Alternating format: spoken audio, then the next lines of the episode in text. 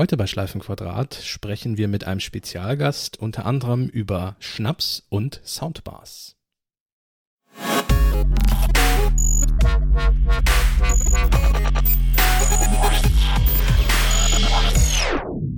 Herzlich willkommen zu einer neuen Episode von Schleifenquadrat, Ausgabe Nummer 66. Heute mit Kasper von Alverden. Sven Möller. Mir, Sebastian Schack, hallo. Und einem speziellen Spezialgast, den ihr schon aus Episode 43 kennt. Sebastian Fischbeck ist wieder da. Guten Tag. Sebastian macht hier die IT und ähm, ist natürlich immer gerne willkommen hier, aber auch nicht grundlos hier. Da kommen wir nachher aber nochmal zu.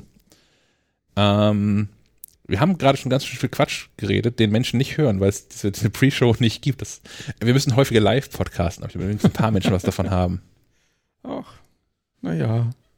Es Schauen ging um, um, um den Unterschied zwischen Katzen und Hundewelpen äh, und solche Dinge. Ja. Alles verpasst jetzt. Heißen junge Katzen heißen die, die heißen noch nicht Welpen. Kitten. Sagte meine Freundin mal zu mir, das ist ja, so die, auch, auch im Deutschen. Die heißen kleine, süße Feldknäule. ähm, und äh, Herr Fischbecks Mutter hat gerade noch angerufen, mit der haben wir noch telefoniert. ja, das Umsatzsteuerthema plagt einen. Achso, ich dachte um Erlaubnis, ob du hier teilnehmen darfst. Darf ich spielen? Darf ich mit den Jungs spielen? Es ist halt so ein Freitag, ne? Ja.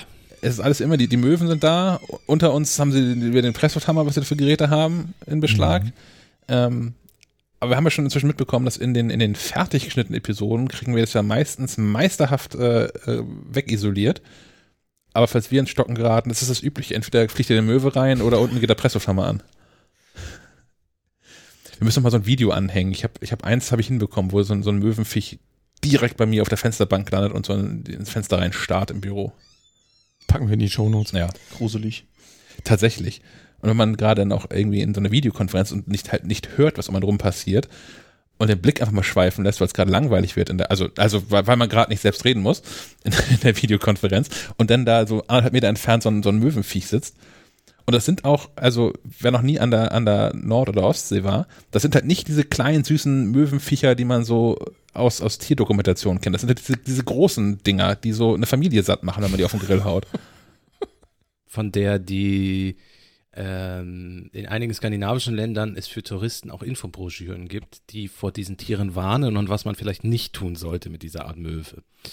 Äh, Sich nähern. Haben wir, die, haben wir die nicht auch mal runtergeladen? So eine Infobroschüre gibt es PDF auch, das ist ganz lustig. Also ähm, ich sag mal so, die, du kannst dich mit den Dingern anlegen und du verlierst auf alle Fälle, das kann man sagen.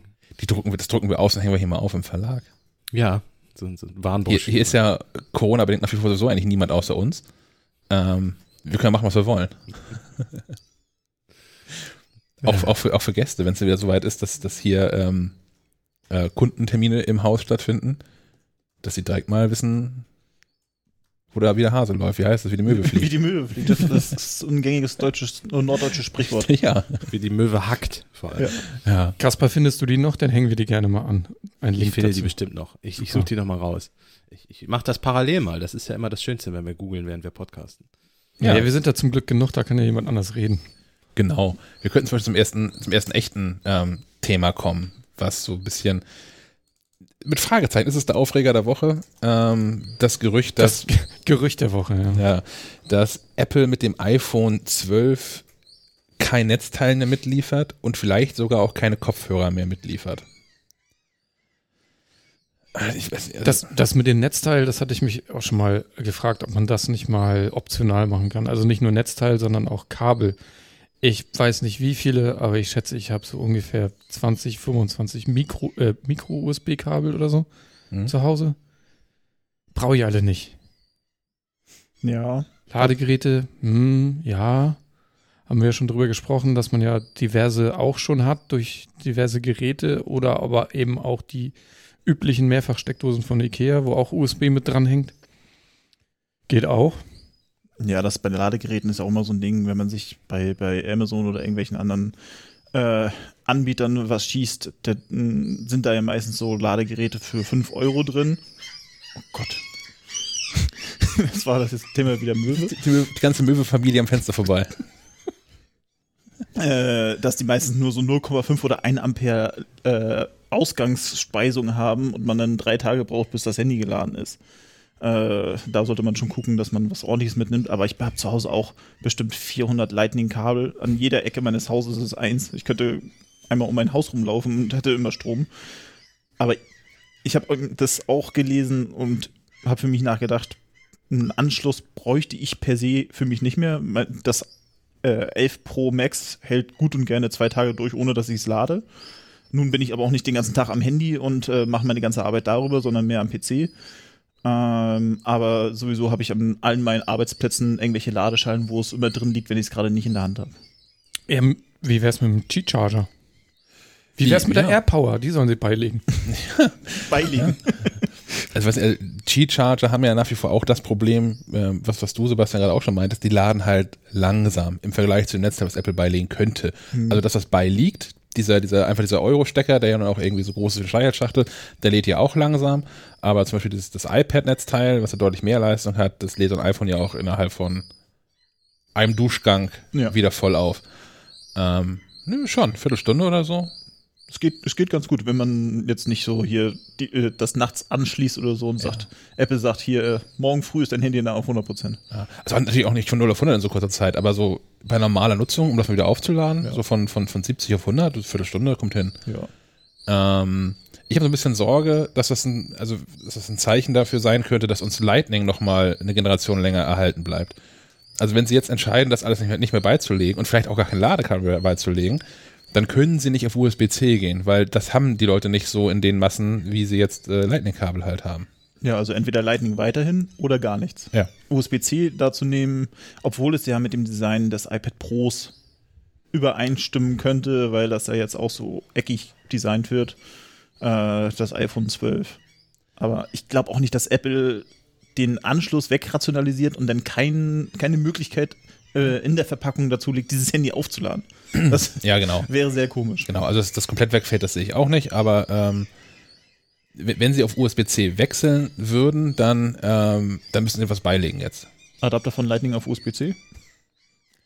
Oh, hässlich. Ja, sie sind die Könige der Adapter. Ja, das stimmt wohl. Nee, den kannst du für, für 50 Euro dazu kaufen. Den, der liegt nicht in der Packung. ähm, Dann kann aber auch Thunderbolt. Apple wird das ja wohl auf der Bühne mit einem ganz bestimmten Aspekt rechtfertigen, nämlich Umweltschutz, ne?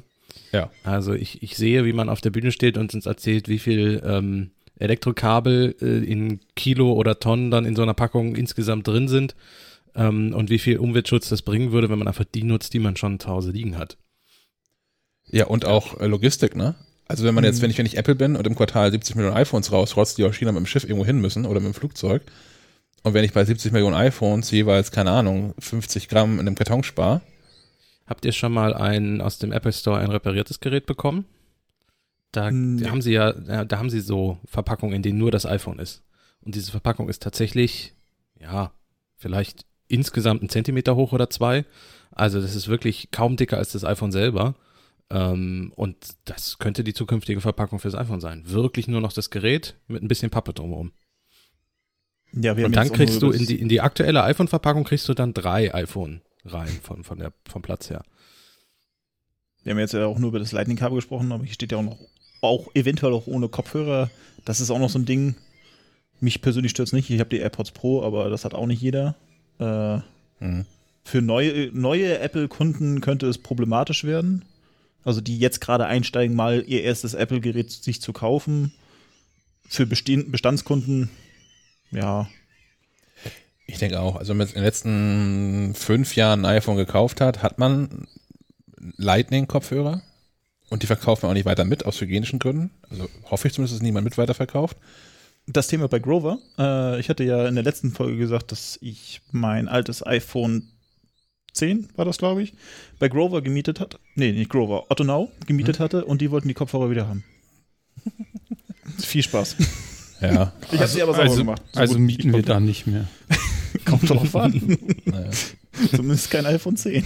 Die, die Kopfhörer gehen mir auch einfach zu oft kaputt, als dass ich äh, sie nicht gerne in der Packung hätte, um ehrlich zu sein.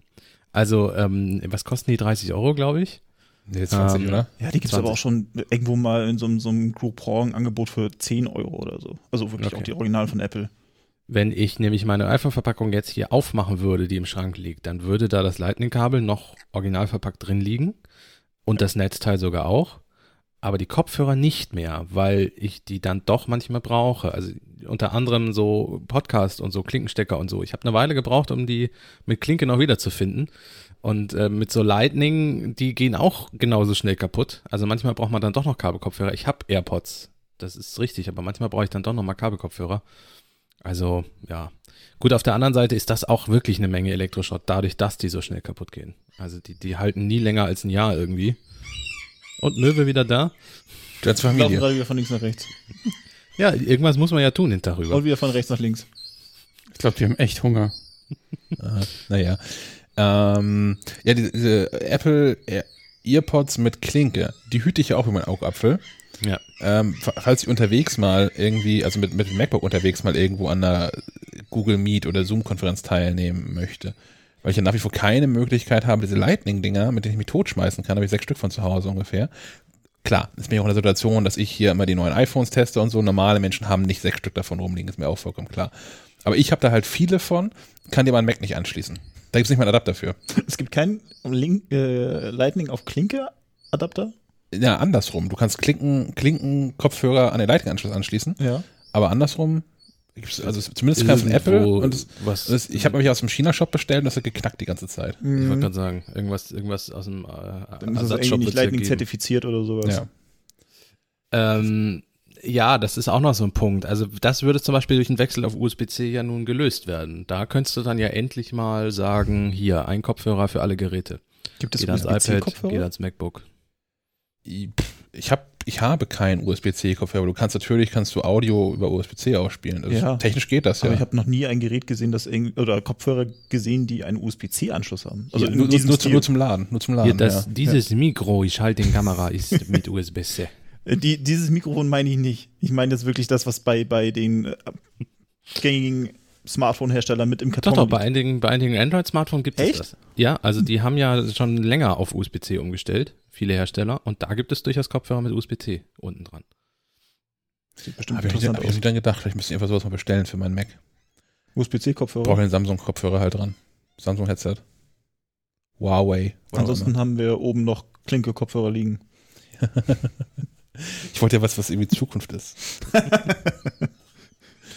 Ja, wie, wie, wenn jetzt Apple tatsächlich ähm, das wegrationalisiert, äh, habt ihr da, seid ihr jetzt abschließend, geht ihr d'accord damit oder findet ihr das immer noch schlecht? Es ist die Frage, wie sie es verkaufen im wahrsten Sinne des Wortes. Also jetzt gar nicht, was du meinst mit Umweltschutz, sondern ich, ich fände es schwierig, wenn sie jetzt irgendwie im nächsten iPhone die Kopfhörer weglassen, das Netzteil weglassen, das Ladekabel weglassen und das nächste iPhone 100 Euro teurer machen. Es sollte zwei Versionen geben. Optional, ja, kann man doch Ja. machen. Ja. Neukäufer, Neukäufer brauchen halt einmal das komplette Zubehör und der Rest kauft sich halt eh nur das iPhone. Oder unterteilt nach, äh, dass das iPhone 12 hat das alles mit dabei, das 12 Pro nicht, weil man davon ausgeht, dass jemand, der Pro kauft, ausgestattet ist. Das teurere Gerät hat's nicht dabei. Klingt, hat, es klingt tatsächlich nach Apple. Es klingt ganz eindeutig nach Apple. ja, dafür hat das ja irgendwie den geileren Akku und das hat irgendwie, ne, Akku hat's gar nicht, das hat dafür ja irgendwie mehr Kameras und das bessere Display und so. Das ja, mittlerweile schon, sieht das echt aus wie ein Herd. Ja. Das war das, war das, das einzige Mal, als, als ke- kennt ihr Jodel, diese, diese klar. anonyme Twitter-Variante? Das einzige Mal, als ich da wirklich erfolgreich war, als das, als der ganze Scheiß angefangen hat, diese App, habe ich ein, ein Bild gepostet, ich in Kiel gewohnt in meiner Wohnung und hatte so ein, ein Ceran-Kochfeld und habe im, in, in einem, an einem Sonntag im Winter habe ich zwei von diesen Kochfeldern angemacht, bis die rot geleuchtet haben, ein Foto davon gemacht und zweiter Advent dazu geschrieben. Boah. Das war Bisschen traurig auch, ne? Es war nicht mal ein Gasherd. aber meine 15 Minuten Ruhm Äh, in diesem Netzwerk. Naja. Also für mich wäre es okay, wenn ich einfach nur ein iPhone kaufe, ohne mehr dazu. Das Problem ist, es wird wahrscheinlich der gleiche Preis sein, äh, ohne dass es irgendwie deutlich günstiger wird oder irgendwie oder signifikant günstiger, ja. wenn diese Sachen nicht dabei liegen. Aber auch nochmal, auch wenn es nur dieser Umweltaspekt ist, ich finde es ich find's, ich find's zeitgemäß. Also zumindest auf das Netzteil zu verzichten. Wie gesagt, mit der einzigen Ausnahme oder mit der einzigen Bedingung, äh, wenn sie jetzt auf USB-C wechseln, dann müssen sie alles beilegen. Aber wenn sie bei Lightning bleiben, ist es völlig okay, das irgendwie wegzulassen. ja, Gerade auch, weil. Ja, vielleicht, bitte? also wirklich was am Preis vielleicht auch machen. Also man kann ja durchrechnen, was die Komponenten kosten und dann sagen, das iPhone ist halt jetzt 50 Euro billiger. Und gerade auch, weil das, was, was Sebastian Fischbeck von uns sagte, es, es gilt ja auch, dass ähm, man, man findet ja kaum ein noch langsamer ladendes Netzteil als das, was dem iPhone beiliegt. Ja, man muss sich anstrengen, um eins zu finden.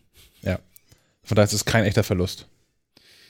Ja, das ist ja auch, sie haben Supercharge eingeführt ähm, und Schnellladen und so, aber legen nichts bei. Das ist äh, lustig, zumal man ja iPad-Ladegeräte hätte, die man einfach mit dazu hätten packen können. Bei so einem iPhone 11 Pro Max für wenig Geld. Ja, die kosten ja auch nichts mehr, die Ladegeräte. Also welche mit mehr Power. Außer man kauft direkt bei Apple. Richtig, ja. Und habe ich inzwischen ja auch gemerkt, muss man nicht. Es gibt ja auch gute günstige. Mhm. Also ich habe immer die ganzen Bilder gesehen von explodierten Netzteilen, die irgendwie 15 Euro gekostet haben. Und ähm, als, als mir meins hier verlustig gegangen ist vom MacBook, habe ich ja über, über dich ein neues äh, MacBook-Netzteil geordert. Auch von irgendwie Ho Chi Minh Flower Power Industries, aber dafür mit einem, einem echten EU-CE-Logo und hast du nicht Ja. gesehen und nicht dem geklauten. Das ist ja super. Es gibt kostet ja auch noch- die Hälfte. Es gibt ja noch einen Unterschied zwischen diesem CE-Logo, einmal hier diese deutsche Prüf nee, europäische Prüfstelle, und dem CE-Logo mit China Export. Ach. Ja, da ist das CE, ich glaube, irgendeins davon ist ein bisschen weiter auseinander. Und das ist wirklich haargenau das gleiche Logo. Es bedeutet einfach nur China Export. Äh, Okay. also so habe ich das gelesen im Internet, ob das wirklich verwendet wird. Es gibt aber auf jeden Fall dieses Logo mit China Export, das genauso aussieht wie das CE-Zeichen. Äh, ist, äh, nicht, nicht nur mit der Erfindung, also auch seit der Erfindung des, des äh, was haben die Chinesen alles erfunden, Schießpulver, vernünftige Räder, dann hast du nicht gesehen, die sind kreativ geblieben, ne, bis heute. Da. Ich zeig das mal kurz. Ja. Wahnsinn. Wahnsinn. Auch davon hängen wir ein Bild in die Shownotes, wenn Genau, das ich schick das- freundlicherweise Sven schickst dann. Einmal rum. Das ist Gut. Ähm, kommen wir zu weiteren zukunftsgewandten Themen, die nicht so unfassbar aufregend sind. Naja, das eben war ja auch schon. Naja. Ähm, ich weiß nicht, ob das noch jemand gemacht hat. Ich habe mir mal diese Sessions angeguckt zu Apple Clips von der Entwicklerkonferenz. Hat, da, hat sich keiner, gut, dann, ich, ich referiere erstmal.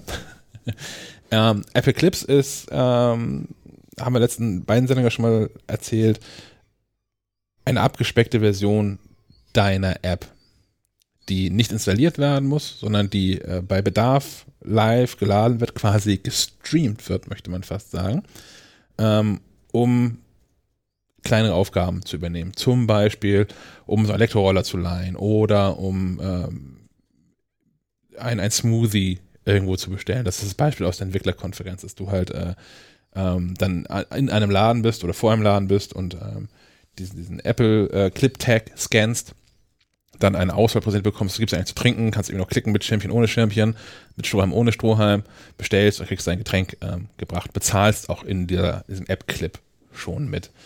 Ähm, das kennen Android-Menschen, kennen das grundsätzlich schon.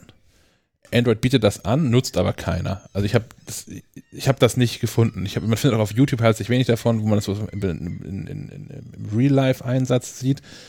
Ähm, aber ja, das ist, die dürfen maximal 10 Megabyte groß sein und ähm, es wird diverse Auflagen dafür geben, ähm, wie aggressiv man dafür werben darf, da drin die App doch endlich zu installieren, weil das auch irgendwie so ein bisschen den, ähm, den, den, den, den Sinn davon wieder ad absurdum führt, weil es ja darum geht, dass du dein iPhone nicht mehr so zumüllst mit 35 Apps äh, von, von Läden, wo du einmal im Jahr nur bist.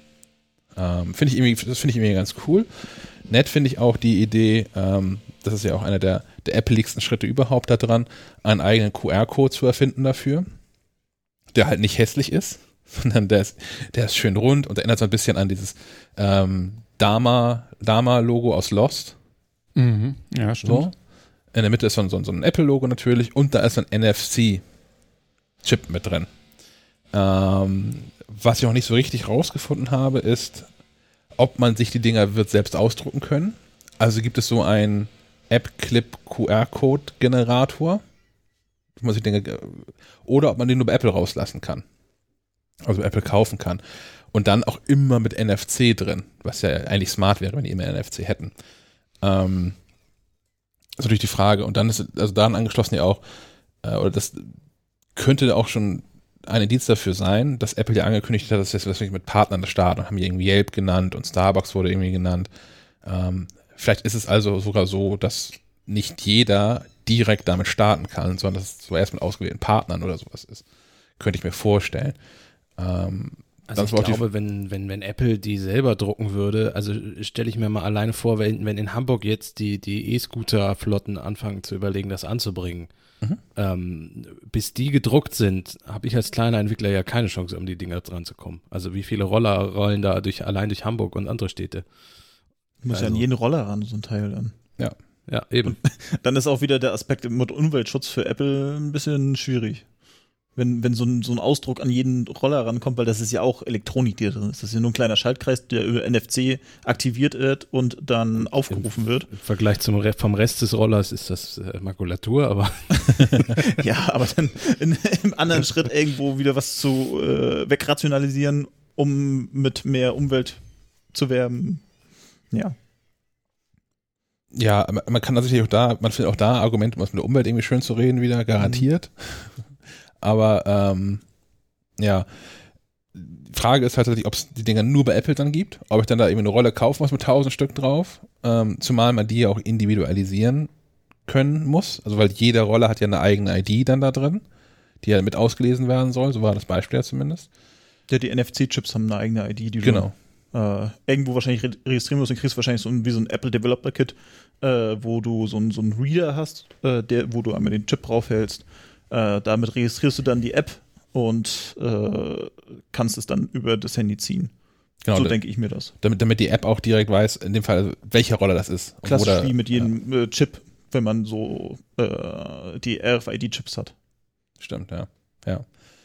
Ähm, und dann ist natürlich noch die Frage, ob das nicht einfach auch sofort gekapert wird. Also wenn das erfolgreich werden sollte, wovon ich ausgehe, weil Apple das irgendwie anfasst und die werden das schon irgendwie mit den richtigen Partnern am Anfang pushen, damit es irgendwie cool aussieht oder cool wirkt, nützlich wirkt. Ähm, was findet eigentlich Android daran, die Dinge auch auszulösen, auszulesen? Also selbst wenn dann in diesem, in diesem NFC-Chip oder in dem QR-Code eine URL kodiert sein sollte zu apps.apple.com slash irgendwas, spricht ja gar nichts dagegen, ähm, sich die URL zu nehmen und zu sagen, ah, okay, ich, ich erkenne, welche App da drin ist und das in Android Store umzuleiten. Play Store. Play Store, ja. Ja, Play Store. Also ob, ob Apple damit dann nicht sogar ähm, zum universaleren Erfolg dieses Konzepts beiträgt. Wäre natürlich für den Kunden besser, Ja. weil mehr, mehr Freiheiten da drin sind. Und mehr Android-Kunden in aller Regel. Mehr Android-Kunden, aber du sagtest ja am Anfang auch, Android hat sowas schon, es wird nur nicht genutzt. Äh, jetzt kommt Apple und macht es vielleicht in gut. äh, ich frage mich bei dem ganzen Thema nur, wie, wie lange bleiben die Apps auf den Handys? Weil die, die sind ja nur maximal 10 Megabyte groß. Sind die nach dem Schließen sofort wieder weg? Nee, also die, die dürfen eine bestimmte Zeit installiert bleiben, die sich auch in Tagen bemisst. Aber, war das nicht also in- 30 Tage, um jetzt einfach mal eine Zeit, ich glaube irgendwas mit 30 Tagen. Ich glaube auch, das ist die Maximalzeit, ja. Die Bitte nicht also drauf festlagen, ja. im Speicher erhalten. Also man, man kann die wohl auch so hinterlegen, dass die quasi sofort auch wieder verpuffen nach Nutzung. Also innerhalb von zwei, drei Mhm. Stunden oder so, weil man natürlich irgendwie, wenn man in einem Laden ist was bestellt. Dieser auch die Clip Farbe zerstört sich in doppelt 30 bestellt. Sekunden selbst. Ja. Das wäre das wär cool. Din, din, din, Also so, din, wie, din, wie, din, beim, Laden der App, wenn du sie runterlegst, hast du ja auch diesen, diesen Ladekreis da drum und Ah, äh, dann, wenn es abläuft, geht es wieder zurück einfach. Genau. Also musst du mit deinem E-Scooter dann- schneller treten. Das wäre schön. Ich habe übrigens zum Thema Bestellen. Ähm, das flog heute Morgen auf Twitter an mir vorbei. Das muss ich nachher noch unbedingt auf Ihr Haus ausprobieren. Das wird dann das Mal im Halbjahr sein, in dem ich bei McDonalds bin, ähm, wo jemand äh, ein, ein, ein Video gepostet hat, wo er bei McDonalds an diesen, diesen riesen Terminals, die da inzwischen ja stehen, ähm, bestellt. Und es, es soll wohl so sein, er hat auch einen Beleg, also diese, diese Quittung hat er ja gezeichnet, fotografiert und im Video auch gezeigt. Ähm, wenn man da aktuell äh, auf, auf Mac-Menüs geht, kriegt man die alle präsentiert und dann muss man so ein bisschen aggressiver nach links rüberwischen über den Screen und bekommt dann zwei große Menüs angezeigt. Also groß im Sinne von irgendwie dreimal Chicken McNuggets und dreimal Fritten und ein Liter Cola oder irgendwie sowas. Super-Size-Menüs. Ja, und da steht 0 Euro drauf. Und das kannst du auch auswählen und er hat diesen Screen abgefilmt, wo dann der grüne Bezahlscreen dann näher kommt und äh, wo drauf steht, äh, kein, keine Zahlung notwendig oder so. Und da fällt eine Abholquittung unten raus. Er hat natürlich er hat nicht gezeigt, aber das auch bekommen hat hinterher. Aber ich würde es gerne mal testen, ob das wirklich so ist, ob die da so, so einen Software-Datenbankfehler Ich gerade glaube, drin haben. spätestens wenn es auf Twitter irgendwo trendet oder sowas, ist das Ding weg. Naja, Ja, dann ist halt die Frage, ich wie, nicht wie, sagen. schnell, wie schnell ist McDonalds im Software-Deployment? Ja, genau. Es gab eine Gruppe von, ähm, ja, ich sag mal Jugendlichen, die herausgefunden hat, dass sie diese, du kannst ja im, ähm, auf dem Kassenzettel steht ja ein Code drauf, mit dem du deinen Besuch bei McDonalds bewerten kannst. Und daraufhin bekommst du einen Gratis-Coupon für einen Kaffee oder irgendwie sowas, oder ich glaube Mhm. einen Euro oder so. Und die haben herausgefunden, dass du diese Codes einfach erzeugen kannst ganz auf der Webseite, ohne dass du im, im, im McDonalds warst und alles eingekauft hast. Und die haben es dann tatsächlich geschafft, durch diese selbst erzeugten Codes ähm, einfach kostenlos bei McDonalds zu essen. Ähm, die, die haben das an der Kasse gesagt, dass sie das darüber gemacht haben. Die haben denen das, weil es denen völlig egal war, trotzdem die Sachen in die Hand gedrückt. Ähm, und McDonald's hat, glaube ich, eine ganze Weile gebraucht. Ich weiß jetzt nicht wie lange, obwohl die denen das auch mitgeteilt haben, dass das so ist, eine ganze Weile gebraucht, um diese Lücke zu schließen. Also für die ist das scheinbar relativ egal, ob man da jetzt mal kostenlos ist bei denen. Der wirtschaftliche Schaden liegt dabei wahrscheinlich auch nur im Centbereich. Ja. Warenwert und so, ne? Ich, ich würde jetzt auch gar nicht größere für den Chicken McNuggets essen wollen oder so, aber ich will es einfach mal ausprobieren, ob es funktioniert. Du verteilst sie dann im, im, im vor McDonalds. ja, genau. An, an Menschen, die ich nicht mag. Steht da so ein Typ von McDonalds und verteilt Chicken Nuggets. Ja, würde ich auch nicht nehmen. Ja, das ist alles dreimal frittiert und gut abgehangen, dass der Fleischersatz, der da drin ist. Äh, McDonalds ist ähnlich, äh, ähnlich hardcore wie, wie Apple, was den, was den Store betrifft. Ähm, stimmt, ich habe ja, wir haben ja auf meinen, haben wir meine iPhone-Geschichte hier auf dem Plan drauf? Noch gar nicht, nein. Ähm, Apple, also McDonalds war ich zu Anfang der Corona-Krise, ich weiß nicht, ob es immer noch so ist, aber da musstest du echt mit Abstand, mit äh, auf dem Boden geklebten Wartebereichen jeweils, ähm, immer nur einer an diesen drei Terminals, also selbst bei drei Terminals durfte nur einer an diese Terminals. Du musst am Anfang natürlich deinen Namen und deine Adresse und alles hinterlegen. Äh, also das war richtig, richtig strenge Maßnahmen bei denen und, und Apple war ähnlich, ähnlich hart jetzt. Äh, wo, zum iPhone mal einschieben? Wollen wir das mal einschieben, wo du es Ja, schon wir einfach hast? ein. Ich mache eine Kapitelmarke, die heißt McDonalds und das iPhone. Sehr gut. Aber um mal auf das Apple Clips Thema wieder zurückzukommen, das wäre ja auch ein gutes Thema für McDonalds, weil es gibt ja diese tolle McDonalds Coupon App, äh, wie auch für wahrscheinlich alle anderen großen Fastfood-Ketten. Und da könnte ich mir das ja auch vorstellen, dass einfach so bei der Bestellannahme vorne dieser Clip dran ist, du lädst dir das runter, hier Coupon, ich möchte damit äh, das haben und fertig. Ich finde das total praktisch für so viele Läden. Ja, Also für so vieles, was auch unsortiert ist an, an Ladengeschäften. ja. Also äh, habe ich hier noch nicht erzählt im Podcast, aber ich habe neulich war ich in, in Kiel unterwegs und wer, wer Kiel kennt, so geografisch, vom, vom Citypark über Ikea durch den ganzen Sophienhof, also durch zwei Malls durch, um einen, einen Küchengegenstand zu kaufen, den es nicht mehr gibt offensichtlich. Den kann man im Einzelnen nicht mehr kaufen. Bei Amazon gibt es den in 84 verschiedenen Eine Variationen ab 10 Euro. Naja, von, von ähnlicher Banalität auf jeden Fall. ähm, und das hätte ich schon cool gefunden, wenn so an diesen ganzen Stores, äh, wenn ich dann Läden, Ladengeschäften, nicht Stores, an diesen Ladengeschäften so einen Sticker gehabt hätte und mir da mal der Inventar angucken kann, statt es gerade auch zu Corona-Time über diesen Tanz aufzuführen, mich anzustellen, die Hände zu desinfizieren, so einen scheiß Korb mitzunehmen, nur um rein zu dürfen und jemanden zu fragen, ob es das irgendwie gibt, ähm, was ich da an Zeit mit verballert habe, ähm, gehe ich ohnehin nicht so gerne einkaufen und gar nicht in solchen Läden. Ähm, das hätte ich schon als echt Nutzen auch empfunden. Also nicht nur für, für Fast Food oder Starbucks und Konsorten, sondern auch für normale Ladengeschäfte. Du meinst jetzt als, als Shop-System, dass du gucken kannst, Ja. ob es in diesem Shop dieses Produkt gibt, das ich gerne kaufen möchte. Genau. Dazu Ja. muss aber der, der Shop selber oder der, der Laden selber auch erstmal sowas anbieten, überhaupt so ein System aufzusetzen. Naja, die Daten sind noch da. Die haben noch ein Kassensystem, was auch, Inven was auch Inventur macht und so. Ich hätte auch super gerne in jedem Supermarkt, den wir haben, eine App oder so, wo ich einfach eingeben kann, ich brauche Mehl, sag mir an, wo in diesem Laden das Mehl steht. Ja. Weil im, auch in jedem Laden, wenn ich haltbare Sahne kaufen möchte, muss ich überall gucken, wo ist jetzt die haltbare Milch. Hier daneben steht manchmal die haltbare Sahne, dann ist es auch nicht so in jedem Store. Oh, ich werde verrückt bei sowas. Und was nie gefunden wird, deswegen der inzwischen auch, also mein, mein Edeka hat inzwischen, das ist, ist DIN A4-Zettel groß, ein DIN A4-Zettel großer roter Pfeil, der draußen an dem Kühlregal dran hängt, wo Hefe draufsteht. Ja Hefe findet man nie in Supermärkten. Ich war Also, neulich in Daten einem Supermarkt, der, der, der alles hatte und ähm, ich stand bei den Nudeln, ging ein Regal weiter und plötzlich standen da Kühlschränke und zwar Kühlschränke für den Hausgebrauch, nicht, nicht Kühlregale.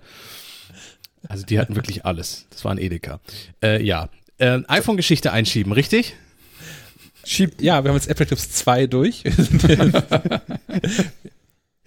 Äh, ich habe ja schon mal erzählt äh, in, vor einigen Folgen, mh, dass mein iPhone-Display immer mehr rumsponn, ähm, indem es einfach selber Dinge auslöste oder nicht reagierte, wenn ich es berührte. Bei meinem iPhone 10. Ich hielt das erst für einen Softwarefehler. Es war nach einem Update tatsächlich auch erstmal weg, kam dann aber wieder und wurde immer mehr. Jetzt zum Schluss war es tatsächlich so, dass ich rund die Hälfte des Tages das iPhone nicht wirklich benutzen konnte. Ähm, ich habe dann gesehen, dass es ein Austauschprogramm für das iPhone 10 gibt für einige wenige Modelle ähm, und habe mal meine Seriennummer bei Apple da eingegeben bei Service und Reparatur und so. Und da kam dann direkt, möchtest du nicht einen Termin im Apple Store machen? Äh, wir gucken uns das mal an. Äh, normalerweise kommt dann vorher immer noch mal so ein Hinweis, ach, du weißt, dass dein Gerät außerhalb der Garantie ist und so und ah, ja, da können Kosten entstehen, wenn du zu uns kommst, willst du das wirklich und so. In dem Fall kam direkt, willst du einen Termin machen? Da dachte ich schon, okay, scheint wohl in dieses Austauschprogramm reinzufallen.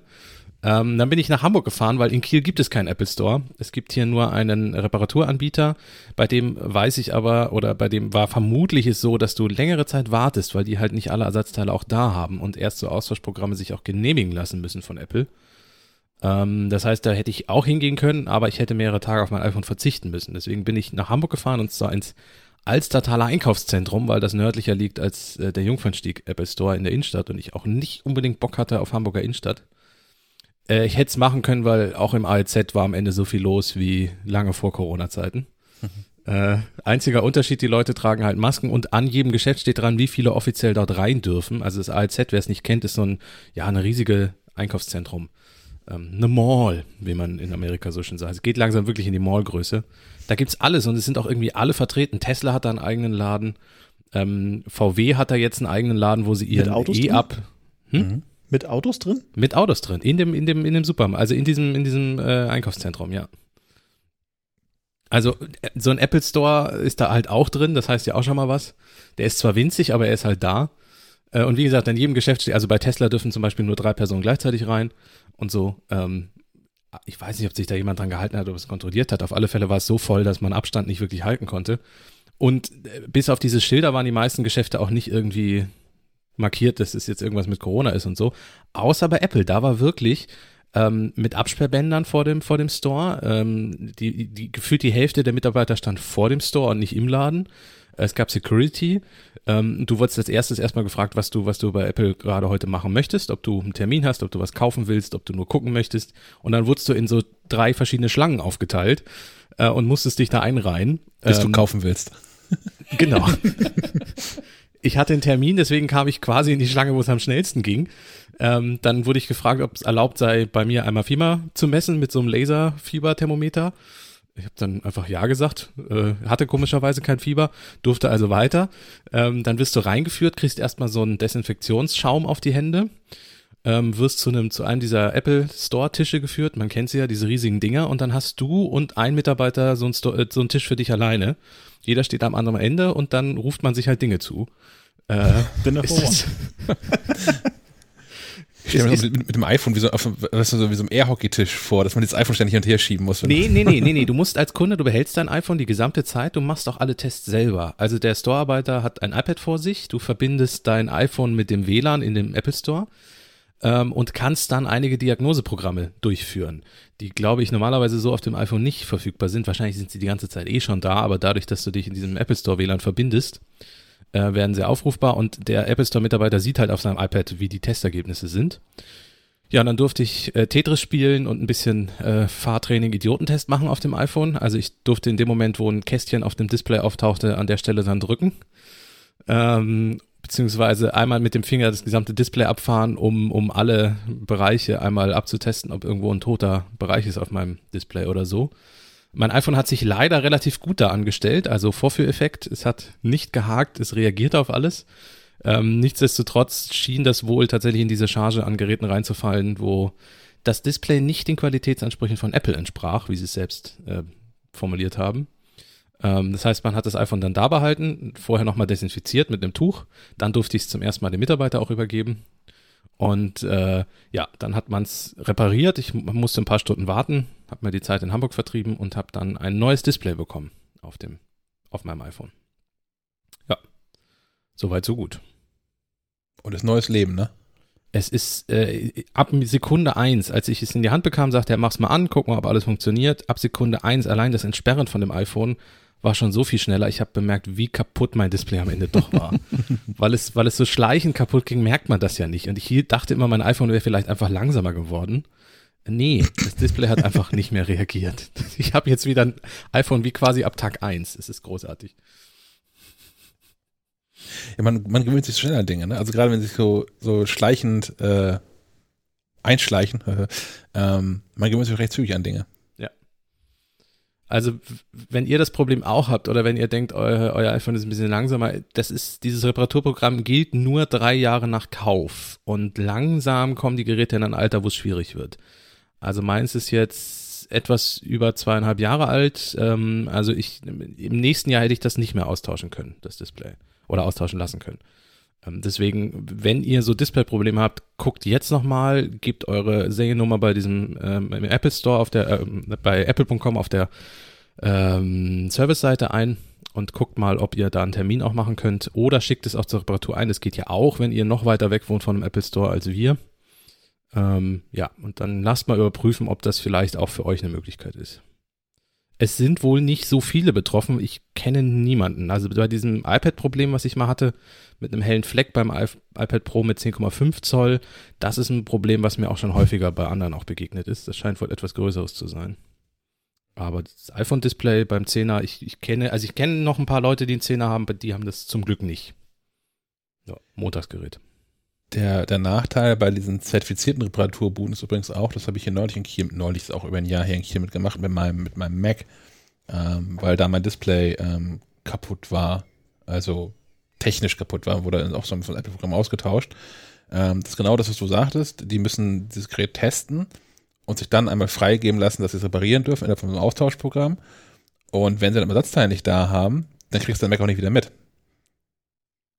Also das die, heißt, es bleibt da die ganze Zeit liegen? das bleibt dann da liegen, bis das Ersatzteil da ist. Und wenn sie das, wenn sie nicht gegenüber Apple unterschreiben, dass dieses Gerät an einem Ort verbleibt, kriegen die auch kein Ersatzteil geschickt. Weil ja in der Zwischenzeit zwischen Genehmigung der Reparatur bis zur Reparatur sonst was passieren könnte mit diesem Mhm. Gerät.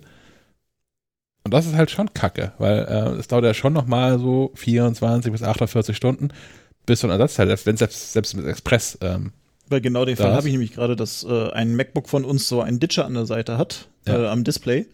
Und ich bei diesem Store auch nachgefragt habe, wie das ist mit hier äh, Austausch, Reparatur, weil es die, dieser Ditcher sich wohl auf das ganze Display irgendwie auswirkt. Und dann das Gerät so lange abzugeben, ist äh, Wobei das könnte natürlich anders sein, weil da natürlich klar ist, dass das irgendwie ein Anwenderfehler ist, dass es kaputt ist. ja. Und das ist ja auch nicht in in irgendeinem Austauschprogramm drin. Ich könnte Nee. mir vorstellen, dass das nur in diesen normalen aber trotzdem muss Austauschprogrammen es ja ist. weiter. Äh, Ja, ja, klar, aber ich, ich kann mir schon vorstellen, dass du hingehst, dass ich hier, ich habe mein Display kaputt gemacht, ich brauche ein neues, dass sie sagen können, ist klar, hier kostet 184 Euro, bestellen wir, kommen morgen wieder oder so. Ähm, weil es halt nicht im Rahmen von so einem Austauschprogramm ist. Ich glaube, dass diese, diese Strenge ist nur in diesen, diesen ach so, okay. Aber das fand ich auch, also ich fand ich auch irgendwie ätzend, weil dann auch, also, da war auch viel los zu der Zeit, also von dem Tag, dass ich da hingegangen und sage, hier, es ist kaputt und ist Austauschprogramm und habe ich im Apple schon ausgedruckt und ähm, ist eins von betroffenen Geräten. Ähm, bis ich den Mac dann wieder hatte, waren es fünf Werktage insgesamt. Und das finde ich halt schon lang, weil die da auch keine Ersatzgeräte haben. Das ist natürlich, bei uns natürlich die Situation, dass ich hier immer mal irgendwie zu den Kollegen in der IT gehen kann und sagen, hier, ich brauche irgendwie einen Mac. Und wenn es so fünf Tage ist, dann muss es halt auch, dann, dann reicht es auch, wenn das irgendwie ein älteres Ding ist oder halt ein 13 Zoll Gerät oder noch immer. Ähm, für Übergangszeit ist ja echt Banane dann. Ähm, das habe ich aber als, als Privatperson nicht oder als, gut, Privatperson ist vielleicht auch nochmal egal, aber als, als Einzelkämpfer, wenn ich Selbstständiger bin oder so. Und Ja. fünf Tage mein, mein Gerät weg ist, das ist schon, das ist schon Murks. Ja, wenn du deinen Lebensunterhalt mit deinem MacBook verdienst, ist schwierig dann an der Stelle natürlich, ja. Ja. Deswegen habe ich bisher auch eigentlich immer alle Leute, ähm, die irgendwas hatten, direkt zu Apple geschickt und sagen, ja, ich weiß, es dauert länger, du kannst dann nicht heute hin, du musst den Termin klicken und vielleicht gibt es noch was übermorgen, ist mir alles bewusst. Aber die Chancen stehen verdammt gut, dass die dich irgendwie einen Kaffee trinken schicken und dann kommst du zwei Stunden später wieder und kriegst dein Gerät wieder mit. Mhm. Oder ein paar Stunden später. Ähm, was man manch einer, also das ist halt ganz unterschiedlich, manch einer Reparaturbude noch zuguten halten muss. Ähm, das ist auch sehr abwertend, Reparaturbude. Äh, manchmal sind sie aber auch wirklich nur so Putzen. Ähm, manche bieten tatsächlich auch ähm, Leihgeräte an. Oder zumindest, äh, also entweder sogar kostenlos oder zumindest für eine kleine Gebühr, dass man dann weiterarbeiten kann in der Zeit, wo man auf die Reparatur wartet. Aber das trifft halt echt- nicht auf alle dieser, dieser Reparaturwerkstätten zu. Da müsste man idealerweise einmal vorher anrufen und sich erkundigen, wie sieht's denn überhaupt aus. Das iPhone 6 hatte doch auch dieses Akkuproblem. Ja. Ich weiß nicht, 6 oder 6S. Ich hatte das auch bei dieser äh, Reparaturbude austauschen lassen und ich habe es am nächsten Tag wiederbekommen. Aber da war es wahrscheinlich so, dass die einfach gesagt haben, hier, wir brauchen mal 25 Batterien oder Das- Akkus, die wir Ja. tendenziell demnächst austauschen werden. Ja. Ja, ich denke auch, dass da sowas, bei sowas wird da wahrscheinlich auch prophylaktisch vielleicht einfach mal so ein 100er Satz Akkus an die, an die, die werden sie eh da haben, weil das bieten die auch als offizielle Reparatur an. Ähm, und das ist ja auch so eine dieser schnellen Reparatur, die auch nicht unendlich viel kostet. Ja, iPhone auf, doch auch. Akku raus, neuen Akku rein, iPhone wieder zu. Fertig. Aber nochmal, also auch wenn ich bisher, also es gibt hier in Kiel gibt es ja einen offiziellen äh, Apple Service Partner, also einen, den ich kenne zumindest. Ähm, und es gibt ja so zwei, drei von so Reparaturbuden, wo du auch nicht genau weißt, wo die Ersatzteile herkommen. Ähm, ich habe von denen auch noch nicht, nichts Schlechtes gehört, also von Leuten, die da waren. Aber die, die Empfehlung bleibt, geht, geht dahin, wo Leute so, so einen Apple, Apple Premium Reseller Partner, wie auch immer das Ding heißt, Sticker an der Wand haben. Gibt's das bei AliExpress? Das Schild? das, das könnte gut sein. Du wirst dich wohl nur nicht damit erwischen lassen dürfen. Das wird dann Ärger geben. Das ist leicht verändert. Das ist wie bei den Sims mit, mit Genau. Apple. Das ist von Wie beiden Seiten angebissen. Ja, Genau, okay. es Chinese nur ein- Import oder ein was? P. Export. Ja, äh, so viel zum iPhone. Ich habe jetzt wieder wie Tag 1, äh, freue mich. Also ich äh, denke trotzdem immer noch über das iPhone 12 nach, weil mein iPhone dann wahrscheinlich wieder in der Familie vererbt wird. Ja, aber ich freue mich, dass ich jetzt wieder ein funktionierendes Telefon habe. Die wichtigste Frage und eigentlich auch eine ziemlich gute Überleitung zum nächsten Thema ist, ähm, wonach denn wohl dieser, dieser Handwasch-Desinfektionsschaum da gerochen hat. Tatsächlich nach gar nichts. Und ich habe mir den auch so ein Das bisschen gewünscht, weil dadurch, dass das Schaum ist, wir haben ja bei uns im Büro, ich sag mal, die Kategorie Salzsäure, ähm, beziehungsweise äh, Chlor- und Schwefelbad äh, pur. sagen, Swimmingpool, ja. Ja, also äh, unser, unser Handdesinfektionszeug, was bei uns im Büro steht, das ich kriege sofort äh, einen Hautausschlag ohne Scheiß, wenn ich das auf die Hände packe, weil da so viel Schwefel drin ist. Ähm, das, das beim Apple-Ding hat nach nichts gerochen, war sehr angenehm, weil du es als Schaum sehr gut auch in die Hand massieren kannst. Äh, das, das fand ich gut. Könnte man mal rausfinden, was das war. Mit Apfelgeruch wär's Ich, geil ich habe darauf gehofft. So saurer Nein. Apfel. So, so stilvoll sind sie an der Stelle dann leider nicht. Musste wahrscheinlich einfach zu schnell gehen. Ja. Ich was ich schon mal hier mal erzählt habe, also deswegen auch die Frage, das war auch ernst gemeint. Ähm, ich war neulich bei, äh, bei einer befreundeten Firma in Hamburg und die sitzen im sechsten Stock und die haben vor dem Aufzug haben die so einen Desinfektionsspray-Spender, der auch sogar funktioniert mit, mit, äh, mit, mit einem Sensor halt. Und ähm, das Zeug, was da rauskommt, ist erstmal ist es geruchlos und es dauert so zwei, drei Sekunden, bis du merkst, dass es doch nicht geruchlos ist. Und das ist so wie so wirklich, wirklich fieser Obstbrand. Oh. Also Kirschwasser. Ja, aber du meinst den, die Bückware im Supermarkt, nicht die teure Flasche. Ja, ja, genau. Der, der, der, der klare. Ja. Das ist das Pe- Pennyregal ganz unten. Wenn Ja, die damit klar sind sie alle, aber übertünchen. Es gibt auch guten Kirschbrand und so. Und das ist also auch unangenehm, weil das also so, so lange dauert so eine Aufzugfahrt ja auch nicht. Und dann ist man ja auch momentan, wenn man irgendwo zu Besuch ist, muss man erstmal überall zum Empfang und sich eintragen, als hier bin ich irgendwie und so. Ähm, und die kennen das natürlich inzwischen schon, das ist mir dann auch irgendwann gewahr geworden. Aber das verfliegt halt auch nicht so schnell. Und du kommst dann da rein und wahrscheinlich ist es für andere auch gar nicht so, sondern für, hat das selbst länger in der Nase, aber hat das Gefühl, dass man irgendwie nach, nach der Kirschwasserdusche stinkt. Das ist auch Captain zur See. Also genau, ja, genau. Das, das war unangenehm. Von daher, äh, ja. Ja. Aber äh, das eigentliche Thema ist nämlich, äh, die Apple Watch Watch OS 7 bekommt ja auch so ein, so ein Händewasch-Feature und erkennt, wenn du dir die Hände wäschst und macht so einen Countdown-Timer, der irgendwie ganz lustig aussieht, weil es so Seifenblasen sind und äh, naja. Ähm, was dazwischen so rausgekommen ist, ist, dass das gar kein Corona-Schnellschuss ist, sondern dass Apple da schon ein paar Jahre experimentiert hat und das jetzt natürlich, die werden es jetzt forciert haben in den letzten Monaten, das denke ich schon. Ähm, aber es ist schon länger in der Planung ist, weil es als Problem erkannt ist, dass Menschen sich die Hände waschen und schon gar nicht vernünftig. Und was ich dann aber noch interessant fand, das ist, ähm, ich, ich behaupte, da die einzige Hörerzuschrift, die wir bekommen haben, weil ich heute das Telefon nicht dabei habe und nicht gucken kann, ob noch jemand über Nacht was geschrieben hat. Ähm, äh, Oliver weist darauf hin, dass, wenn man sich mal anguckt, was so äh, ähm, eigentlich die, die Empfehlung ist, wie man sich Hände wäscht, dann tut man das natürlich ohne Schmuck, also ohne Ringe und sowas, aber auch ohne Armbanduhren. ähm, naja. Also ja. Von daher, das seine, er findet, dass diese Handwaschfunktion von daher Quatsch ist, weil eigentlich müsste die Empfehlung sein, dass die Uhr erkennt, dass man, er soll nicht geschrieben, das interpretiere ich jetzt daraus, ist, ähm, dass wenn die, wenn die Uhr schon erkennt, dass man sich Hände wäscht, müsste eigentlich nicht der Countdown starten, sondern müsste die Meldung kommen, nimm mich mal ab. Ja, Aber das geht ja nicht. Das ist wie Peter Lustig, der sagt, ausschalten. Ja. Ja, genau. Ich frage mich auch, was passiert, wenn man jetzt nicht 30 Sekunden lang Hände wäscht, sondern nur 20 Sekunden, ob Siri einen anmeckert, äh, du hast noch 10 Sekunden Hände zu waschen. Direkt Stromstöße. Ja. Ach, die ganze Funktion, das ist alles. Das Ach, ich- ich- alles Ist ein. Gimmick. Ich hoffe, man kann es deaktivieren. Ja, es wird, es wird, es ist, ich denke auch, das ist Kategorie-Gimmick. Ähm, ja, WatchOS 7 haben wir tatsächlich auch immer noch nicht ausprobiert, weil, und das ist auch nochmal eine Warnung an der Stelle, das ist eine Beta, die man nicht mehr wegbekommt. Sozusagen. also wenn man sich einmal WatchOS 7 eingefangen hat zum Thema Corona, dann war's das. Ähm, das kriegt man von der Uhr selber nicht mehr runter. Man muss, und das ist ein Blick zurück zum Thema eben, man muss dann in den Apple Store laufen und sagen, hier liebe Freunde, ich habe an dem Public Beta Programm teilgenommen, ich möchte wieder zurück, könnt ihr mir bitte wieder WatchOS 6 installieren. Denn man kann davon ja kein Backup machen von der Uhr in dem Sinne und das dann so wieder einspielen, wie man das zum Beispiel beim iPhone kann, um auf alte Versionen zurückzukommen. Man muss dazu an diesen Diagnoseanschluss, darf, den man aber, also der unter dem einen Watchband-Anschluss, ich glaube oben oder unten, einer von beiden ist es, da ist ein Diagnoseanschluss, den kann man als normaler Nutzer aber nicht ansteuern, weil man dafür einen Adapter braucht. Und den hat nur Apple. Natürlich. So. Natürlich. Diesmal ist es sogar ein Adapter, den sie gar nicht verkaufen. Und das ist auch nicht kostenfrei, die Aktion. Nein, das kostet auch was, weil man ja nicht gezwungen wird, an diesem Beta-Programm teilzunehmen. Ja. Das heißt, wenn ihr die WatchOS 7 Beta ausprobieren wollt, da vielleicht idealerweise wirklich bis ganz zum Schluss warten. Also ich werde die WatchOS 7 Golden Master mir installieren, dann irgendwann im September. Ähm, und vorher werde ich es auch nicht ausprobieren. Das ist, das ist der wichtigste Hinweis nochmal. Und wir hatten es ja auch in der vergangenen Folge auch nochmal, bei allen anderen Betas macht bitte ein Backup vorher. Oh ja. Ja. Da würde mich noch interessieren, wir haben ja letztes Mal, hat sich ja Juno nochmal gemeldet, dem wir nicht wirklich helfen konnten, außer ihm zu sagen, mit Zitronen gehandelt.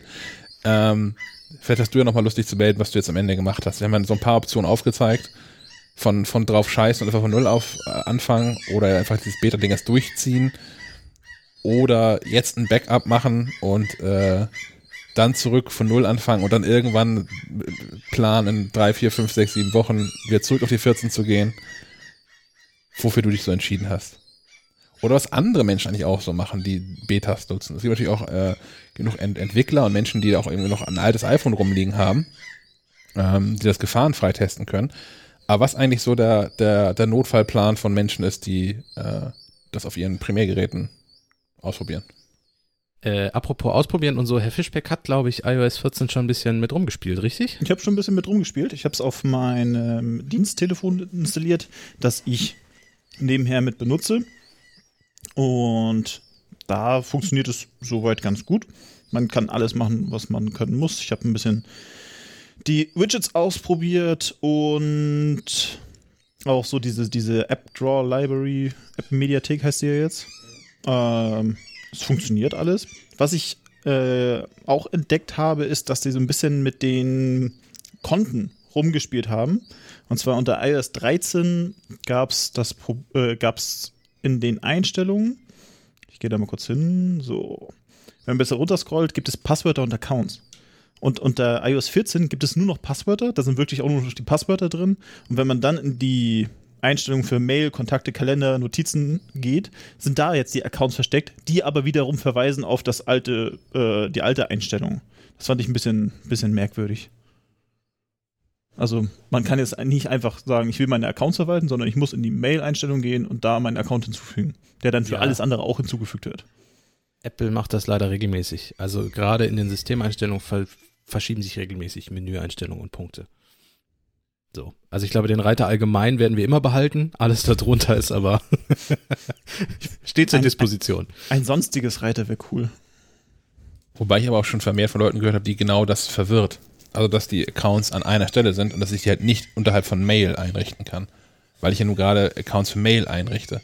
Ja, aber das Ding ist, wenn du auf Mail jetzt hier klickst und sagst Accounts, kannst du deinen äh, Account für alle anderen äh, Programme auch einrichten. Das heißt, dir wird da angezeigt, dass da auch der, der ganze Rest mit Ja. verwaltet werden kann.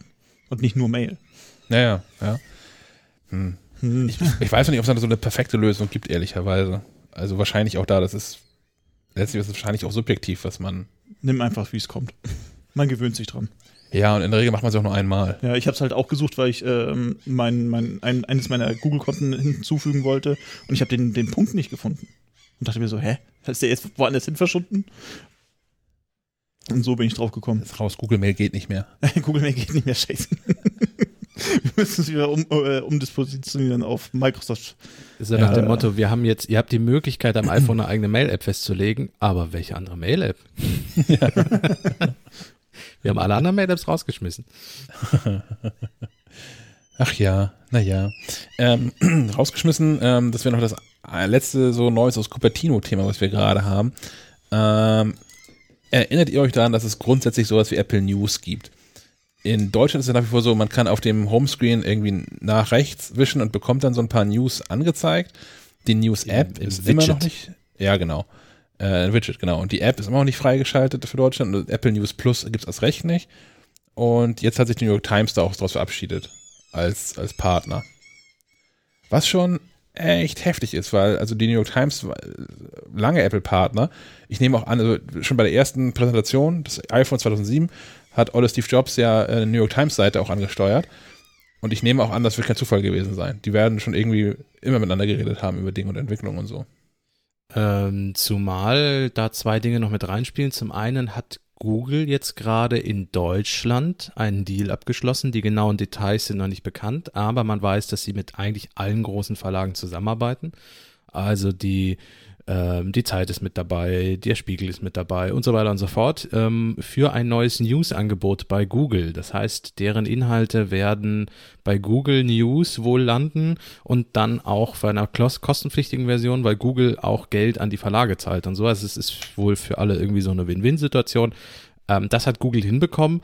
Apple News in Deutschland, ja, man, man hört nichts, man, man sieht nichts. Gut, auf uns wird man auch nicht als erstes zukommen. Ich kann mir schon vorstellen, dass man da mit größeren vielleicht schon mal in Verhandlungen gegangen ist. Noch größeren. Mit noch größeren als uns, genau. Aber ähm, ja, wenn die New York Times jetzt schon aussteigt in, in Amerika, ja, mal gucken. Also das Problem ist ja wohl auch, dass Apple ähm, da wohl wirklich 50% Provision verlangt. Also die, die Hälfte der Einnahmen wandern an Apple, die andere Hälfte wandert an die Verlage. Ähm, während man ja zum Beispiel bei In-App-Geschichten 30% nimmt. Also da hat man dann plötzlich nochmal 20% draufgeschlagen das war von Anfang an ein Kritikpunkt und als das in Amerika startete, sagten viele deutsche Verlage auf 50 Prozent seid ihr bescheuert, bei uns doch nicht. Äh, das könnt ihr mal schön selber machen. Ich weiß nicht, was der Google-Deal ist, um ehrlich zu sein. Ich weiß nicht, wie viel Prozent da fließen. Ja, bleibt spannend. Was ich bei Google ganz lustig finde, ist, ähm, das, was sie jetzt machen, ist ja im Prinzip das, eine, eine, eine Nachwehe von dieser Leistungsschutzrecht-Diskussion. Und wen sie von den Großen nicht gefragt haben, offensichtlich ist Axel Springer, die ja an vorderster Front für dieses Leistungsschutzrecht gekämpft haben, also für die Google-Steuer. Ja. Das ist, glaube ich, nochmal ein netter Seitenhieb, den da, also. Ich Da glaube ist nicht, dass bisschen es. nachtragend. Ja, das denke ich auch. Das denke ich auch. Ich finde, aus anderen Gründen ist auch noch ganz gut, aber das, äh, ja, Ja, ach, Springer, ja, schwierig. Alles schwierig. alles schwierig. Ähm, ja, ich, ich bin mir auch inzwischen nicht mehr so sicher, ob ich so ein, so ein News-Angebot auch nutzen würde. Also jetzt, also äh, nicht, nicht ich als MacLive, sondern als Privatanwender, ob ich das haben wollen würde. So, so ein vorgefiltertes News-Angebot auf deine Person zugeschnitten. Ja, vor allem so, also wenn ich mir angucke, wie es das ist, ne? Also mit, der- mit der Erfahrung, die ich jetzt da sammle, mit diesem, mit diesem News-Switch, wo ich gelegentlich mal reingucke, dass da irgendwie nur Schrott und drin ist und also die, die Auswahl ist irgendwie mies und alles ist irgendwie Fokus. Ja, es, also es kommt halt drauf an. Also ähm, dieses News-Widget, ich glaube, dass da auch niemand von Apple sich im Moment viel, viel mit auseinandersetzt. Also wenn, wird Entwicklung in die amerikanische und englische News-Geschichte geflossen sein. Ähm, ich habe neulich wieder gedacht, dass ich so eine generelle Flat wirklich ganz spannend finden würde. Also, weil dann habe ich mal wieder einen Spiegel Plus Artikel, den ich gerne lesen würde, aber dann müsste ich einen Spiegel Plus Abo. Dann habe ich einen Zeit Plus äh, Artikel, den ich gerne lesen würde, müsste ich einen Zeit Plus. Dann hätte ich einen MacLife Artikel, MacLife Plus, den ich gerne lesen würde, müsste ich wieder Mac Plus. Also, wenn ich, wenn ich das, was ich regelmäßig mal so aufrufe an Seiten und dann alles lesen wollen würde, ich würde ja 100 Euro im Monat allein für irgendwelche Angebote ausgeben, die ich schlicht an der Stelle einfach nicht habe äh, um ehrlich zu sein, wenn ich, wenn ich mir um Geld keine Gedanken machen müsste, ich würde es einfach, ich würde es tun, ich würde es einfach abonnieren, allein um die zu unterstützen. Aber das kann nun wirklich nicht jeder. Ähm, ich bin halt einer der normalen Menschen, die Sigmar Gabriel meinte, mit 10.000 Euro sind für die viel Gehalt. ähm, deswegen kann ich mir das so an der Stelle nicht leisten. Und deswegen fände ich geil, wenn es dann doch irgendwie so, ich, ich möchte ja nicht alles lesen. Ich möchte bei Weitem nicht alles lesen, was die Zeit veröffentlicht in ihrem Plusbereich. Schaffst du. Aber wenn ich weiß, einzelne von den Dingern kann ich anklicken, weil sie in meiner Apple oder Google News Flat mit drin sind, das wird mir schon helfen, das will ich gut finden. Weil die halt auch unterschiedliche Aspekte beleuchten. Klar ist immer das Thema Corona in allem mit dabei, aber die Zeit macht eine Geschichte, wo sie einen Aspekt beleuchtet, der mich interessiert und, und weiß ich nicht, die Süddeutsche macht wieder einen anderen Aspekt, den ich spannend finde. Dann müssten auch alle dabei sein, die mich interessieren. Ja, genau. Also es wird nichts helfen, wenn die FAZ alleine drin ist. Ansonsten, wenn es um Nachrichten geht, die ähm, nicht deutschlandzentrisch sind, ähm, kann ich aktuell die Washington Post empfehlen. Die haben immer noch ein Angebot laufen. Ähm, da muss man sich diese Abo-Bereich so ein bisschen durchklicken. Aber dann kann man aktuell das Jahresabo ähm, in der EU-Version, also EU-Version heißt DSGVO, DSGVO-konform und mit gar keinem Tracking, ähm, für 40 Euro kaufen. Das komplette Jahresabo. Ähm, und hat da ein zweites Jahresabo zum Verschenken mit drin. Also kann auch einer weiteren Person ein Jahresabo zukommen lassen. Oder man teilt sich das und zahlt dann jeweils nur 20 Euro. Ähm, außerdem sind da auch die, die Bücher der Washington Post ähm, mit drin. Das ist mal, das ist mal ein fairer Deal. uns. Ja, das ist fast wie unser MacLife Plus, kommen wir nachher nochmal zu. Aber ähm, das ist wirklich mal ein wirklich, wirklich äh, fairer Deal. Ich würde auch mehr für zahlen. Aber was ich aktuell nicht mehr eingesehen habe, ist diese, ähm, ich glaube, es sind 25 Euro, 22 Euro irgendwas im Monat zu zahlen, nur um die Zeit lesen zu können. Online. Also Zeit plus. 20 Euro, 22 Euro Kicks im Monat, nicht im Jahr. 42 Euro im Monat. 22 Euro. 22 Euro, ja. Ist schon, wenn man, wenn man das mal gegen Netflix vergleicht. Ja, also ja. Die- ich- International Vergleich finde ich es halt auch schwierig. Ne? New York Times zahle ich aktuell, habe ich auch nicht alles, die haben so ein abgestuftes Modell ja, zahle ich drei Dollar im Monat, um einfach Zugriff auf alle Artikel zu haben. Die haben noch diverse Bonusprogramme drumherum, die habe ich halt nicht, aber ich kann alle Artikel lesen. Und dieses Washington Post-Ding kostet normalerweise ähm, 9 Dollar, 9 Euro, weiß ich gerade nicht, aber Zehner im Monat. Ähm, Finde ich dann auch noch einen totalen fairen Preis. So. Äh, zumal die auch nach wie vor wenig wirklich exklusiv haben. So ist, was irgendwie Nachrichtenlage ist klar, was, was Kaspar gerade sagt, das sind immer mal andere Herangehensweisen an, an Themen. Aber die Themenlage ist ja weitestgehend ähm, die gleiche bei allen, bei allen Nachrichtenmedien. Und ich finde 10 Euro finde ich auch okay, da würde ich auch ein paar mehr von kaufen dann. Naja, vor allem sind diese, diese Preise und diese, diese ähm, Exklusiv-Abos oder Plus-Modelle häufig immer noch bei großen Verlagen so, wie sie, wie sie früher mal waren. Ich meine, früher hatte ich eine Zeitung abonniert und ich habe vielleicht noch die Tagesschau gesehen. Das waren meine, meine Quellen, das war mein Blick in die Welt. Es gab das Internet nicht, ich habe nicht überall die News bekommen, ich habe nicht verschiedene Blickwinkel gesehen, verschiedene an, äh, Herangehensweise an Themen. Ähm, für mich war dann die Zeit oder die, das Hamburger Abendblatt oder die Süddeutsche das, das die Zeitung, wo ich meine Informationen herausgenommen habe. Ähm, das Medienverhalten hat sich einfach, das Konsumieren hat sich ja unglaublich geändert. Und da müssen so Programme irgendwie auch mitgehen. Ich weiß auch, natürlich wissen wir selber, wie schwer es ist, ähm, ein journalistisches Format zu finanzieren, weil wir haben jetzt alle festgestellt, Corona hat das nochmal verstärkt, das war vorher auch schon zu sehen, dass rein werbefinanziert nicht funktioniert. Und dass wir alle, auch wir, ähm, kostenlos Inhalte ins Internet geblasen haben, weil wir gesagt haben, ja, durch die Werbung holen wir das Geld wieder rein. Das funktioniert einfach schlicht nicht. Das muss man inzwischen festhalten. Da wird auch keiner mehr widersprechen. Ähm, ja, deswegen, irgendwas muss man sich überlegen, aber ich glaube, so, so, so dieses typische, klassische, alte Print-Abo einfach aufs Digitale umzumünzen, das wird auch nicht funktionieren. Das ist halt äh, das Thema Digitalisierung beziehungsweise Elektrifizierung.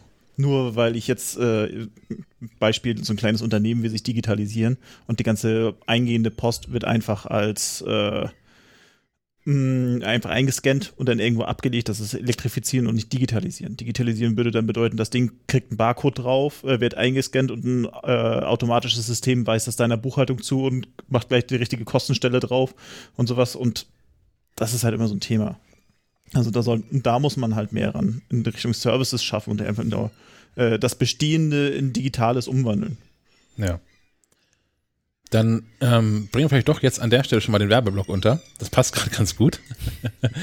ähm, für nämlich MacLife Plus ist jetzt ähm, Ja, Shaki, können wir nicht einfach, hätten wir uns nicht einen guten Businessplan überlegen können, statt jetzt hier die Leute zu bitten, uns Geld zu zahlen? Das war ein Leserfeedback. Das habe ich mir jetzt gerade nicht aus den Fingern gesagt. Ach ja, der, der auch ob wir nicht mal äh, eine Beratungsagentur dafür reinholen wollen würden. Genau, richtig. Dass, dass wir mal. dem das alles ihm zu teuer ist. ähm, was ist ihm zu teuer? Wir haben jetzt ähm, am nächsten Montag feiern wir zwei Wochen MacLife Plus. Wey, haben wir eine Sektflasche irgendwo? Wir, wir haben immer noch ein Bierfass im Kühlschrank. Ah, sehr gut. Das ist erst seit drei Jahren abgelaufen. Das könnten wir ja mal aufmachen. Ich, ich, ich kann noch mal erwähnen, Bier wird nicht schlechter, Ja, als es ja. sowieso schon ist. Also nicht, nicht, nicht, sch- also schlechter im Sinne von, Nicht schlechter, Naja. als es eh schon ist. Ist Ich das ein trinke- Krombacher Mann. Fass oder was? nein, ich, ich trinke doch, ich trinke ja Bier für mein, für mein Leben gern. Aber natürlich Bier in Bier ist Alkohol, deswegen ist Bier grundsätzlich schlecht. Es sind, ein, ein, ähm, ein, es sind auch schädliche Stoffe drin. Und mit im Laufe der Zeit, Bier wird nicht, nicht schlechter, nicht gefährlicher. Der Geschmack verändert sich. Aber es wird nicht, es wird nicht ungenießbar oder so. Und auch nicht giftiger, als es ohnehin schon ist. Ähm, aber wir verkaufen gar kein Bier, sondern wir verkaufen Artikel und sowas. Ähm, MacLife Plus ähm, ist ein Paket, das sich im Wesentlichen daraus zusammensetzt, dass ähm, Mitglieder von MacLife Plus vorab Zugriff haben auf ähm, Artikel, die in der kommenden MacLife erscheinen werden, als Plus-Artikel auf maclife.de. Ähm, sie bekommen maclife.de komplett werbefrei, also ohne Bannerwerbung. Und es gibt Zugriff auf das komplette Heftarchiv, also ähm, alle Ausgaben der MacLife, iPhone, iPad Live, MacLife Wissen, MacBibel, iPhone Bibel und ähm, die Fachbücher, die wir noch schreiben, die im Herbst erscheinen, werden auch mit drin landen dann. Ähm, wir haben noch zwei, drei Sachen, wo wir noch dran arbeiten, die da auch mit reinfließen werden im Laufe der Zeit. Das ist das aktuelle Paket, ähm, kostet 5 Euro im Monat oder 36 Euro im Jahr. Und damit dann, also wird aber auch monatlich abgebucht, steht, dann steht man bei 3 Euro im Monat. Ähm, was glaube ich ein, also gerade auch wo ich so gemeckert habe über die anderen, ein, ein wirklich faires Angebot ist. Das ist billiger als so ein, so ein Mokka-Latte-Dingsbums bei, bei der Campus Suite, habe ich heute Morgen gesehen. Da zahlst du 4 Euro für. Ja, aber da kriege ich auch vernünftigen Monat. Inhalt für. Achso, okay. Äh, Scha Schaumschlägerei gibt's bei uns auch im Artikel. Ähm, Nein, gibt's nur ähm, im Podcast. mehr, mehr Inhalt als ein Chai Latte? Oder wie ist jetzt der das, Werbeslogan? das wäre doch, das wäre doch ein geiler Slogan, ja.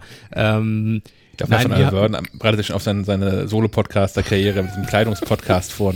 Aber das ist eine Kündigung. Ja, ich, ich, äh, der Podcast steht. Webseite ist schon, ich muss nur noch, muss nur eine erste Folge produzieren. Ähm, was ich sagen wollte, ist, dass wir, dass wir das tatsächlich als zweites Modell haben. Also wir haben natürlich immer noch die News und solche Geschichten äh, kostenlos auf der Webseite, weil es natürlich nichts bringt, reine News hinter eine Bezahlschranke zu stellen, weil die gibt es und das ist auch tatsächlich eines der Argumente, die uns jetzt manch ein Leser vorwirft. Ja, so News kriege ich ja sonst auch überall im Internet. Ja, richtig. Die stellen wir auch nicht hinter eine Bezahlschranke. Die bleiben weiterhin kostenlos. Was bei uns hinter der Bezahlschranke sind, ist zum einen die Heftartikel, die vorzeitig dort erscheinen, ähm, weil das Heft haben wir ja auch meistens nicht kostenlos zur Verfügung gestellt. Und was dort auch erscheinen wird, sind Plus, also Online-Only Plus-Artikel, die Dinge halt einsortieren, die mal ein bisschen tiefer in die Materie gehen, ähm, die tagesaktuelle Geschichten behandeln und sowas. Das, das wird also auch nicht das übliche Newsgeschäft sein. Oder wenn es auf einer News beruht, äh, dann doch deutlich ausführlicher sein als eine klassische News. Was ja alles andere, was ja, äh, was alles ja andere Kieler Verlagshäuser nicht daran hindert, jede noch so banalste News hinter eine Bezahlschranke zu packen. Ja, und jetzt war der Höhepunkt war gestern, dass das Land Schleswig-Holstein, glaube ich, äh, aktuelle Corona-Bestimmungen wieder mal vorgestellt hat. Ähm, und die besagte Zeitung, über die wir gerade sprachen, ähm, auch Kieler das hinter die Bezahlschranke steckte. Also ich musste, also natürlich habe ich das dann einfach auf der Seite des Landes Schleswig-Holstein selber aufgerufen, äh, weil das da schlicht und einfach auch nochmal frei zugänglich ist. Aber ich finde, so öffentlich zugängliche Informationen in der Zeitung hinter eine Bezahlschranke zu stecken, gerade in so Corona-Zeiten immer noch schwierig. Kannst du den, den, den Link zu dem Artikel vom, vom Land nicht einfach unter den Facebook-Kommentar von der Zeitschrift posten? Ich bin nicht bei Facebook. so, sorry. Aber ja, die sind mir da mehrfach unangenehm aufgefallen. Also die haben das, äh, als die ganze Corona-Welle losging, haben das mehrfach gemacht. Also eigentlich durchgängig, dass alle Corona-Nachrichten, also zu einer Zeit, als das ja noch beinahe stündlich Neuigkeiten dazu gab, ähm, hinter einer Bezahlschranke waren, was ich echt schwierig fand, so als, als die ja noch für die Information der Öffentlichkeit irgendwie sich auch, auch schon zuständig sind, weil sie die einzigen in Kiel sind, die so die einzigen Nachrichten hier. Ähm, die, ich sehe da schon auch so einen Auftrag und ähm, wo wir es auch schon mehrfach gemacht haben, ist hier in Kiel, äh, wissen ja die einen oder anderen militärisch wichtiger Standpunkt gewesen im Zweiten Weltkrieg. Äh, man findet noch die eine oder andere Fliegerbombe. Wir funken hier immerhin aus einer alten U-Boot-Halle. Genau, ja. Die ein oder andere, quasi jede Woche ist hier eine Bombenentschärfung. Ja, tatsächlich. Ja. Egal, wenn du, wenn du Span in den Boden stichst, ja, ich finde es immer eine Bombe. Ähm, ja. Und selbst die Informationen sind hinter Bezahlschranken versteckt. Und Ja, das, Die Bombenentschärfung auch? Naja, Mhm. also beides. Also zum einen der Artikel, wo drin steht, ähm, welches Gebiet das eigentlich ist, also was geräumt werden soll, wo Leute auch dann evakuiert werden sollen, sich evakuieren sollen. Mhm. Ähm, und dann aber auch der Live-Ticker dazu, wo du sehen kannst, steht Kiel noch oder dauert es länger oder was auch immer. kann ich zurück in meine Wohnung? Solche Ja. Dinge. Ja. Und ich meine, klar, was du auch gerade sagtest, du bekommst Informationen ja auch von offiziellen Stellen dann. Aber bitte, also ich finde sowas, also da, wo es wirklich um, um, um das Wohlergehen von Menschen geht und eine akute Bedrohungslage, und sowohl Corona als auch eine Bombenentschärfung ist ja irgendwie eine Bedrohungslage, das kannst du nicht in deine Bezahlschranke packen. Das finde ich so daneben. Es klickt halt gut, ne? Ja, das ist das Gegenargument. Das stimmt. Ja. Und das Totschlagargument. Äh, ja. Ähm, haben, haben wir natürlich an der Stelle auch einfacher, weil wir sowas nicht haben, solche Themen. Wir haben ja Genau. nichts, was irgendwie jetzt, wo es um, um Leben und Tod für, für die Leser, für unsere Leser geht. Selten. ähm, wir erhoffen uns dadurch zum einen ein breiteres Angebot machen zu können, vor allem auch, und ein, ein ähm, spannenderes und unabhängigeres Angebot auch. Also ähm, wenn man, wenn man von Werbung abhängig ist, dann guckt man halt doch auch einfach auf Klicks. Das muss man einfach zugeben, weil je mehr Klicks man bekommt, das ist ja das Problem an dem ganzen Geschäft, je mehr Klicks man bekommt, umso mehr Geld gibt es am Ende. Ähm, also wenn Adobe bei uns eine Anzeige schaltet auf der Webseite, wenn die einmal geklickt wird, bringt uns die auch überhaupt nichts. Ähm, und so ein Plusartikel ist die Reichweite erstmal nebensächlich. Das heißt, da kann man sich dann auch mit Themen beschäftigen, die vielleicht nicht sofort klickmäßig die Burner sind und alles andere wird unter den Tisch gekehrt, weil es niemand anklickt. Um es mal ganz, ganz plakativ zu sagen. Also das ist auch eine Hoffnung, dass uns da ein bisschen mehr Freiheit durchkommt. Das ist ein bisschen die, äh, nicht Elektrifizierung, sondern die, die Printifizierung des Internets dann. Aber Genau. mit, mit dem gedruckten Heft haben wir es ja auch so. Mit dem gedruckten Heft tracken wir ja auch, können wir ja auch nicht einzelne Artikel tracken, sondern sehen insgesamt die Verkaufszahlen. Und die sind auch immer, immer einen Monat versetzt mindestens. Weil äh, die, die Verkaufszahlen, wenn in, in dem aktuellen Heft ein Artikel drin ist, der scheiße ist, oder das ganze Heft scheiße ist, ähm, dann haben die Leute das Beispiel gekauft. Und wir sehen, wir sehen in einen Monat versetzt erst, dass die Menschen unzufrieden waren, es nicht mehr kaufen. Ähm, aber das, das Heft ist ja auch ein, ein, ein Gesamtkunstwerk, wo wir ja auch den Freiraum haben, ähm, Artikel drin zu haben, wo wir von vornherein wissen, okay, das interessiert jetzt genau 15% der MacLive-Käufer, aber es ist ein cooles Thema. Kann man mal machen. Ja, und die Mischung macht's auch. Also ich meine, wir haben ja auch den Feuilleton-Teil hinten drin, wir haben, wir haben Buchtipps und solche Geschichten, was theoretisch eigentlich in einem, in einem Technikmagazin erstmal nicht unbedingt ähm, sofort das äh, Top-Thema sein sollte. Ähm, aber die, dieses, dieses, diese Mischung, die das Heft ja auch ausmacht und die, glaube ich, äh, auch dazu beiträgt, dass das Heft nicht ganz unerfolgreich ist, die ist einfach etwas, was wichtig ist. So. Und man muss auch echt, und das ist ja auch, finde ich auch immer so schön bei unseren Newsartikeln, manchmal schreiben ja auch Leute drunter, äh, warum habt ihr das denn jetzt schon wieder geschrieben? Warum musste ich mir das durchlesen? Äh, klick's doch einfach nicht an. Lies es doch nicht, wenn es dich nicht interessiert. Also ich hätte die Zeit nicht, lauter Dinge zu lesen, die mich nicht interessieren. Und dann noch Komm zu ja schon nicht- kommentieren. ja, genau. Ich, ich, ich komme ja schon nicht hinterher, die Dinge zu lesen, die mich interessieren. Die, die ich schreibe, die, die, Die, die lese ich sowieso nicht nochmal. Aha. Einfach run- runtergeschrieben raus. Genau. Sobald ich den letzten Absatz habe, veröffentlichen. Äh, ja, eine letzte Sache noch, äh, MacLive Plus, man kann es 31 Tage kostenfrei testen. Ähm, genau. Also- Ein ganzer Monat, egal welcher Monat. Ja, aber halt nicht auf einen Monat begrenzt. Also ab dem Tag, wo man es abonniert, das ist es schwierig. Wenn du am 15. äh, abonnierst, hast du nächsten Monat am 16. bis dahin geht es, richtig? Das kann ich nicht im Kopf- das kann ich im Kopf nicht auf den Monat an. und Siehst du? Das meine ich. Das macht ist Ja. alles sehr kompliziert. Ein- Einfach 31 Tage, egal Genau, wann 31 du Tage, abonnierst. genau. Super. sobald du den Abo-Knopf drückst, kannst du einen Countdown stellen, wo von 31 runtergezählt wird. So. Das wir. wird einmal sogar auch angezeigt im, im Menü, wie lange das läuft. Ja. Ja, das ist natürlich, also, ich halte es rundum für ein, ein wirklich faires Angebot und versuche das auch da fair zu gestalten. Man kann das in Ruhe testen, in Ruhe ausprobieren. Ähm, Zum, zumal wir auch noch nicht komplett fertig sind. Also im Sinne von, wir arbeiten noch an Funktionen, die noch dazukommen. Also es ist nicht so, dass das, was jetzt da ist, die nächsten zehn Jahre das einzige sein wird. So viel kann man auch, glaube ich, sagen, ohne ins Detail zu gehen. Ja, das ist, wo wir uns total das nächste, woran wir arbeiten, ist die Darreichungsform der digitalen MacLive-Ausgaben. Da haben wir uns Ja. einen Weg ausgedacht ähm, und nach aktuellen Zuschriften stößt der auf ein bedingtes Maß an Gegenliebe. Das werden wir nochmal, da werden wir justieren. Genau. Also äh, das ist auch nochmal ein gutes Stichwort. Wenn ihr dieses Probeabo macht und wenn ihr euch was auffällt oder wenn ihr euch was wünscht, schreibt uns das bitte. Wir freuen uns. Plus at maclive.de. Genau, ja, ist die Mailadresse. Wunderbar. Gut, genug, genug interne Werbung. Es gibt nie genug Werbung für uns eigene Produkte. ähm, kommen, wir, kommen wir zu dem Thema oder dem Grund, weswegen Sebastian Fischbeck eigentlich heute hier ist. Wie gesagt, du bist ja immer herzlich eingeladen, dem Podcast beizuwohnen. Ich höre ihn mir auch immer gerne an. Ja, auf vierfache Geschwindigkeit, ich Nee, weiß. äh, jetzt, wo, jetzt, wo ich mittlerweile auf Overcast gewechselt habe von Apple Podcast weg, habe ich bemerkt, dass es da auch eine höhere Geschwindigkeit gibt als zweifach. Die habe ich auch ausgetestet. Es funktioniert, aber nicht für jeden Podcast. Weil es gibt Leute, die sprechen langsamer, es gibt Leute, die sprechen schneller und bei schnelleren Podcasts muss ich manchmal auch unterscheiden von doppelter Geschwindigkeit auf so 1,7-fache Geschwindigkeit. Und wo stehen wir? Ihr steht auf doppelte Geschwindigkeit. Chuck, du musst wenn, schneller reden. Wenn, wenn, wenn, Noch schneller. wahrscheinlich auch Leute, die gerade, äh, wie ich, auch auf höhere Geschwindigkeit äh, hören und mich jetzt sprechen hören, die denken sich auch so, oh Gott, wieso spricht er so schnell? Also ich habe halt ein, ein, ein Tempo, ein Denk- und Sprechtempo, das sich daran angepasst hat. Aber nee, ihr, ihr steht auch auf doppelter Geschwindigkeit, besonders wenn Kaspar und Chuck sich unterhalten. Da sind Kannst du ja gar nicht mehr auseinanderhalten, die beiden. doch, also mittlerweile funktioniert das so nach einem Jahr. Ich bin jetzt hier äh, seit, Mo nee, hier, seit dem 1. Juli 2020 bin ich ja ein Jahr jetzt bei Falke Media. Was? Wir haben das nicht Wo ist das gefeiert? Bier? Oben im Kühlschrank. Ja, sehr gut. genau.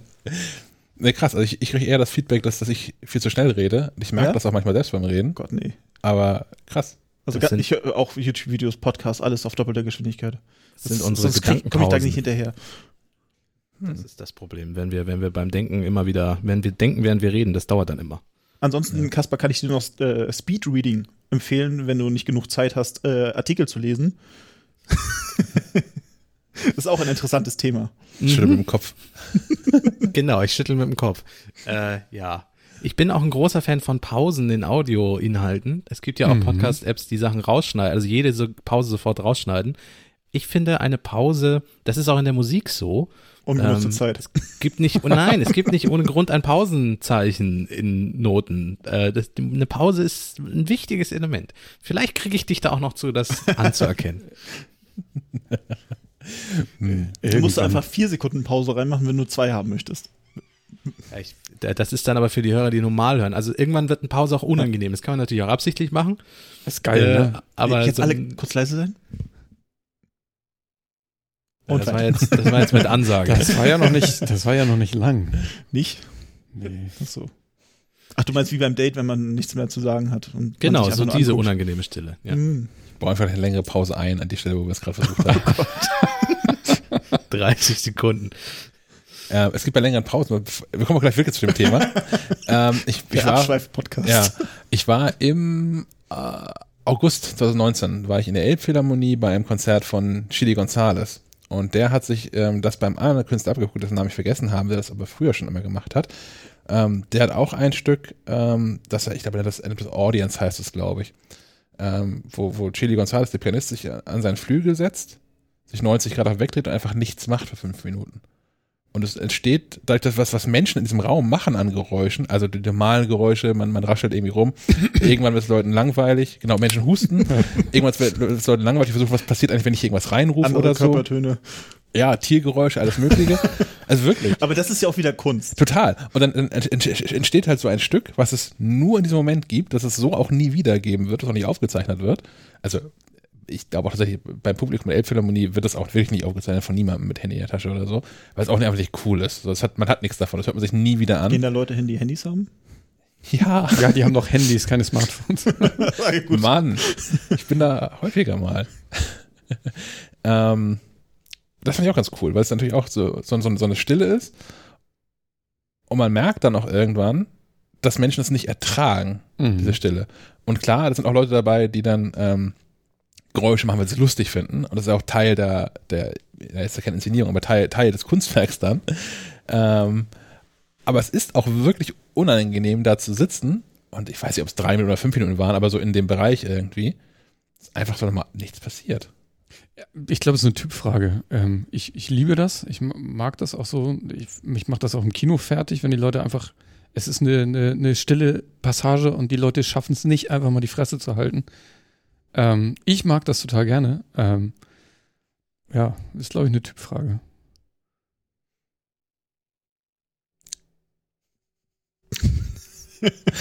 Das klappt nur so bedingt. Siehst du, was ist los mit euch? Dafür bin ich zu hibbelig. Kann ich nicht.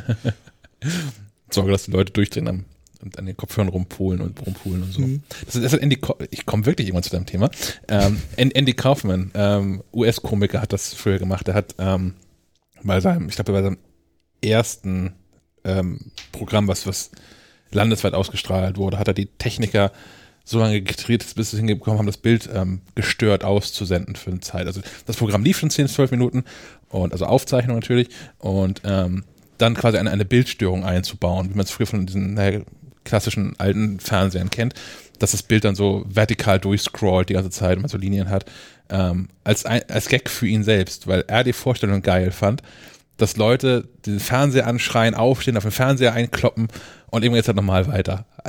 Das, das Wie viel Stress das verursacht. Das macht doch Helge Schneider auch immer. Der hat auch schon so einen oder anderen Tontechniker zum Wahnsinn getrieben, weil er nämlich perfekt in ein Mikrofon sprechen kann und es so klingt, wie wenn das Mikrofon Aussetzer hätte. Der hat das zur Perfektion getrieben. Und ich war einmal bei einem Live-Auftritt, wo er das gemacht hat und du sahst, wie der Techniker anfing, an seinem Mischpult hochrot anzulaufen und alle Knöpfe zu drücken, die er irgendwie finden konnte. Genau zu Äh. dem Thema hatte ich gestern Abend auch was. Äh, eine Kollegin wollte gestern Abend noch Dateien bei uns auf dem Dateiserver laden um 21 Uhr und sie hat bei uns äh, in unseren internen Slack-Channel geschrieben, das ist so langsam. Warum dauert das so lange? Ich habe dann bei uns auf dem Server geguckt, okay, es war gerade Back, äh, Backup am Laufen, habe sie gefragt, muss das heute Nacht sein oder kann das auch morgen sein? Nee, es muss heute sein. Ich, okay, Backup ausgeschaltet, ist immer noch langsam. Ich meine dann zu ihr, okay, hier mach mal das, mach mal dies, ist immer noch langsam. Ich habe mir dann irgendwann gedacht, was ist, was kann das denn sein, was das Problem ist? Hab sie natürlich vorher gefragt, was sie für eine Leitung hat. Hatte 10 Megabit Upload, sollte eigentlich genügend, sollte nur 20 Minuten dauern, rechnerisch. Hat aber mindestens eine Stunde gedauert, laut Anzeige. Problem bei ihr Internet. Hm. Ja. Nach einer Stunde hat sie dann das Internet gewechselt und es ging sehr schnell. Das Internet gewechselt? Ja, also sie hat irgendwo noch einen zweiten Vertrag irgendwo. Also, Wo, wo sie aber auch nur 10 Megabit Upload hat, aber da ging es direkt durch. Ja, es kommt auch immer drauf an, wer die 10 Megabit noch mitnutzt Ja. oder so. Es ist ein äh, Kabelanschluss und das ist immer schwierig. ja. Besonders abends. Besonders abends. Gut, Thema? Ja. Herr Fischbeck, warum sind Da- Sie da? Damit sind wir ja quasi im Homeoffice angekommen. Ich bin hier, weil ihr einen, jemanden braucht, der euren Drucker einrichtet. Wir haben keinen Drucker, Ja, oder? Sprachnachrichten mit Druckerfragen gerne. Also ich habe nicht, besonders nicht unter macOS. Also das Cup-System ist, oh Das, Gott. das können wir wirklich mal diskutieren, warum man nicht einmal drucken kann und es einfach so funktioniert. AirPrint. Nein, warum? Warum? Es funktioniert einfach nicht. Es kommt quer raus, obwohl es hoch sein soll. Es kommt farbig raus, obwohl es schwarz-weiß sein soll. Es kommt auf dem falschen Format raus. Alles kaputt. ja. Drucker ist ein ganz eigenes Thema. Also es sollte äh, Fachinformatiker geben, die sich nur um Drucker kümmern. Das ist Eigener, eigener Studiengang. Auch ein bisschen deprimierend. Bin ITler. Oh, was machst du? Drucker. Oh. Wahrscheinlich gibt es so eine Studiengang, aber es kommt keiner lebend raus. ja. Es gibt ja auch Unternehmen, die sich nur auf Druck, so, so auch Großkopierer oder Großgeräte, Kleindrucker beschäftigen. Das sind ja auch nicht besser. Nee, Drucker sind Drucker und Drucker sind immer doof. Ja. Das alles sind so Homeoffice-Themen. Ähm, auch. Also der vierte Versuch, jetzt zum einen Thema zu kommen. ähm, du, hast ja nicht nur deshalb, aber auch so mit, mit dem Ansatz angefangen, dass hier diverse Dinge mal gerade gezogen werden müssen, dass Dienste zusammengeführt werden müssen, dass äh, letztlich auch tatsächlich in dem Sinne auch wirklich Digitalisierung vorangetrieben werden soll. Ähm, das Ganze hat sich ja noch ein bisschen nochmal dann auch äh, gesteigert durch, durch Corona, wie überall, weil auf einmal die, ähm, äh, bei jedem der Einblick oder die in Notwendigkeit gekommen ist, Dinge zu entscheiden. Und ähm, hast ja im, im Vorlauf dessen diverseste Dienste angeguckt und am Ende haben wir uns für einen entschieden. Und ähm, ich glaube, es könnte inzwischen auch für, für die Hörer nämlich wieder ganz spannend sein, ähm, mal mitzubekommen, wie das bei uns so gelaufen ist. Denn ich habe so einen Eindruck, dass ganz, ganz viele Unternehmen jetzt in der ganzen Corona-Zeit schnell irgendeine Lösung etabliert haben, damit es irgendwie weitergeht. Ähm, und die kommen jetzt auch irgendwie zurecht. Und ich habe so den Verdacht, dass jetzt so in den nächsten Wochen und Monaten ähm, da so eine neue Nüchternheit einsetzen wird und man sich mal anguckt, was haben wir eigentlich jetzt eigentlich gekauft und was davon wollen wir eigentlich behalten, also welche, welche Funktionen wollen wir davon eigentlich behalten und was ist dann der richtige Dienst dafür. Wie, wie sind wir an das ganze Ding rangegangen, so als ja, also Haus. ich habe hab ja vorhin gesagt, dass ich jetzt knapp seit einem Jahr bei Falke Media bin ähm, und meine meine ersten Projekte hier drin waren, nachdem ich erstmal überhaupt das ganze System aufgenommen habe, um zu gucken, was haben wir überhaupt alles. Also einfach mal so eine Inventarisierung. Ich habe auch ein Inventarisierungstool eingeführt. Äh, das ist auch immer ganz wichtig für solch äh, große Unternehmen, einfach mal zu wissen, was haben wir, wo stehen wir. Dann musste ich erstmal ein paar Gespräche führen, wo wollen wir hin. Und daran hat sich dann bemessen. Die, die ganz dem, großen Fragen. Ja.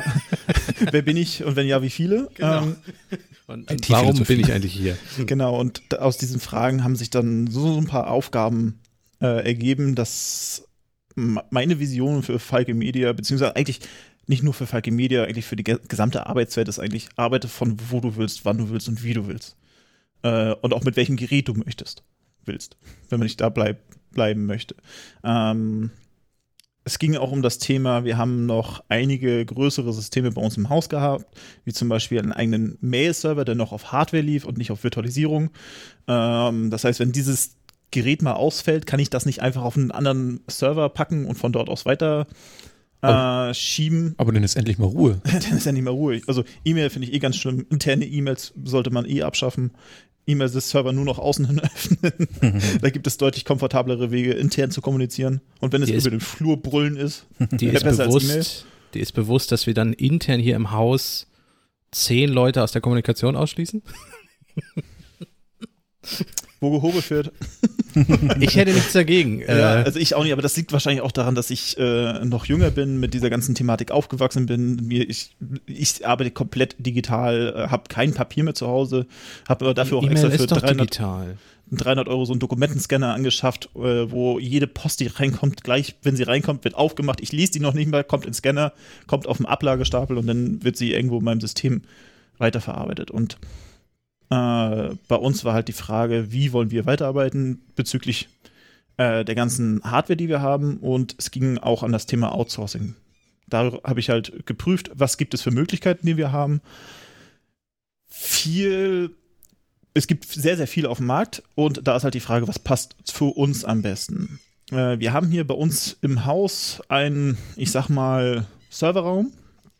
Dieser Serverraum ist gesichert, klimatisiert, mit besonderen Anlagen geschützt und sowas, aber wenn man sich mal so einen Serverraum vorstellt, sieht das Ding nicht so aus wie ein Serverraum. Da denkt man sich ja so cleane Optik, äh, lange Gänge mit irgendwelchen äh, 19 Zoll Schränken, die voll sind mit Servern. So ist das jetzt bei uns nicht. Das ist ein so ehemaliger Büroraum. genau, es ist ein ehemaliger Büroraum, wo einfach ganz viele Kabel durch sind und durch die mehrfachen Umbauarbeiten hier in der Halle 400 wurden auch Kabel zurückgeführt. Das heißt, es liegen sehr viele Kabel da drin von der Inhouse-Verkabelung. Und da steht dann ein schlechter Abstellraum. äh, es ist auch ein Abstellraum mit dazu okay. für meine IT-Hardware. Und die Frage war halt auch, diese Hardware kann eigentlich doch jemand besser verwalten, der sich nur um das Thema äh, Server-Housing oder Rechenzentrumsdienste-Anbieter kümmert. Da haben wir auch den großen Vorteil, dass wir eine Glasfaserleitung zu einem lokalen Internetanbieter hier vor Ort haben, der direkt neben uns sitzt und auch so ein Rechenzentrum anbietet. Darf ich den Namen sagen? Na klar. Äh, das ist äh, das äh, Unternehmen Edix. Ich glaube, da hast du auch äh, einige Verbindungen hin. Ich habe da von 2005 an habe ich als Werkstatt angefangen, bis 2012 da gearbeitet. Genau, da haben wir zum Beispiel auch ähm, einen Teil des Rechenzentrums gemietet von dem, dem Schrank, wo wir Hardware einbauen können. Da steht auch schon Hardware von uns drin. Und wie gesagt, wir haben da eine direkte Glasfaserleitung zu diesem Rechenzentrum. Und da ist jetzt die Frage gewesen, die Server bei uns aus dem Haus rauszukriegen, äh, welche Server wollen wir weiter betreuen auch Und da ist die Frage dann auch gekommen, okay, wollen wir den Mail-Server weiter betreuen? Das ist bei uns damals ein Kirio-Mail-Server gewesen. Als ich angefangen habe, hatte ich keine Ahnung, dass es das gibt. Ich kenne ein paar, ein paar mehrere von den Mail-Servern. Klassisch ist halt Exchange in dem Umfeld, aber Kirio ist halt so so ein System gewesen, was immer gut mit Apple zusammengearbeitet hat. Problem ist, dass ich selber das Programm nicht kenne. Ich hätte mich erstmal darauf schulen lassen müssen. Aber die Frage bestand ja eh, ob wir diese Systeme äh, weiter bei uns im Haus lassen wollen oder nicht irgendwo uns in einen Dienst einkaufen, der einfach besser diese Dienste anbietet. Gesichert auch. Und es gibt ein paar mehr Dienste, unter anderem halt das von Google, die G Suite, Microsoft Office 365 heißt jetzt mittlerweile nur noch Microsoft 365. Stimmt, die haben sie auch schon umbenannt, ja. Mhm. Passiert sehr, sehr viel bei Microsoft. Also da, Microsoft ist mittlerweile sehr volatil geworden, was ihr, ihre Produkte angeht. Äh, in Bezug jetzt zum Beispiel auf die Mixer-Thematik. Ja. Aber, aber gerade, gerade mehr, wenn ich mal zwischen darf, ist, ähm, auch als ich noch bei Alex gearbeitet habe, das war das Erste, was wir Leuten immer empfohlen haben, macht doch um Gottes Willen, egal was ihr macht, macht nicht Mail selbst. Ja. Also ich kenne auch ganz viele Unternehmen, die ihren eigenen Exchange-Mail-Server irgendwo in ihrem Haus stehen haben. Wahrscheinlich, wie gesagt, auch noch auf einem Hardware-Server am Laufen, noch nicht mal virtualisiert. Und wenn das Ding in die äh, da kannst du nichts mehr machen.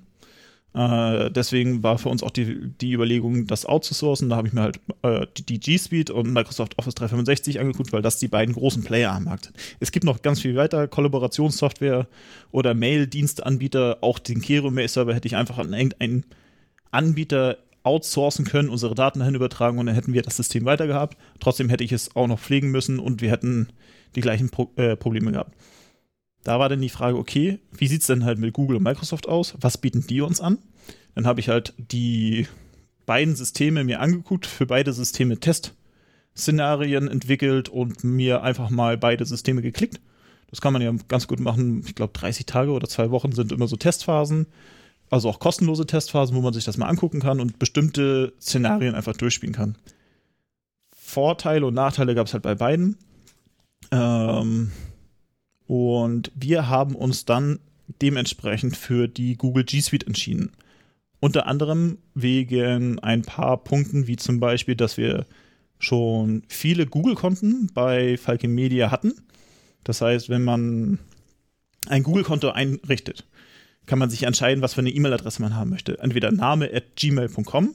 Man kann aber auch sagen, ich möchte meine eigene Domäne äh, da äh, benutzen, also meine eigene E-Mail-Adresse, die ich zum Beispiel von meinem Arbeitgeber habe. Oder wenn ich irgendwo anders eine E-Mail-Adresse habe. Dann routet Google einfach diese E-Mails weiter an die eigene E-Mail-Adresse, aber man hat ein Google-Konto mit der E-Mail-Adresse, die man sich selber gegeben hat schon. Also in meinem Fall äh, at falkemedia.de das sind ja unsere E-Mail-Adressen und darauf habe ich mir ein Google-Konto erstellt. Das ist aber ein privates Google-Konto, auch wenn das mit der dienstlichen E-Mail-Adresse verknüpft ist. Und das ist halt sehr, hier, sehr viel gemacht worden. Wir hatten hier viele von diesen privaten Google-Konten, aber mit der Falke Media-Adresse. Und das ist halt auch ein Problem, weil da der Datenzugriff von Google nicht so geschützt drauf ist. Google ist per se ja kostenlos. Mhm. Und Google trainiert halt mit den Daten, die in deinem Konto drin sind, Algorithmen zum Beispiel zur Werbung, äh, zu Werbezwecken äh, oder um irgendwelche Suchalgorithmen zu trainieren und sowas. Und das ist halt mit personenbezogenen Daten oder dienstlichen Daten immer ein bisschen schwierig. Läuft man da nicht auch allgemein in so ein DSGVO-Thema rein? Also um es mal von Google zu lösen, ich könnte ja auch, weil ich deren Webinterface so toll finde, könnte ich ja auch meine, meine dienstlichen Mails äh, nochmal bei GMX ja. in ein privates Konto hinlegen. Genau, also alle, alle freien Diensteanbieter sind halt äh, schwierig, was die, den Datenschutz anbetrifft. Äh, da sollte man doch entweder auf eine kostenpflichtige Plattform setzen, also den kostenpflichtigen Dienst der Plattform, oder sich am besten seine eigene Domäne holen äh, bei irgendeinem Anbieter und darüber das Mailing laufen lassen. Was ist, denn, was ist denn jetzt der Unterschied, wenn wir für Google zahlen, was, was unsere Daten betrifft? Die Daten sind gesichert von Google aus. Also das Thema ist erstmal das, äh, die Google Cloud Plattform und die Google Cloud Plattform, da ist ein kleiner von, Teil davon die Google G Suite. Und G Suite ist eigentlich das, dieser ganze Office-Bereich um, um Google herum, das, was man auch mit einem normalen Google-Konto bekommt. Und das gehört halt zum Thema Cloud-Plattform von Google. Und die ist halt vom, vom BSI, also vom Bundesministerium für Sicherheit in der Informationstechnik, äh, zertifiziert worden mit dem C5-Testat. Äh, das ist einfach so, so, so ein Katalog, wo einfach beschrieben worden ist, was müsst ihr erfüllen, damit ihr von uns als sicher angesehen werdet. Haben mittlerweile alle großen Dienstleister, aber äh, das war jetzt kein, kein Kriterium zum Ausschluss, beziehungsweise wenn sie es nicht haben, ist es ein Ausschlu Ausschlusskriterium, aber alle großen bieten halt sowas an. Und das Thema der, der Datenspeicherung war halt auch etwas, was ich erstmal erklären musste, weil man halt äh, sagte, warum, warum müssen wir jetzt dafür bezahlen, wenn wir es eh schon haben? Äh, man bezahlt einfach in dem Fall vorwiegend für Datensicherheit. Äh, die Daten kann man dann auch auswählen, dass die in Europa gehostet werden und nicht in der USA. Da gibt es äh, so eine Übersicht von Google, welche Dienste in welchen äh, Rechenzentren auf der Welt gehostet werden. Und wenn man dann sich äh, in der G Suite angemeldet hat, die G Suite an sich ist eigentlich nur eine Verwaltungskonsole für Google-Konten. Das heißt, dieses Google-Konto, was man erstellt hat, mal, äh, kann man dann übertragen in die G Suite und damit ist es sozusagen Unternehmenseigentum. Man kann äh, die E-Mail-Adressen, die wir erstellt haben, wir haben halt unsere falkemedia.de Domain und die ganzen anderen äh, Domains, die wir haben, wie zum Beispiel maclife.de, haben wir dort mit registriert und alle Adressen, die mal mit irgendwelchen E-Mail-Adressen oder alle Konten, die mit irgendwelchen E-Mail-Adressen, die bei uns registriert worden sind, konnte man dann übernehmen. Man konnte dem zustimmen oder es ablehnen. Wenn man es ablehnt, dann muss man halt mal mit der Person sprechen, warum die das abgelehnt haben und mal nachfragen, welche Daten da drin sind, um die dann halt zu übernehmen, sofern es dienstliche Daten sind. Es kann ja auch sein, dass da private Daten drin sind, die, die wollen wir ja gar nicht haben. Du sagst, ähm, die Daten sind, wir zahlen für Sicherheit. Sind die Daten dann auch in Anführungszeichen vor Google sicher, weil deren Geschäftsmodell ist ja auch Auswertung von Daten. Genau, ähm, das Thema habe ich heute Morgen äh, nochmal nachgeprüft und habe hier von unseren Anbietern mal eine schöne Auflistung bekommen, die äh, was wie Google mit den Datenschutz äh, umgeht unserer Daten. Da steht halt drin, äh, dass Kundendaten gehören dem Kunden, wenn man dafür bezahlt und äh, es liegt in Googles Verantwortung, diese sicher aufzubewahren. Google wird darauf keine Werbung schalten und sie nicht äh, an Algorithmen schicken, um halt dir personalisierte Werbung zuzuschicken. Es gibt auch einen Auftragsverarbeitungsvertrag gegenüber Google. Das ist ja in Deutschland auch oder in der DSGVO auch sehr wichtig, dass man als Unternehmen mit Dienstleistern einen Auftragsverarbeitungsvertrag hat. Ähm, dann steht hier noch, dass der Kunde die komplette Kontrolle über seine Daten hat und auch der Dateitransfer, also man kann aussuchen, wo halt diese Daten gelagert werden. Entweder halt in den USA oder in Europa. Dafür, da wir in Europa sitzen und europäisches Datenschutzrecht haben, habe ich gesagt, die ganzen Daten, die wir hier haben, sollen in Europa gehostet werden. Das ist, ich glaube, wenn ich jetzt mich nicht falsch liege, Irland, London, äh, Irland, England, Deutschland und dann hier Fra Frankfurt und London und Dublin sind so die großen Rechenzentren von Google. Ich glaube, in Amsterdam steht auch noch was. Kann ja sein, dass das nicht mehr alles dann EU ist bald. ja. Aber das ist Googles Problem, nicht unseres. Genau, genau. Aber es wird halt sichergestellt, dass diese Daten halt von dem Zugriff von außen natürlich, das äh, bietet Google ja immer an, und auch vor Google selbst geschützt sind. Das heißt, du bist zwar bei Google, aber Google hat keinen Zugriff auf deine Daten. Dafür bezahlt man halt Geld. Ähm, also der Grund, warum wir nicht zu Microsoft gegangen ist, sondern zu Google, dass wir schon viele Google-Konten hatten. Gibt es noch, gibt's noch andere Gründe? Genau, das ist halt dieser Grund, dass wir schon auf viele Google-Konten hatten, die Dienste dafür eingesetzt haben, wie zum Beispiel Google Analytics oder irgendwelche anderen Google-Produkte und äh, die, die Oberfläche bekannt war. Das heißt, der Schulungsaufwand war viel, viel geringer, als hätten wir jetzt Microsoft SharePoint äh, schulen müssen und jeder, der mal mit einem SharePoint äh, gearbeitet hat, weiß, wie träge dieses Konstrukt doch läuft. Ähm, andere Sache war auch noch, da wollten wir prüfen, ob wir nutzen ja Slack bei uns im Einsatz für die interne Kommunikation oder auch externe Kommunikation mit äh, Partnern oder Projektmitgliedern. Da gibt es von Google natürlich auch ein Produkt, das ist Google Hangout Chat. Äh, ob wir das damit ersetzen können, konnten wir leider noch nicht, weil noch einige Features halt nicht da drin inkludiert waren, die wir zum Beispiel in Slack haben. Äh, ein anderes Thema war, was äh, den Speicherplatz anbelangt. Wenn wir zu Microsoft Office, 365, äh, Microsoft Office 365 gewechselt wären, hätten wir ein gewisses Speicherkontingent pro Benutzer-Account gehabt. Bei Google haben wir unlimitierten Speicher. Ich habe auch mal nachgefragt bei den Google-Technikern, was bedeutet eigentlich unlimitierter Speicher?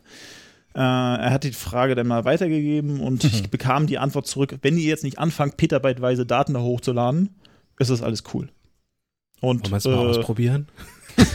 ich, also mittlerweile sind wir bei 17 Terabyte an Daten. Das in ist der aber noch kein Petabyte. Nee, da, da, da fehlen noch äh, ein paar hundert Terabyte, um den Petabyte zu erreichen. Und petabyteweise Daten kriegen wir selbst, glaube ich, nicht hin. Ich habe doch, doch, doch. Wir nehmen einfach äh, diese Podcast-Folge viermal mit dem, 4K-Screens, oder fünfmal ja. mit dem QuickTime-Player in ultra hochauflösend auf, schneiden das als eine Datei zusammen, dann hast du ein Petabyte.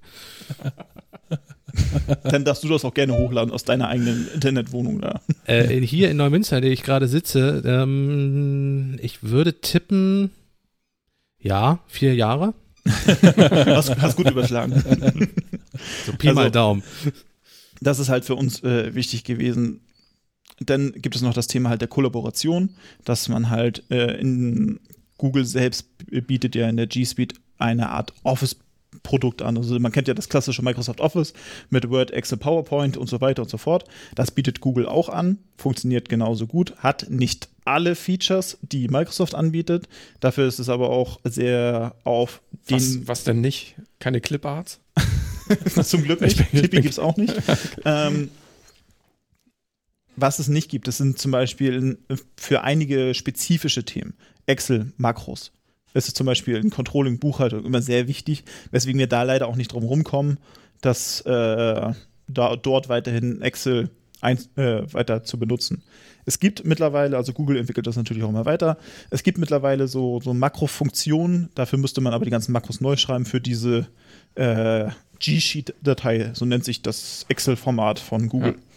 Äh, dann ist noch eine andere Sache, Serienbriefe in Word. Oh. Ist kein, kein schönes Thema. Wer mal Serienbriefe in Word erstellt hat, weiß, wie, wie, wie grausam das ist, das erstmal zu designen und dann, dann auch auszuführen. Word ist kein schönes Thema. ja, das auch nicht. Ähm, und Der, der ganz große Unterschied ist ja, Word ist ein Offline-Tool, was jetzt um eine Online-Funktion und Kooperationsfunktion erweitert wurde. Und die G Suite ist ja von Anfang an als äh, Online-Tool entworfen und entwickelt, richtig. um gemeinsam an Dingen zu arbeiten. Und das merkt man dem Teil halt immer noch an. Also Microsoft holt natürlich auf, Apple mit seiner ähm, Pages, Numbers, Keynote-Geschichte auch. Die, da kann man ja auch inzwischen zusammenarbeiten, aber man merkt schon, dass das immer noch von einem anderen Mhm. Ansatz herkommt. Genau, also die, die nähern sich halt irgendwo in der Mitte an. Äh, mittlerweile es ist auch möglich, die Google-Tools offline zu benutzen. Also das, das, das, das den, die Google äh, off- Word-Alternative, ich weiß gerade nicht, wie sie heißt. dem Docs. Google Docs, genau. Ähm, Google Docs, Google Sheets und Google Präsentation. Ist, mit denen ist es auch möglich, offline zu arbeiten, wenn man den Google Chrome Browser benutzt. Ja. Also man sollte auch äh, möglichst den Google Chrome Browser benutzen, wenn man auf die G Suite setzt, weil dort einfach die Applikationen am besten drin funktionieren. Äh, wie gesagt, man kann auch Dateien off offline synchronisieren. Also es ist nicht mehr so, dass man immer Internet braucht für die äh, Google äh, G Suite, sondern man kann auch einstellen, dass das alles offline irgendwie synchronisiert sein soll. Da muss man dann natürlich gucken, dass man sich jetzt nicht seine ganze Bibliothek äh, oder seinen, seine ganzen Ordner offline synchronisiert und seinen ganzen Rechner damit vollmüllt, je nachdem, wie viel man da drin hat. Paar Äh, Petabyte. zum Beispiel. ähm, und es ist halt viel, viel möglich damit. Unser Thema war halt, die Kollaboration innerhalb von Falke Media zu erhöhen. Derzeit war es halt so, dass viele ein Office-Paket bei sich lokal installiert haben und man kennt es, man schreibt eine Word-Datei, schickt das jemanden anderen, der macht Ergänzungen, der schickt das wieder zurück. Man muss gucken, was sind die Ergänzungen gewesen. Okay, das und das und das wurde ergänzt. Ich speichere mir das jetzt in Version V2 ab, schick, mach meine äh, Ergänzung da drin und schickt das dann an jemand anders raus, an jemand extern, der schickt das dann wieder zurück und man hat einen riesengroßen Haufen an Dateien, die verschiedene Versionsstände beinhalten. Ein Traum. Wir haben früher so äh, Hefte produziert. Vor Redaktionssystem gab es Korrektur-PDFs. Schön. Das super. Ähm, und das ist halt alles äh, in Google, die haben halt direkt damit angefangen zu sagen, okay, die Kollaboration steht da im Mittelpunkt und man kann einfach über einen Link die Datei teilen und man sieht, wo jemand gerade an dieser Datei arbeitet. Das heißt, man schickt nicht mehr die Datei, sondern den Zugriff auf diese Datei und jemand kann da drin arbeiten. Das Schöne daran ist, man kann ihnen auch den Zugriff wegnehmen, falls sie nicht mehr an dieser Datei arbeiten sollen. Auch so ein Stufenmodell, ne? Also man, man muss es ja nicht freigeben zu bearbeiten, also man kann ja. zum Kommentieren freigeben und man kann dieses Vorschlagsystem verwenden. Genau. Und lesen, genau. Ja. Einfach nur lesen. Ja. Genau, lesen, kommentieren und bearbeiten. Und man kann dann halt Vorschläge einbringen, die dann halt übernommen werden können per Klick. Es ist schon alles sehr, sehr schön. Es gibt natürlich auch bei Google Grenzen. Ähm, ein Minuspunkt, den wir bei uns hatten gegenüber Microsoft war, man entscheidet sich bei Google für einen Plan. Hm. Ähm, es gibt den, mittel, äh, den kleinen, mittleren und großen Plan. Äh, Standard, Business und Enterprise heißen die, glaube ich. Äh, und je nachdem, wie hoch man geht, kostet das halt dementsprechend. Bei Microsoft gibt es das auch viel undurchsichtiger. Ähm, es gibt die Microsoft E-Pläne, dann gibt es die Standardpläne äh, und diese Pläne gibt es auch nochmal in verschiedenen Stufen. Es gibt, glaube ich, den E E3, E5, E7-Plan. Der, bein der beinhaltet äh, bestimmte Funktionen. Äh, dann gibt es zum Beispiel der E E3-Plan hat nur das, die Möglichkeit auf, wenn ich es nicht falsch liege, auf Mail zuzugreifen und online Word, Excel und sowas. Der E5-Plan hat dann die Installationsvarianten mit drin. E7-Plan hat dann noch so Archivsachen dabei. Dann gibt es halt noch die ganz normalen 365-Pläne. Man kennt sie. Sag so. Und- Sag das so. Und äh, ja, das, da, damit beschäftigt man sich, wenn man mal im Business-Umfeld mit Microsoft arbeiten möchte. Also Lizenzkosten bei Microsoft. Es gibt extra Schulungen für Lizenzmanagement bei Microsoft. Aber dafür kann ich die ja auch auf einzelne User anwenden. Dafür kannst du die auf einzelne User anwenden. Das wäre nämlich der Vorteil gewesen. Wir haben halt User, die nicht so viel Anforderungen haben an bestimmte Produkte. Das heißt zum Beispiel ein Praktikant, der kann auch einfach mit dem Online-Tool von Word arbeiten. Jemand, der jetzt viel unterwegs ist, der kann natürlich so ein Offline-Word auf seinem Mac gebrauchen. Und dahingehend kann man denn da schon Kosten sparen. Die Kosten holen wir uns dann aber wieder raus mit dem nächsten großen Punkt, der für Google gesprochen hat, und zwar das Thema Speicherplatz. Bei Microsoft ist der Speicherplatz limitiert pro, pro User und muss halt dementsprechend nachgekauft werden, wenn man mehr Speicherplatz benötigt. Allein bei unserem Geschäftsführer hätten wir zwei Erweiterungen kaufen müssen, um sein E-Mail-Postfach migrieren zu können. Grüße. Auch, auch das kennt man. Oder halt auch im Layout-Bereich. Äh, die schicken sich ja auch gerne mal Designs hin und her per Mail. Das kann man, kann man aber auch gut äh, restriktieren, indem man einfach sagt, E-Mails dürfen maximal 25 Megabyte groß sein. Und dann habe ich auch schon einige Zuschriften bekommen, wieso kann ich die E-Mail nicht mehr rausschicken? Weil es Schwachsinn ist. Ja, also, aber es ist äh, ein, ein, ein großes Thema, sowas neu einzuführen, weil das ist nicht einfach nur ein neues Tool einzuführen, sondern ein Mindshift. Äh, es ist, man muss viel dabei äh, daran schulen, eine andere Arbeitsweise anzunehmen als die, die man vorher hatte. Äh, wie zum Beispiel, dass man Dateien jetzt nicht mehr irgendwo hinschickt, äh, sondern dass man Zugriffe auf Dateien freigibt, wenn das halt in der äh, Google Cloud liegt. Also in dem, in dem Google Drive in dem Fall. Natürlich kann man auch nicht einfach alles äh, ins Google Drive reinwerfen, weil das ist immer noch ein Online-Tool, was webbasiert ist und nicht jedes Programm kann darauf zugreifen. Es gibt von Google auch so äh, ein, ein Programm, das nennt sich Google Drive File Stream.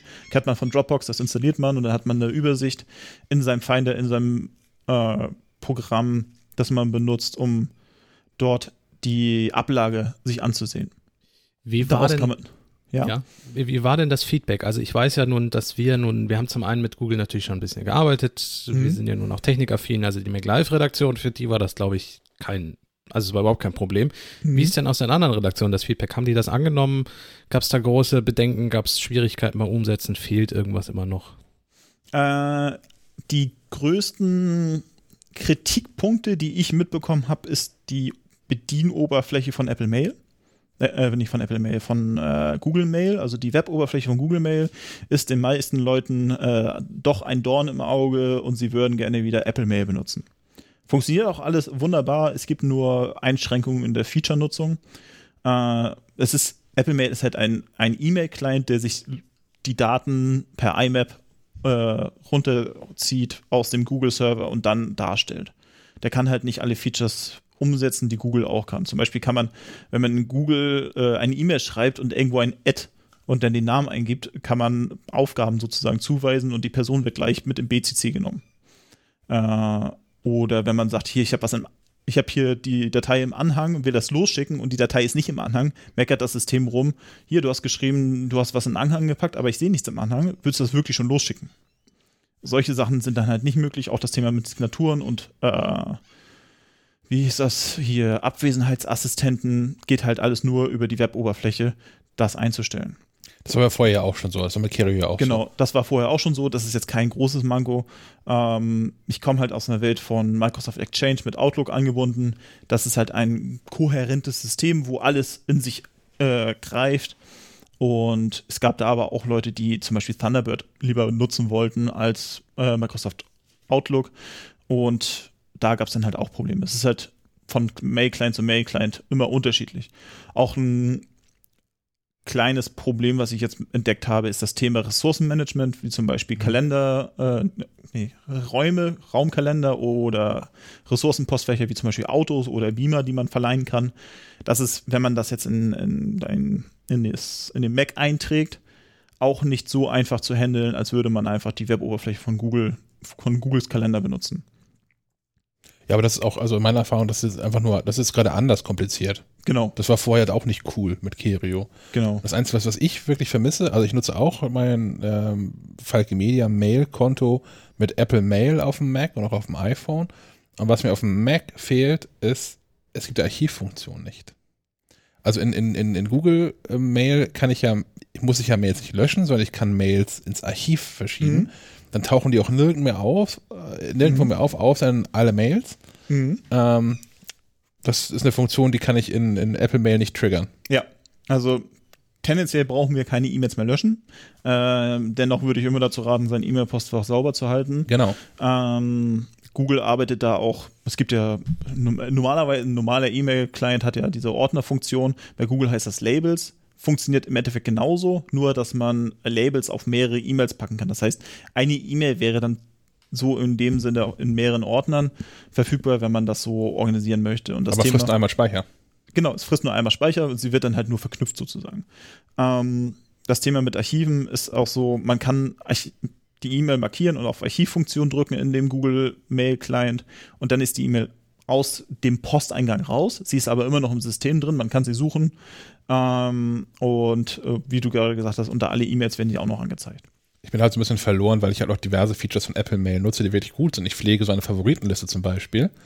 Ich habe Benachrichtigungen für, für Mail komplett ausgeschaltet, sowohl auf dem iPhone als auch auf dem, auf dem Mac, weil ich damit arbeiten will und nicht irgendwie die Poststelle bin.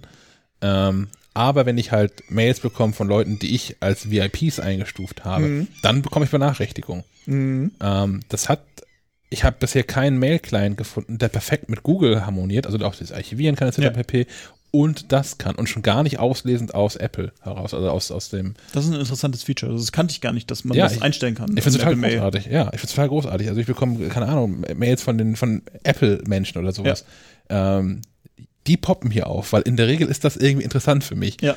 Äh, und da, die dürfen auch quasi meinen Arbeitsfluss dann gerne unterbrechen, wenn sie mir was mitteilen möchten. Aber das, da- das funktioniert jetzt nicht oder funktioniert?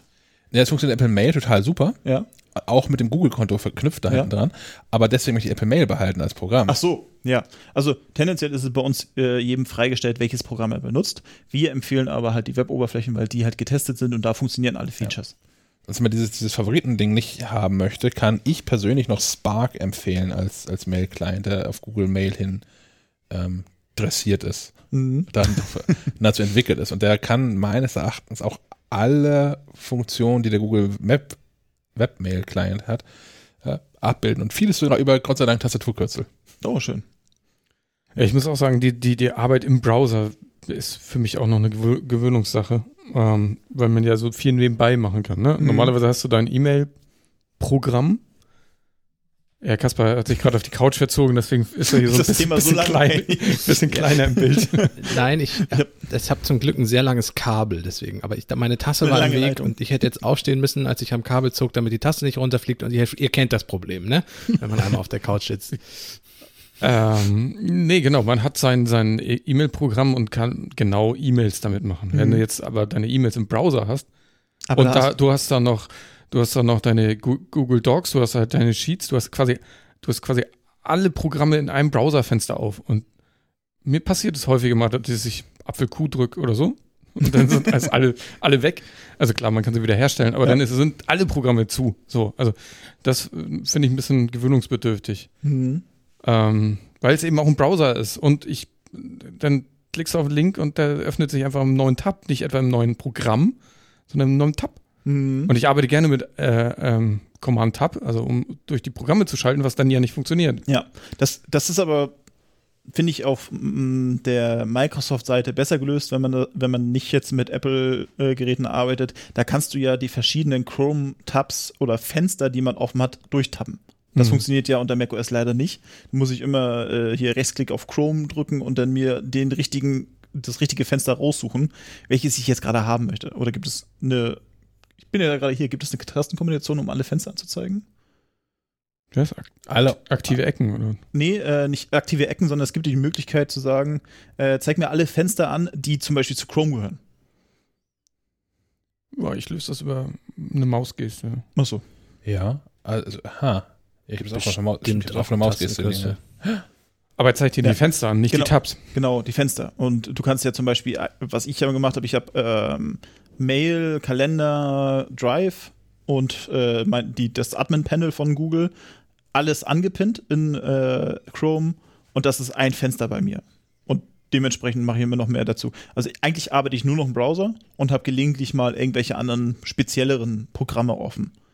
Ja, genau. Und mir fehlt so ein bisschen diese Trennung Mhm. zwischen den einzelnen Programmen. Ist sicherlich ein Umlernen, ähm, ja. Aber es ist halt ein bisschen komisches Arbeiten, wenn alles in einem Programm ist. Ich finde es aber auch super befriedigend, ein Programm zu beenden, wenn ich mit irgendwas fertig bin. Dann schließt du den Tab. Das ist nicht dasselbe. Ja, ist es nicht, Das ist nicht ne? dasselbe. Das Das, ist nicht das, das, dasselbe. ist der Unterschied zwischen, ich, ich Ja. habe mein iPhone in der Hand Das und drück da- den Powerknopf an der Seite und ich habe ein Klapptelefon und nach, nach, einem, nach einem Essen Telefonat knall ich das zu. Ja. Das Der ist Unterschied zwischen, zwischen Command W und Command Q. Ja. ja. Warte, sind vielleicht drei Millimeter. Ja, aber es ist was anderes. Ja. Ja, ich, ja, ich, ich versuche es auch. Ich versuche es mit diversen Tools zu überbrücken. Also ich versuche, was ich tue, ist, ähm, aber wie heißt es bei Google? Heißt, die haben doch auch irgendwie einen fancy Namen für Progressive Web Apps. Die heißt auch nochmal Web anders Apps. irgendwie. Heißt nur Web Apps? Also man, man, Progressive. okay. Man, also man, man kann ja aus Webseiten mit dem Chrome-Browser sowas ähnliches wie eine App machen. Das machen sie So. auch in ganz vielen äh, Sachen. Zum Beispiel der, der Hangout-Chat äh, hat sich so ausgelöst aus äh, Google heraus. Im Endeffekt ist der Slack auch nichts anderes. Ja, genau. Ähm, aber das, das, das ist ja schon mal. Ich habe dann, wenn ich, ich habe so, habe ich, ich habe Google Docs, äh, Google, Google Drive, Mhm. habe ich als so eine Web-App irgendwie gespeichert und kann es auch dicht machen, wie, den Find, wie ich den Finder auch dicht machen kann. Ich habe irgendwie eine Datei gefunden, habe die aufgerufen, kann ich den dicht machen. Das ist halt nicht irgendwie, sondern es bleibt nicht in diesem Browser-Tab da immer irgendwie Ja. hängen. Ähm, und ich habe es auch zunehmend verändert. Ich habe es auch mit Google Mail, das ist auch so eine Web-App bei mir. Da gehe ich dann irgendwie, ähm, in der Regel ist es der Freitagnachmittag, irgendwie mal durch und archiviere mal Mails dann mit dieser Funktion, was aus Apple Mail heraus ja nicht geht. Ähm, Backspace. sowas halt, sowas, äh, sowas ist für mich so eine, so eine Lösung. Oder Quire, unser, unser To-Do-Tool, ähm, habe ich auch als eine, eine Web-App dann ähm, gespeichert aus, aus Chrome aus. Klar, es ist kein Google-Tool, aber es Mhm. war das Beispiel dafür, dass ich das für verschiedene Tools mache. Ja. Ich experimentiere gerade noch herum ähm, mit, da hat Thomas Raukamp, der bis nächste Woche mit dabei sein wird, ähm, mir eine Lizenz zugeschustert für Kiwi for G Suite, was so ein Mhm. Tool ist, ähm, was letztlich auch, ähm, letztlich sind das, sind das Webviews. Ja, genau. Also die, die einzelnen Programmfenster sind Webviews für verschiedene Google-Dienste. Ähm, aber die machen es so ein bisschen programmartiger, lokaler, um mit den Google- Google-Diensten zu arbeiten. Und ich glaube aber auch, ich bin auch ganz bei Sven, ich glaube, es ist auch eine Art der Herangehensweise und also wie lange man so schon gearbeitet hat auch. Ähm, ich kenne es ja von Thomas, der wird das auch letztes Mal, äh, nächstes Mal, letztes Mal, genau, wird das nächstes Mal nochmal in epischer Breite erzählen, ähm, der eigentlich ausschließlich im Browser arbeitet, was mich persönlich, es wird mich umbringen. Ich könnte das nicht, ich möchte das auch gar nicht können. Ich sehe sehe viel zu viele Vorteile in meiner Arbeitsweise. Aber ähm, der macht das ja ständig und ausschließlich, von daher, ähm, es, es geht ja. Hm. Das Schöne ist ja auch äh, am Thema im Browser arbeiten, man muss sich jetzt als Admin nicht großartig um Updates und Versionen kümmern, weil meistens aktualisiert sich der Chrome eh automatisch oder da oben in der Ecke steht wieder so, so ein roter Pfeil, du hast schon seit x Tagen nicht das äh, Update installiert. Wir haben jetzt Mach Version Nummer 80.937 Punkt. Besonders im Chrome. Firefox finde ich da noch mal schlimmer. Äh, jedes Mal, ich benutze Firefox nicht durchgängig, sondern eher den Chrome. Jedes Mal, wenn ich Firefox starten will, muss ich auch erstmal wieder ein Update machen. Der macht das dann auch direkt. Äh, und ich muss erstmal wieder fünf Sekunden warten, bis Firefox gestartet ist. Ähm, worauf wollte ich jetzt hinaus? Achso, man, äh, das, der Vorteil ist, wenn man halt im Browser arbeitet und da ein Dokument drin öffnet, wird es direkt gespeichert. Man, man schreibt, man, man schreibt ein Wort, macht einen Absatz, es wird sofort gespeichert. Man verliert eigentlich keinen Fortschritt daran äh, und man muss sich jetzt nicht darum kümmern, irgendwelche Programme zu aktualisieren oder gucken, dass irgendwelche Sicherheitslücken geschlossen werden.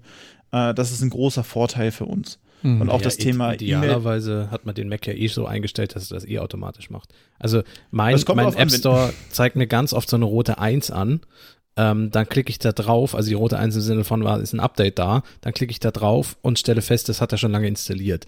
Das ist auch so ein kleiner, ich glaube ein Catalina-Bug. Warum zeigst du mir die rote 1 für ein Software-Update, wenn du es selber schon lange installiert hast? Also ich habe jetzt hier gerade noch vier Updates in meinem App Store. Ich glaube, das Ähm. macht er auch nur, um zu zeigen, hier übrigens, ich habe was getan, beachte mich. Ja, das Thema mit automatischen Updates ist äh, schwierig aus IT-Sicht, besonders wenn man vorher unter Windows gearbeitet hat, weil doch diverse Windows-Updates Geräte schon äh, über den Jordan geschickt haben oder zumindest die Installation. Ja, Äh. Windows, Windows. Ja, aber auch unter macOS funktioniert ja nicht immer alles in einer neuen Version. Deswegen äh, haben wir auch noch nicht flächendeckend Catalina eingeführt. Catalina ist spitze. Das Problem ist nur, je, äh, wir sind gerade an einem Punkt angekommen, wo wir doch äh, einige Geräte austauschen müssen und alle neuen Geräte kommen mit Catalina. Äh, und da Ja. müssen wir halt gucken, dass ist wir ja nur noch eine Frage der Zeit. Ich- Dauert ja nicht mehr lang. wollte noch mal kurz äh, zurück auf die auf das Arbeiten im Browser. Ich glaube, das funktioniert super, wenn du da nicht raus musst.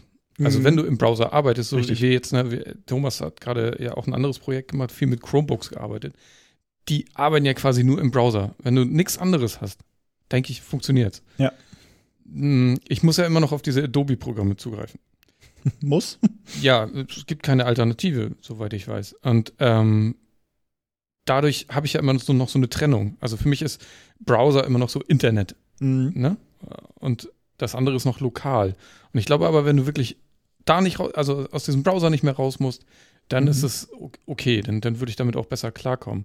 Dadurch, dass ich jetzt aber mal in diesem Online-Ding bin und mal wieder offline, komme ich da hier und da noch ein bisschen durcheinander. Ja. Es sind halt verschiedene Anwendungsgebiete, wo das Thema fasst. Weil zum Beispiel das Thema, was du hast mit äh, deinen Adobe-Produkten, wir können nicht äh, InDesign-Dateien in die Google Cloud schmeißen, weil die einfach zu groß dafür sind. Äh, du kannst die erstens nicht direkt aus dem Browser starten.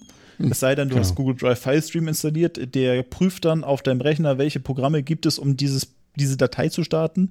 Dann lädt er die Datei runter in den Cache und startet das damit. Und wenn du speicherst, lädt er es wieder hoch. Ist ein bisschen kompliziert. Äh, für solche Dateien haben wir natürlich bei uns intern noch einen Dateiserver, wo das ganze Produktionssystem drauf läuft. Äh, auch andere Programme, die auf die Dateien zugreifen müssen, können wir nicht im Google Drive speichern. Google Drive ist für uns eigentlich eher so eine Ablage für alles, was Dokumente betrifft oder also Excel und äh, Word-Dokumente, äh, Präsentationen, Bilder, alles das, was man halt nicht unbedingt mit irgendwelchen spezifischen Programmen bearbeiten muss. Äh, auch unsere ein, eine Kollegin hier, die viel mit Fotos macht und auch mit Photoshop, Photoshop arbeitet, hat jetzt ihr ganzes Archiv zu Google hochgeladen. Das heißt, das waren auch irgendwie, ich glaube, 13 Terabyte Bilder. Seit 2011, wohl bemerkt. Wow. Ähm, da saß ich auch ein paar Stunden dran. Zum Glück haben wir mittlerweile hier bei uns in der Halle 400 durch die Glasfaserleitung eine 100, äh, nee, eine, eine Gigabit symmetrische Leitung. Das heißt 1000 Megabit Download und Upload, was den äh, Der richtige Switch vorausgesetzt. Ja. ja, äh, ja, das ist dann wieder die interne Verkabelung hier bei uns, die in der Halle 400 nicht ganz so gut ist. Wir haben im Büro eine. Zweiklassengesellschaft. Haben wir das schon mal erzählt? Wieso hängst, hängst du noch am 100 Megabit Switch? Nee, nee, Shaki und ich haben schnelles Internet. Die andere Seite vom Büro nicht. Ich, ich bin da, Ach, lang, der, ich bin da der, der, langsam. der die Leistung benötigt, Der mit den großen Dateien, ja. Genau. Ja. Sagt ihr mir denn nicht Bescheid? Ich weiß das doch nicht. und wir mit unseren zwei Kilobyte Textdateien, wir kriegen die ganz schnell hochgeladen. Ja. Ich habe auch schon überlegt, mir eine Leitung direkt in unseren äh, Serverraum reinzulegen, damit ich richtig schnell angebunden bin. Wenigstens einer hier im Haus. Sehr gut. ja. Ich hätte noch eine Frage, ähm, die mir tatsächlich auch ehrlicherweise gerade erst eingefallen ist. Ähm, als ich hier bei Falke Media angefangen habe, 2012, da wurde mir so ein Rechner hingestellt, der auch fertig eingerichtet war, ähm, mit einem geteilten Adressbuch drauf. Mhm. Das habe ich nach zwei Tagen wieder gelöscht Mhm. und das auch nie wieder angefasst, weil es eine Katastrophe war, weil da jeder irgendwie Dateien, äh, Kontaktdaten abgelegt hat ähm, weswegen es aber auch in, in rasender Geschwindigkeit jede Person 34 Mal drin gab, mit unterschiedlichen Datensätzen. ähm, Mhm. Haben wir vor, so ein gemeinsames Falke Media-weites Adressbuch mit Google G Suite? Gibt es das überhaupt? Und Ähm, ist, das, ist das ein Projekt? Theoretisch gibt es das. Nicht so, wie man das kennt. Äh, unter Exchange gibt es halt das globale Adressbuch, wo man Genau. externe Kontakte zum Beispiel eintragen kann. Das bietet Google so noch nicht an. Soon. also es ist, ist in Entwicklung wohl. Es gibt aber extra Programme, die sich dann auf die, äh, die API-Schnittstelle einwählen, um dieses Problem zu lösen. Ähm, ist für uns so per se noch kein Thema gewesen, beziehungsweise es ist Thema gewesen, äh, um das mit aufzunehmen, um zu testen. Haben gesehen, es ist nicht vorhanden, aber es war jetzt kein Ausschlusskriterium. Äh, man kann es über die, die Funktion Google Kontakte lösen und dieses, äh, die Google Kontakte kann man delegieren. Zum Beispiel, man, wir haben eine Gruppe äh, bei uns, eine interne Gruppe, wo jeder halt drin ist. Man kann diese, dieses Adressbuch, das man selber erstellt hat, zum Beispiel mit einem Dienstkonto, äh, das man erstellt hat, äh, da an diese Gruppe delegieren und dann kann jeder auf diese Kontakte zugreifen und diese auch bearbeiten. Über diesen Weg lässt es sich lösen. Das ist aber ein Umweg und kein nativer Weg. Und das ist irgendwie auch ohne Intelligenz, ne? Also wenn jetzt Ja. Sven das macht und ich das mache und wir beide haben dich als Kontakte, bist du da doppelt drin, wenn die Daten nicht Nee, übereinstimmen. äh, ihr habt äh, dann ein weiteres Adressbuch oder ein, einen weiteren Kontaktebereich, auf den ihr zugreifen könnt. okay, das ist das an, an einer anderen Stelle gemanagt. Genau, der ist Ah. an einer anderen Stelle gemanagt. Ihr selber habt noch eure eigenen Kontakte oder euer Kontaktadressbuch und ihr kriegt einfach Zugriff auf ein weiteres. So wäre das dann bei Google gelöst äh, über den momentanen Weg, wie es halt laufen Okay. könnte. Aber wie es läuft, haben wir doch schon oft genug erklärt, oder? Also Ja. wie es laufen müsste. Wir sind ja immer noch der Meinung, dass man, dass man quasi seine eigene Adresse quasi freigeben muss einem anderen. Also nicht, dass du dir in dein Adressbuch meine Nummer einträgst, sondern dass ich dir meine Nummer freigebe. Ich sage, das ist meine Nummer, Ja. Fischbeck darf die benutzen.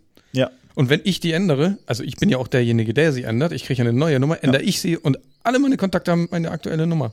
Also bei Google ist es halt so, wir haben natürlich ein internes äh, Adressbuch, wo alle Konten drin sind, die wir hier bei Falke Media in unserer G Suite eingerichtet haben. Da, das ist auch der, das zentrale Adressbuch. Äh, es gibt natürlich aber auch externe Kontakte, die wir irgendwo eintragen müssen. Das ist dieser Weg, den ich Ihnen gerade beschrieben Ja, habe. aber genau, du, äh, Ja. das ist jetzt, das ist, Das da, ist da spinnen wir immer drum, drum, drum rum, dass man mal so eine Möglichkeit geben müsste, seine eigenen Daten quasi freizugeben. Mhm. Also, dass ich, dass du nicht mehr meine Adressen aufschreibst, sondern dass ich sie dir einfach gebe Ja. und dir aber auch den Zugriff wieder äh, entziehen kann, wenn ich, wenn wir uns entzweien sozusagen. Das wäre halt eine geile wär, Möglichkeit. Wäre wär richtig cool, sowas zu haben, aber ich glaube, da müssten viel zu viele Player mitspielen, die ihre eigenen Lösungen entwickeln. Ging doch bei Corona Warn-App jetzt auch. So herrlich, wie, wie, Okay, Kasper aus dem Hintergrund Dann kostet, kostet das Ding drei Milliarden Euro und ist in vier Wochen fertig. 20 Millionen, hallo?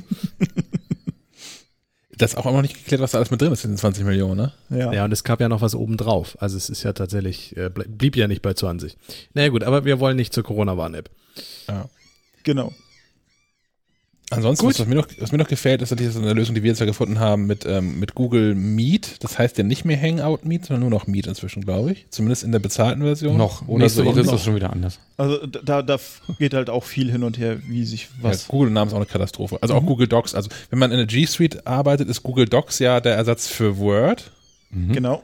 Aber wenn man nicht zahlender Google-Kunde ist, ist Google Docs das alles. Also Google, Google Docs, Mhm. Google Präsentation und Google Sheets ist, gehört- heißt zusammen auch Google Docs. Ja. Ja. Es ist Wenn du alles, Privatkunde bist. Okay. ja, es ist alles die Mhm. Hölle. Namen sind zum Glück sind also, Also ich überall, habe aber pri privat selber auch ein eigenes G Suite-Konto auf meiner eigenen Domäne, deswegen ich auch. weiß ich das nicht mehr. ähm, wollte ich aber hin, genau, Google, Google Meet, ähm, Mhm. was so zur Videokonferenz ist. Die haben das ja auch noch äh, in, in Corona-Time ziemlich zügig aufgebohrt um so ein Ja. paar Funktionen. Da fehlt immer noch jede Menge, um mithalten Ja. zu können mit Zoom und Konsorten. Mhm. Ähm, dafür ist es aber gerade auch im Vergleich zu Microsoft, ich ähm, ähm, äh, hänge gelegentlich in so Microsoft Teams Teams rum. Ja. Also der Dienst, auch das. Der Dienst heißt Teams und man hat Teams innerhalb von Teams. Also man hat ein, ein Projektteam innerhalb des Programms Ja. Teams. Also hänge ich in Projekt, äh, Microsoft Teams Teams rum. Ähm, und damit kann man auch Videokonferieren. Das ist die Hölle auf Erden. Das ganze Teams zu benutzen, das ist Mhm. wirklich eine, eine Strafarbeit, finde ich. Mhm. Ähm, und äh, bei Google Meet finde ich es ganz geil, es ist halt im Browser und es funktioniert halt eigentlich überall. So was, Aber ähm, funktioniert Teams nicht im Browser? Ja, auch, aber nicht so wirklich gut. Also ich habe das immer, ich habe das mehrfach versucht, weil ich diese Teams-Software nicht installieren wollte, weil die auch, naja, aus Gründen. Mhm. Ähm, ich habe das nicht hinbekommen ähm, ohne Zeitverzögerung. Also ich, Mhm. ich falle dann Menschen regelmäßig ins Wort, weil da so halt so eine halbe, vielleicht eine Sekunde Zeitversatz dran ist. Das ist irgendwie Ja. Murks. Das, das hat Google von Anfang an richtig gemacht. Ja. Die haben andere Sorgen und Nöte mit, also was Google Meet noch nicht geil ist. Genau, Ähm, also ganz viele Funktionen, wie zum Beispiel Zoom hat, was mit äh, alle Leute stumm schalten, Genau. Moderationsmodus. Das fehlt echt noch. Und da frage ich mich, warum Google dafür so lange braucht, besonders in der jetzigen Zeit. Was ich geil finde als Funktion, habe ich schon mehrfach, ich glaube auch gar nicht im Podcast, aber im, im Freundes- und sonstigen Kreisen beworben. Ähm, Jitsi, sondern diese Open Mhm. Die, da hakt auch vieles. Das ist auch nicht das Gelbe vom Ei. Aber die haben eine super geile Funktion. Wenn ich Teilnehmer bin, wie jetzt hier, wir sind auch gerade so im Zoom-Call mit grundsätzlich vier Leuten, obwohl drei an einem Tisch sitzen. Aber ähm, ähm, was ich in Jitsi tun kann, ist, ich kann mir, äh, ich kann Casper anklicken und kann die Lautstärke ändern. Oh ja. Also wie, wie, wie laut Kasper für mich ist. Weil das macht mich auch wahnsinnig. Wenn es, wenn Die Ausgabe Lautstärken von Teilnehmern, das ist Ja. schön. Discord kann sowas zum Beispiel auch. Ja, wenn ich in, in Konferenzen bin, ähm, wo es eine Agenda gibt, dann geht das ja meistens, weil es dann klar ist, dass Menschen hintereinander reden zu einzelnen Themen oder sowas. Und dann dreht man halt einmal am Regler, wenn jemand anfängt zu reden, und dann ist es ja auch für die nächsten zehn Minuten wieder gut oder so. Ähm, aber in so Diskussionsgruppen, wo alle unterschiedliche Hardware äh, haben, unterschiedliche Mikrofone, unterschiedlich reden und äh, je, je nachdem, wie, ähm, wie, wie engagiert Leute gerade sind im Gespräch, auch lauter werden, ähm, dass ich dann für Einzelleute festlegen kann, okay, du 20% leiser. Du, du immer stumm. und, Auch wenn du direkt reinkommst, immer stumm. ja, Diese ID. Du sprichst wie Darth Vader. Mhm. das ist eine Funktion, die ich, die ich wirklich, wirklich vermisse bei Mhm. allen anderen. Ich habe es noch bei keinem außer Jitsi gefunden. Das ist ja auch nicht, das ist eigentlich, also ich stelle mir das nicht so schwer vor, umzusetzen. Ja. Dafür großer Mhm. Vorteil bei, bei Zoom, so Mitschnitte. Ähm, Habe ich ja auch erst vor ein paar Episoden gelernt, als wir die Damen von Hard aber Fail zu Gast hatten, ähm, dass man in, in, in Zoom einen Haken setzen kann und dann für jeden Teilnehmer eine eigene Audiospur speichert. Wäre ja total super. Ja. Also hilft wahrscheinlich wenig Menschen außerhalb Mhm. von Podcasts weiter. Aber das ist, das, das ist, das, dass es geht, finde ich cool. Weil es natürlich auch gehen muss, weil es ohnehin ja eigene Audiospuren sind. Ja, Google Meet zum Beispiel kannst du auch über einen Punkt einfach sagen, zeichne das Meeting jetzt auf. Ist leider eine Funktion aus dem Enterprise-Plan, also dem größten, teuersten Plan. Aber das haben sie für die Corona-Zeit jetzt komplett freigegeben, genauso wie den Zugriff für 250 gleichzeitige Teilnehmer in einem Google Meet. Aber auch da, in, in, in Google, ähm, in Google Meet kann jeder diesen Aufnahmebutton drücken. Hier in Zoom musst du es freigeben. Ja, und jeder, der in diesem äh, Meeting dabei war, kriegt auch die Mail, dass dieses, äh, diese Aufnahme jetzt zur Verfügung steht. Immerhin. Ja, also es kriegt nicht nur der, äh, Mail, der, der Initiator des Termins. Das ist ja immer noch konsequent. Aber wenn, wenn Ja. ich in, wenn ich ein Zoom-Meeting ähm, anberaume und du da nur Teilnehmer bist, dann kannst du nicht einfach so auf Aufzeit drücken. Klar, du kannst jederzeit einfach QuickTime oder immer starten und das, na klar. Ja. Da hat du auch keinen Einfluss drauf. Aber in, innerhalb der Software gibt es zumindest ein Rechte-Management und Ja. sowas.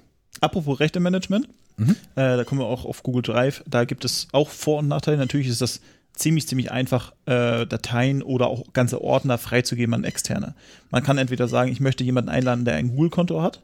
Das funktioniert ja dann leider aber auch nur über ein Google-Konto. Das heißt, du kannst keine Leute einladen, die kein Google-Konto haben. Aber die können sich natürlich ein Google-Konto erstellen und sie kriegen dann nur den Zugriff auf diese Dateien und die Dateien liegen dann nicht äh, plötzlich bei Google wieder offen rum, sodass Google das durchstöbern kann. Den Zugriff kannst du auch wieder entfernen. Oder du sagst den, die, die Möglichkeit des Worst Cases, äh, ich teile, den, äh, teile die Datei so oder den Ordner, äh, dass jeder, der über diesen Link verfügt, darauf zugreifen kann. Ist keine schöne Option, aber so kann man das halt teilen äh, für Leute, die jetzt nicht bei Google irgendwo angemeldet sind. Google ist dabei auch, äh, da auch gerade dabei, ein neues Feature einzuführen, um diesen, diesen Link, äh, diese Linkfreigabe zu restriktieren, und zwar mit einer PIN. Dass man Hm, eine, eine ja. PIN äh, eingeben kann, äh, die man dann über einen separaten Weg teilt, um auf diese Datei zugreifen, zu, zuzugreifen. Dann hat Hm, man den gut. Link, kommt darauf und muss erstmal noch eine PIN eingeben, um an die Dateien ranzukommen. Hm, das ist klug. Das dauert aber noch einen Moment, bis das funktioniert. Äh, großer, nächster großer Vorteil ist bei Google, wenn man den mittleren Plan hat, äh, den, den Businessplan, es gibt dann geteilte Ablagen. Das ist äh, sowas einfach wie eine Freigabe vom, vom Dateiserver, wo mehrere Leute drauf eingeladen werden können. haben die gerade was zu essen gefunden? Wir Es haben auch per schön, Instagram die, die diese Ansage Möwe- bekommen, wir sollen den Podcast bitte in Möwenquadrat umbenennen. Ist auch schön, wie die sich diese Möwe gerade ans Fenster gestellt hat und hier reingebrüllt hat. Also sie hat uns angeguckt und uns Zu angebrüllt. laut vielleicht.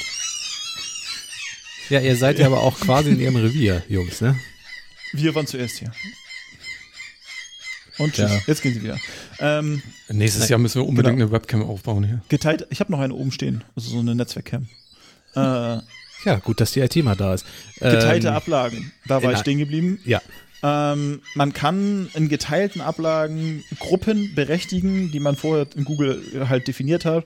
Und wenn man eine Person zu einer Gruppe hinzufügt, hat sie Zugriff auf diese geteilte Ablage. Zum Beispiel MacLife macht eine Ablage, wo sie alles reinwirft, was MacLife betrifft. Jeder, der Gru äh, Mitglied der Gruppe MacLife ist, hat darauf Zugriff. Äh, dann braucht man diese Zugriffe nicht einzeln äh, freigeben. Was ein bisschen inkonsistent ist bei Google, wenn man Unterordner hat in seiner eigenen Ablage, kann man diesen Ordner freigeben. Wenn man Unterordner in einer geteilten Ablage hat, kann man diese nicht freigeben. Mhm. Sollte geändert werden, kommt demnächst. Das ist Hurra. noch ein großes Makro gew äh, Manko gewesen, weil man musste die Leute dann auf die oberste Ablage freigeben. Das heißt, die hätten Zugriff dann auf alles, was da drunter ist. Und das ist unpraktisch. Aber das führt mich noch zum anderen Punkt, den, den mich immer noch ein bisschen irritiert. Das ist allgemein die, die Ordnung. Also wahrscheinlich ist das nur mein Problem, weil ich gerne auch digital äh, das ordentlich habe und eine saubere Ablage. Mhm. Wahrscheinlich ist es bei Google einfach egal. Ja, du eigentlich arbeitest du bei Google mehr über die Suche als Ja, genau. über äh, Ordnerpfade, die du dann durchwühlst, um zu deiner Datei zu Genau. kommen. Ich w- würde äh, ähm, am liebsten einmal durchgehen und einmal aufräumen und sagen, das brauche ich nicht mehr, das kann weg, das Mhm. will ich nicht mehr haben und so. Aber das ist wahrscheinlich egal, weil Ja. wir haben ja eh unbegrenzt Steich- Speicherplatz. Ja, also ich Hm. kann, kann das nachvollziehen. Ich habe meine Dateien auch geordnet nach einem bestimmten System, aber trotzdem weiß ich die Dateinamen und rufe sie über die Dateinamen in der Suche auf. Ja, ja, nee, mir geht's auch um, man kriegt tausend Sachen freigegeben. Hier hast du ein Bild, bau Ja. das mal ein. Und, und dann hast du es plötzlich in deiner Ablage und denkst, wow, was? Wo kommt das denn jetzt auf einmal her? Das will ich gar nicht haben. Ja, Naja. daran muss man sich auch gewöhnen. Das ist Ja. ein gro großes Projekt, äh, sowas einzuführen. Man, das macht man nicht mal eben so, zumindest nicht in unserer äh, Mannstärke oder Fraustärke. Mitarbeiteranzahl, Mitarbeiterinnenanzahl, Mitarbeitendenanzahl. Mitarbeiterinnenanzahl. Menschen. Menschenanzahl. da kommt Kasper, Kasper aus seinem Eck wieder raus. Ja, Ist aus, schön, mein, aus meiner Sofaecke. Du, du bist auch nur unten, unten links im Eck. Ja, ich habe mich quasi auch, ich, wenn ich mir jetzt zurücklehne, bin ich auch ganz weg, vermute ich. Ist das äh, eigentlich, sind das eigentlich Live-Zuschauer jetzt zum, zur Podcastaufnahme? Kann man das so Die, die, werten? die Möwen? ja? Ja, schon, ja. Jetzt sehen wir Kasper gar nicht mehr. Komm doch nochmal wieder. Ja, ja, aber na ich, gut. ich fand tatsächlich, ja, aber für so ein IT-Projekt, ich habe ja auch schon früher so ein paar IT-Projekte begleitet, ähm, ich fand die Umsetzung aber enorm schnell, ehrlicherweise. Ja, das geht, das geht relativ schnell. Wir, äh, es gibt ein, eine Möglichkeit, ähm, wir haben im Vorfeld alle Google-Konten angelegt, beziehungsweise die Google-Konten, die schon erstellt waren. Äh, wenn man die Domäne damit verknüpft hat, sagt Google, hier, ich habe so und so viele Google-Konten gefunden, willst du die alle übernehmen? Und dann schickt man diesen Personen eine E-Mail, da klicken sie dann auf Ja, das soll übernommen werden in, das, äh, in die Organisation, zum Beispiel von Falke Media jetzt, und dann ist das Google-Konto übertragen. Damit werden auch alle Daten übertragen, die schon da drin waren. Funktioniert nicht mit Konten, die at gmail.com sind. Äh, funktioniert nur halt mit den Konten, die über diese Domäne eingerichtet worden sind. Dann ist ja noch das Problem gewesen, die ganzen E-Mail-Daten von unserem alten Mail-Server, das waren auch 3,6 Terabyte an E-Mail-Daten, rüberzuziehen. Ähm, das ging an einem Wochenende, erstaunlicherweise. Äh, da hat man einfach, haben wir einfach gesagt, es gibt eine API-Schnittstelle oder ein Programm. Du nimmst dir äh, dieses Postfach bei Server A und auf dem Google-Server hast du dieses Postfach und da soll alles rein. Go. Und dann geht er äh, Schritt für oder Postfach für Postfach durch und schiebt alles rüber. Kalender-Items, Mails, Hm. Aufgaben, Notizen gingen leider nicht, weil Kirio sich dagegen gesträubt hat. Äh, Notizen mit zu übernehmen, die muss man dann händisch übernehmen. Man konnte Notizen in Kerio anlegen. Ja, das, das, das würde funktionieren. Hätten wir wohl nicht gebraucht. Ein, ein, ein, äh, wir hatten da auch ein Problem entdeckt, aber das liegt eher an dem Problem Serientermin, weil wir einige Serientermine hatten, die erstellt worden sind, aber eigentlich schon wieder abgebrochen. Die Ja. wurden dann neu erstellt, aber dann sieht man den Termin, löscht den einmal raus und fertig. Das sind jetzt äh, keine großartigen Probleme gewesen bei der Migration an sich. Cool. Haben wir irgendwas vergessen, was Menschen wissen müssten zu so einem Projekt? Mm, Also im Endeffekt kommt es nicht darauf an, welches Tool man nutzt. Wir haben uns jetzt für Google entschieden, weil wir äh, gewisse Vorzüge bei Google gesehen haben, die wir bei anderen nicht hatten. Es kommt immer darauf an, welche Anforderungen man hat. Und man muss sich auch äh, dann im Klaren darüber sein, worauf man sich einlässt. Das heißt, äh, wenn man jetzt alles zu irgendwelchen Cloud-Anbietern hochlädt und diese ganzen Dateien nur noch da liegen, liegen sie nur noch da und wenn man mal kein Internet hat, kommt man nicht dran. Mhm. Auch das Thema Backup ist nicht damit gelöst. Nur weil das jetzt in der Cloud liegt, heißt es nicht, dass die Daten dort sicher liegen. Auch wir haben ein Backup erstellt von den wichtigsten Daten, die nochmal wieder offline bei uns äh, synchronisiert werden. Also die gehen auch nochmal wieder ins Backup zurück. Ähm, darüber muss man sich im Vorwege Gedanken machen. Es gibt viele Anbieter äh, in Deutschland, die einem dabei helfen können. Wenn man ein kleineres Team ist, kann man sich auch selber Gedanken darüber machen, aber so ab einer gewissen Anzahl von Mitarbeitern sollte man doch sich eventuell Unterstützung holen oder jemanden einstellen, der das schon mal gemacht hat. Ich traue mich fast gar nicht zu fragen, aber ähm, was hat denn Apple da so im Angebot? Hätten wir das, An äh, Kollaborationssoftware? hätten wir das mit Apple umsetzen können? Sagen wir so, ich habe selber kein Microsoft Office Produkt auf dem Mac. Ich benutze eigentlich nur, wie heißt das von das Excel-Ding von Apple? Numbers. Numbers.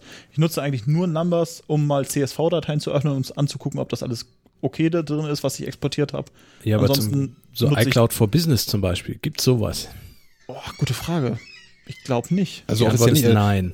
Ja, also keine Ahnung. Also mein IBM macht ja irgendwie gemeinsam Sachen mit Apple. So und Hat IBM nicht mal hier das Lotus Notes mit eingeführt? ja, Vor ja, Ewigkeiten? ja. Aber m- möchte man einen Cloud-Dienst äh, im Büro nutzen als Office-Lösung, der es jetzt gerade erst halbwegs geschafft hat, eine Ordnerteilung hinzukriegen? Nein. Also man sollte das schon auf irgendwelche Darauf wollte ich hinaus. äh, Okay, auf irgendwelche etablierten Lösungen setzen, die auch äh, schon Nutzer haben, die sich darüber beschwert haben, was mal nicht funktioniert. Oder was auch gut funktioniert. Also man sollte sich die Systeme angucken, die auf dem Markt sind. Einfach, man geht ja auch nicht einfach los, kauft sich ein Auto und das hat man dann. Da Also- guckt man ja auch ein bisschen rum, welches Auto jetzt zu einem passt. Man Und könnte sich Ferrari ist. ganz klassisch einen Mac-Server aufsetzen, wobei der ja auch immer weniger kann. Also das, dieses, Gibt es Mac-Server noch? Ja. Ja, ja, es gibt es noch, aber die Funkt der Funktionsumfang wird immer geringer. Also äh, Mhm. im Grunde äh, schme- verschmelzen die beiden Programme, also das normale macOS und das Server macOS auch immer weiter zusammen zu einem. Ähm, Okay. Ja. Also ich bin ja auch erst seit einem Jahr Mac OS oder Mac Administrator. Vorher war ich komplett in der Windows-Welt um, äh, umgeben, habe mich nie wirklich um Apple-Betriebssysteme gekümmert. Aber aus meiner Sicht nach einem Jahr jetzt muss ich sagen, es gibt nicht viel Unterschiede. Die Verwaltung von Macs ist ein bisschen komplizierter als Windows, weil das alles Mobile Device Management ist und dafür braucht man extra Programme. Ja. Aber da kommen wir auch bald hin. Da habe ich Montag einen Termin zu, um äh, eure ganzen Macs irgendwie zu sperren, sodass ihr nichts mehr dürft da drauf. Mhm, dann, Äh, äh, da muss ich hast jedes Mal ein du, Passwort finden für meinen Mac. Viel Erfolg. dann, dann hast du aus unserer Redaktion einige Anfragen, weil ich mich dann dreimal am Tag bei dir melde, weil ich eine App installieren muss. Ja, dann gebe ich, äh, dann gebe ich dir die App frei und dann kriegst du sie. Aber Ja, denk ja, dran, ich ja, komme aus ja. einer Behörde. Ich kenne das ich Thema wollte gerade mit, sagen, Äh, ja, Drei ja. Durchschläge. Und wehe, du Fax- bist beim Faxantrag. Urlaub. genau, fa fax mir, fax mir mal die App, die du haben möchtest. Ja, mache ich. Ein Passierschein A38. ja, aber ansonsten hätte ich nichts weiter groß äh, zu referieren über dieses Thema. Es gibt immer mal Fragen, die man beantworten kann, besonders halt im Umgang mit den Themen. Aber das Beste ist einfach, sich das mal anzugucken und äh, selbst auszuprobieren, um zu wissen, ob das was für einen ist oder nicht. Ja, und wenn die Hörer noch irgendwie Fragen haben, kannst du ja nochmal wiederkommen. Ja, Dann äh, sammeln wir die Fragen äh, für zu Google. Ich habe gehört, vorhin so eine E-Mail-Adresse plus at maclife.de. Naja, das sind ja Nee, nee, nee, nee, Fragen, nee. das sind ja- wir möchten die genau. gerne als Sprachnachricht hören. Ja. Ich kann, kann sonst google at maclife.de einrichten für euch. Nein, nein, nein, nein. Wir sind Nee, kein nee, Google schön- Support. Schöne Sprachnachricht an äh, diese Nummer hier. Den Anrufbeantworter von Schleifenquadrat erreicht ihr unter der Telefonnummer 0431 200 766 705. Ihr könnt dem Team auch eine Sprachnachricht bei iMessage, WhatsApp, Signal oder Telegram schicken. Die Nummer hierfür ist 0160 95 37 88 40. Gut, dann kommen wir damit eigentlich auch zum, zum nächsten Thema. Hardware. Dann jetzt Noch auch zum Thema, nächsten Alter. Thema. Es, es hört nicht auf, es hört nicht auf. Alter. Äh, jetzt kommt Wir sind schon knapp an den drei Stunden. Der, die, die wir hier sitzen, ne? Oder, Ja, ja. aber aufgenommen haben wir 20 Minuten weniger. Aber es könnte ein Rekord werden, das könnte sein, ja. Naja, was soll's. Sorry. Was? Durchhalten. Nee, deswegen bist du ja hier. äh, jetzt, jetzt kann sich Sven in Rage reden. Ja, ich versuche es. Ähm, wo fange ich an? Also, ich habe einen Fernseher, neuen. Der ist jetzt digital und so. Und ich habe auch eine Soundbar. Die ist auch digital und so, relativ neu. ich schließe beide per HDMI ARC an und die Soundbar geht irgendwann aus. Im, mitten im Betrieb. Sleep-Modus-mäßig. Mittendrin. Auch geil. Also jetzt nicht nach exakt 15 Minuten, wie man annehmen könnte, dass sie einfach vergisst, dass sie an, äh, an war und einfach in Schlaf verfällt. Nein, einfach so. Sie funktioniert, ist super, weil ich mag den Bass, der aus dem Subwoofer rauskommt. Und dann geht sie aus. Und dann machst du sie wieder an. Manchmal findet der Fernseher sie wieder. Dann geht's weiter. Manchmal auch nicht. Dann muss ich beides neu starten. Oder ich, manch, meistens bin ich dann genervt genug und höre dann nur noch über den Fernseher. Gestern habe ich was bei äh, Amazon Prime geguckt. Das, die machen noch mehr Spaß, weil wenn dann die, die Soundbar ausgeht und ich sie quasi neu starten will, sagt Amazon, wir haben die Verbindung verloren zu deinem HDMI-Kabel. Wir machen mal die App aus. Was? Das heißt, Die App aus. das heißt nicht nur, der Film hört auf, sondern du wirst noch zurück äh, auf die Startseite zurückgebracht. so macht das gar keinen Spaß. Hat jemand eine Idee, worin das liegen kann? ah, Äh, ich ich habe eine, eine etwas teurere Soundbar gerade zum Testen hier als deine, auch mit ARC. Ähm, die macht diese Probleme nicht. Ich würde es jetzt nicht Können auf den Preis schieben. Also, Wir können tatsächlich gerne mal tauschen, dann kann man mal einen Vergleich. Ähm, Ja. ich, ich kann mir vorstellen, dass das tatsächlich irgendwie ein Softwarefehler ist, weil, weil warum sollte eine Soundbar und ARC oder ARC ist ja durchaus inzwischen im, im Fernsehbereich verbreitet. Also über, über ein zusätzliches HDMI-Kabel, alles, was beim Fernseher ankommt, weiterzuschleisen in so eine Soundbar. Das ist ja der Gedanke dahinter. Audio Also- Return Channel, ne? Genau, genau. Also alles, was, also wenn du eine Playstation an den Fernseher anschließt, dann äh, geht das Audio von der Playstation in den Fernseher und von da aus weiter direkt auch in die Soundbar und solche Dinge. Also die, die Grundgedanke ist ja gut, aber warum sollte so eine Soundbar, die darüber angeschlossen ist, über ein sehr weit verbreitetes Format nach 15 Minuten sich ausschalten? Nee, das sind ja, äh, wie gesagt, keine festgelegte Zeit, mal Nein, nein, 15 nee, Minuten, jetzt- mal zwei Minuten. Ja, ja, also Ich, ich könnte es verstehen, wenn sie einfach gar nicht geht. Ja. Das könnte ich verstehen. Dann gibt es da irgendwo ein Problem. Aber sie geht. Und dann geht sie irgendwann nicht mehr. Kann, das da, verstehe ich nicht. kann, kann man da ein Software-Update machen bei deiner Soundbar? Nee, kann man nicht. kein, kein Firmware-Update möglich. Kein, nee, habe ich schon geguckt. Ich habe auch Support leider schon, äh, habe ich schon angeschrieben, leider noch keine Antwort gekriegt. Okay. Hast du das mitgelieferte äh, HDMI-Kabel Ich habe alle HDMI-Kabel ist von 1980 einmal durchprobiert. Und ich habe auch neue, ja. Aber ansonsten, äh, klassischer IT-Trick, hast du das mal irgendwo anders angeschlossen, an einem anderen Fernseher? Ähm, Und da den gleichen Fehler feststellen können. Weil es kann ja natürlich auch der Fernseher sein, der das Ja, Problem ja, genau. verursacht. Ja, wie gesagt, das ist ein neuer Fernseher. Ach, du hast Darf- beides gleichzeitig neu gekauft. Nee, nicht gleichzeitig, aber ja, es ist beides relativ neu jetzt gerade. Ja. Darf ich, darf ich fragen, ob es ein Hisense geworden ist? Nee, ist es nicht. Okay. Bin meiner Marke treu geblieben. Okay, weil mein, meiner ist ja, Nee. ist ja ein Hisense-Fernseher oder Hisense, ich weiß nicht, wie man es ausspricht. Hisense finde ich gut. Die ist nicht gut? Doch, doch. Hisense Ja, ja. ist finde ich, find ich gut, so sollte man das nennen. Achso, also, also ja, genau, das klingt ja Hisense. Ähm, und der, der funktioniert mit der Soundbar halt wunderbar, die ich hier habe. In, in der Münze ist halt irgendwas im Wasser gewesen, oder? Das, Kann es sein, dass diese Soundbar auch vielleicht zweimal so teuer war wie der Fernseher? Ähm, nee.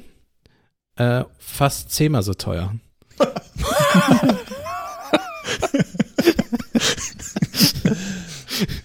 aber Ja, also ich- der Fernseher ist ein relativ günstiges äh, Asia-Modell und die Soundbar ist ein relativ teures dänisches Modell. Also wie Okay. gesagt, sie ist zum Testen hier. Ich habe sie mir nicht gekauft. Ja, ich, ich pack, ich pack mein günstiges Modell mal ein und Wir tauschen sie nach tatsächlich mal. Neumünster. Was hältst du davon? ja, äh, ich würde das gerne an einem Ja, wir- wir anderen können das ja mal hier an den. Fernseher hängen, Das können wir auch tun, ja. Ja. das, das mit, mit ohne Versand und so. Aber das Hey, ist, Kaspar kommt ja auch mal wieder her, oder nicht? Ja, doch, sicherlich. wie er da Okay. gerade sitzt, glaube ich nicht. Nein, also was ich sagen kann, ich werde diese Soundbar nicht im Zug mitnehmen, weil sie entsprechend ihres Preises auch sehr schwer ist. Aber Ja. wenn ich mal wieder mit dem Auto in der Redaktion bin, vielleicht komme ich ja demnächst mal mit dem E-Auto vorbei. Oh, da sind wir auch gespannt. Da ist es aber ein ganz anderes Thema. Das können Ja, wir dann das können wir dann machen, wenn es soweit ist. Ähm, ich, also, mein alter Fernseher war von, äh, ich glaube, den habe ich 2008 gekauft oder so. Also uralt, funktioniert er noch super, Full HD, gutes Ding. Ich habe nicht besonders viel Platz, deswegen passt bei mir nur, der war 42, jetzt habe ich einen 50 Zoll, das ist, jetzt ist die Wand auch voll. Größer darf es nicht werden. Wahrscheinlich gleich großes Gerät, ne? Weil früher hatten die ja noch Ja, relativ breite Rahmen drum. Es ist, ist wirklich, es ist gleich groß, äh, das Bild ist nur größer jetzt.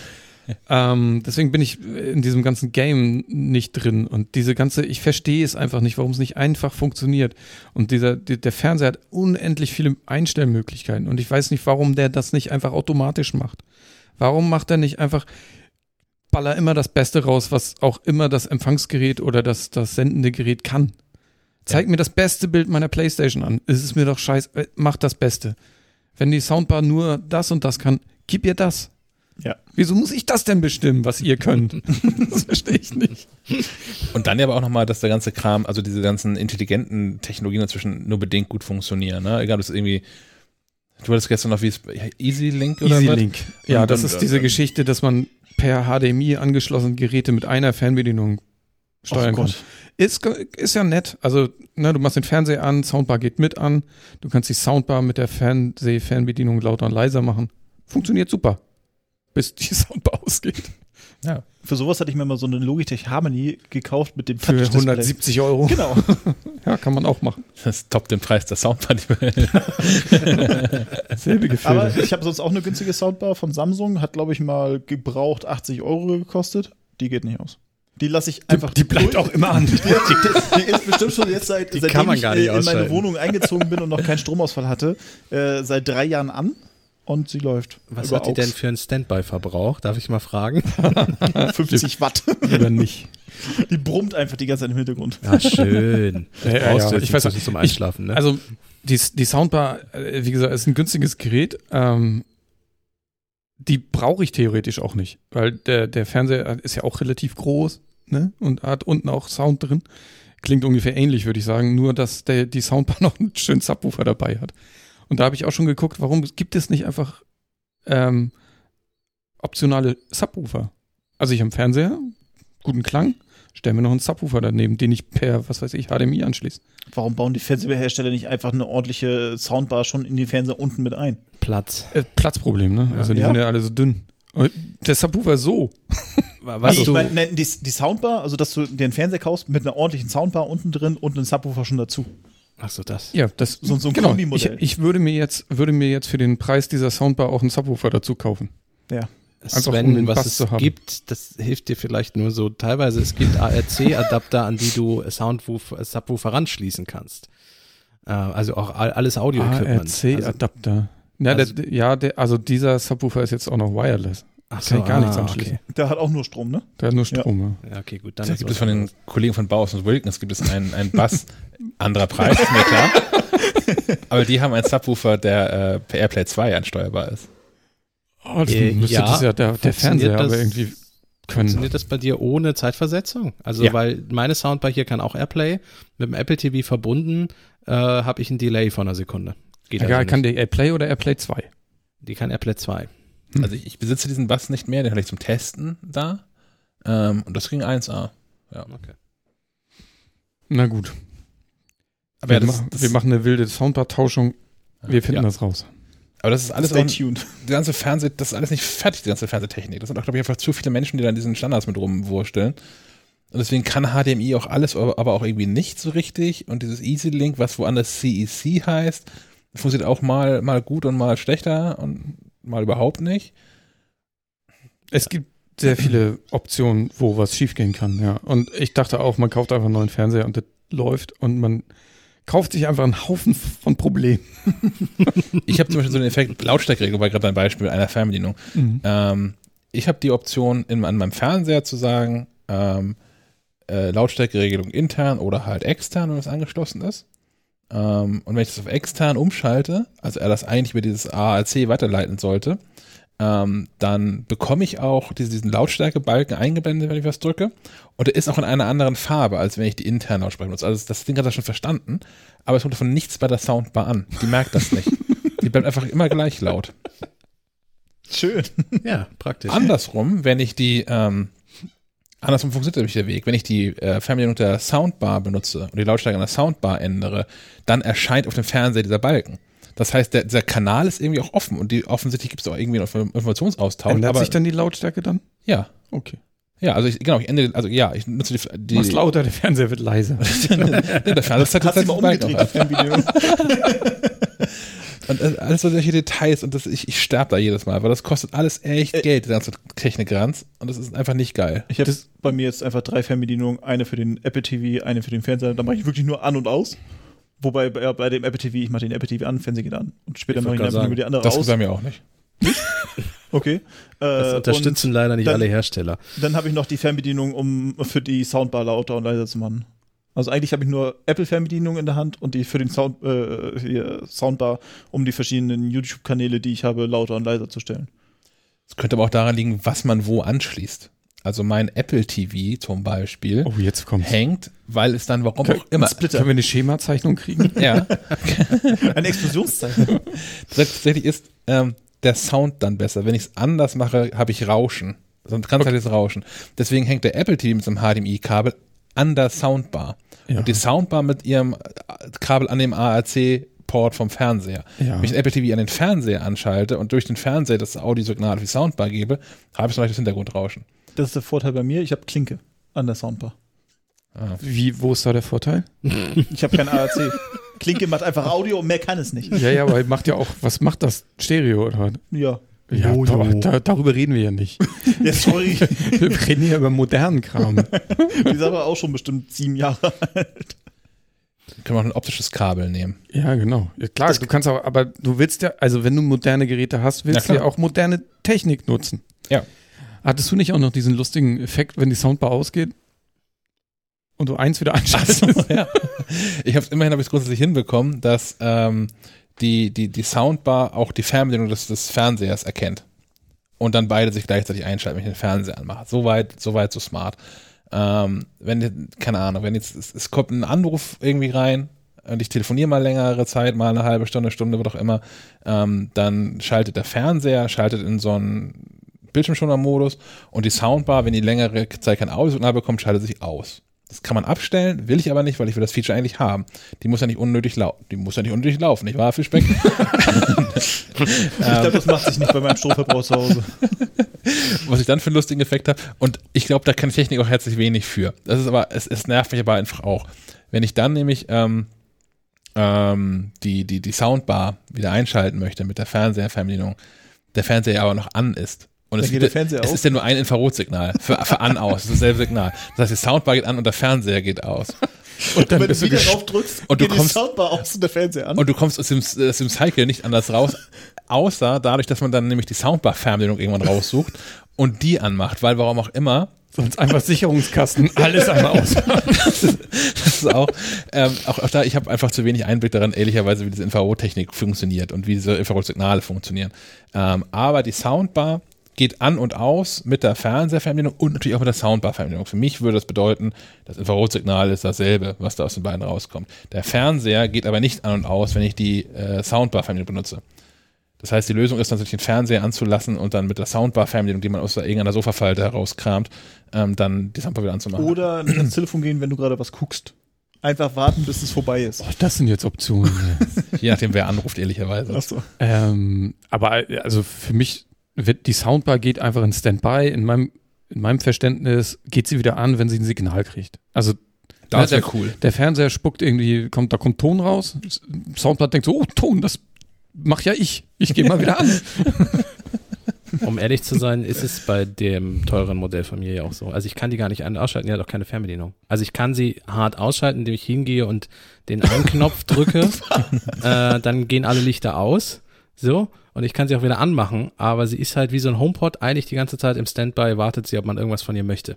Okay, es ist, wir lösen das Problem einfach, es ist eine Geld. Geldfrage. Es ist eine Ja. Geldfrage, Okay, ja. es ist eine Du hast Geldfrage. einfach zu günstig eingekauft. Man muss Mach vierstellige einfach, Beträge investieren, dann geht Zeit das. Ja. Was wir gerade an, an, ich möchte gerne, das machen wir zum nächsten Mal, irgendwie lösen wir das, ähm, für die ganze Kommunikation zwischen den Geräten. Ich habe schon seit drei Minuten so eine Otto Walkes Kleinhirn an Großhirn Nummer im Kopf. Ah, irgendwie müssen wir das hinbekommen. Und es ist ja nicht nur ein Gerät, da hängt auch noch die Playstation dran, die Xbox. Ja, ja, ja, ja, ja. Crazy shit. Und dann hast du noch verschiedene HDMI-Versionen wahrscheinlich in Oh deinem Gott. Fernseher eingebaut. Ja. Äh, HDMI 2.0 kann mehr als 1.4 oder was kann. Aber 1 1.4b.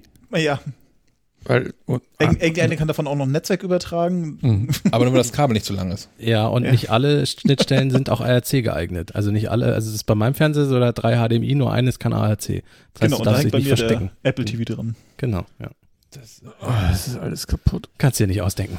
So, äh, ja. Ähm, Ich, ich, ich hätte Hardware, die funktioniert im Angebot. kann das Chromebook auch ARC? Doch. Wieder zurück zu Google. Wieder zurück zu Google, genau. ähm, wie gesagt, in der nächsten Episode wird Herr Raukamp wieder mit dabei sein und von einem anderen Projekt berichten, an dem er gerade äh, werkelt und arbeitet. Aus diesem Projekt heraus habe ich Hardware bekommen zum Ausprobieren. Und zwar habe ich hier ein Lenovo IdeaPad Flex 5CB 13 IML05 Model 82B8. Sexy. Das ist ein Laptop. Wenn man nicht drauf gekommen ist, das ist ein Laptop. Es ist ein Chromebook. Das ist kein Laptop. Es, es ist ein, ein, ein, ein Chromebook. Ähm, ich habe ein Chromebook bekommen, um dann mal rumzuspielen, wie das eigentlich ist, wenn man in so einem Browser lebt.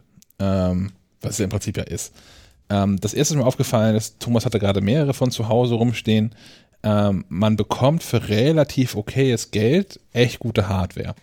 Also diese, dieses, dieses Chromebook, was ich hier gerade habe, das kostet deutlich, deutlich unter 1000 Euro. Ich habe irgendwie 700 Euro oder so.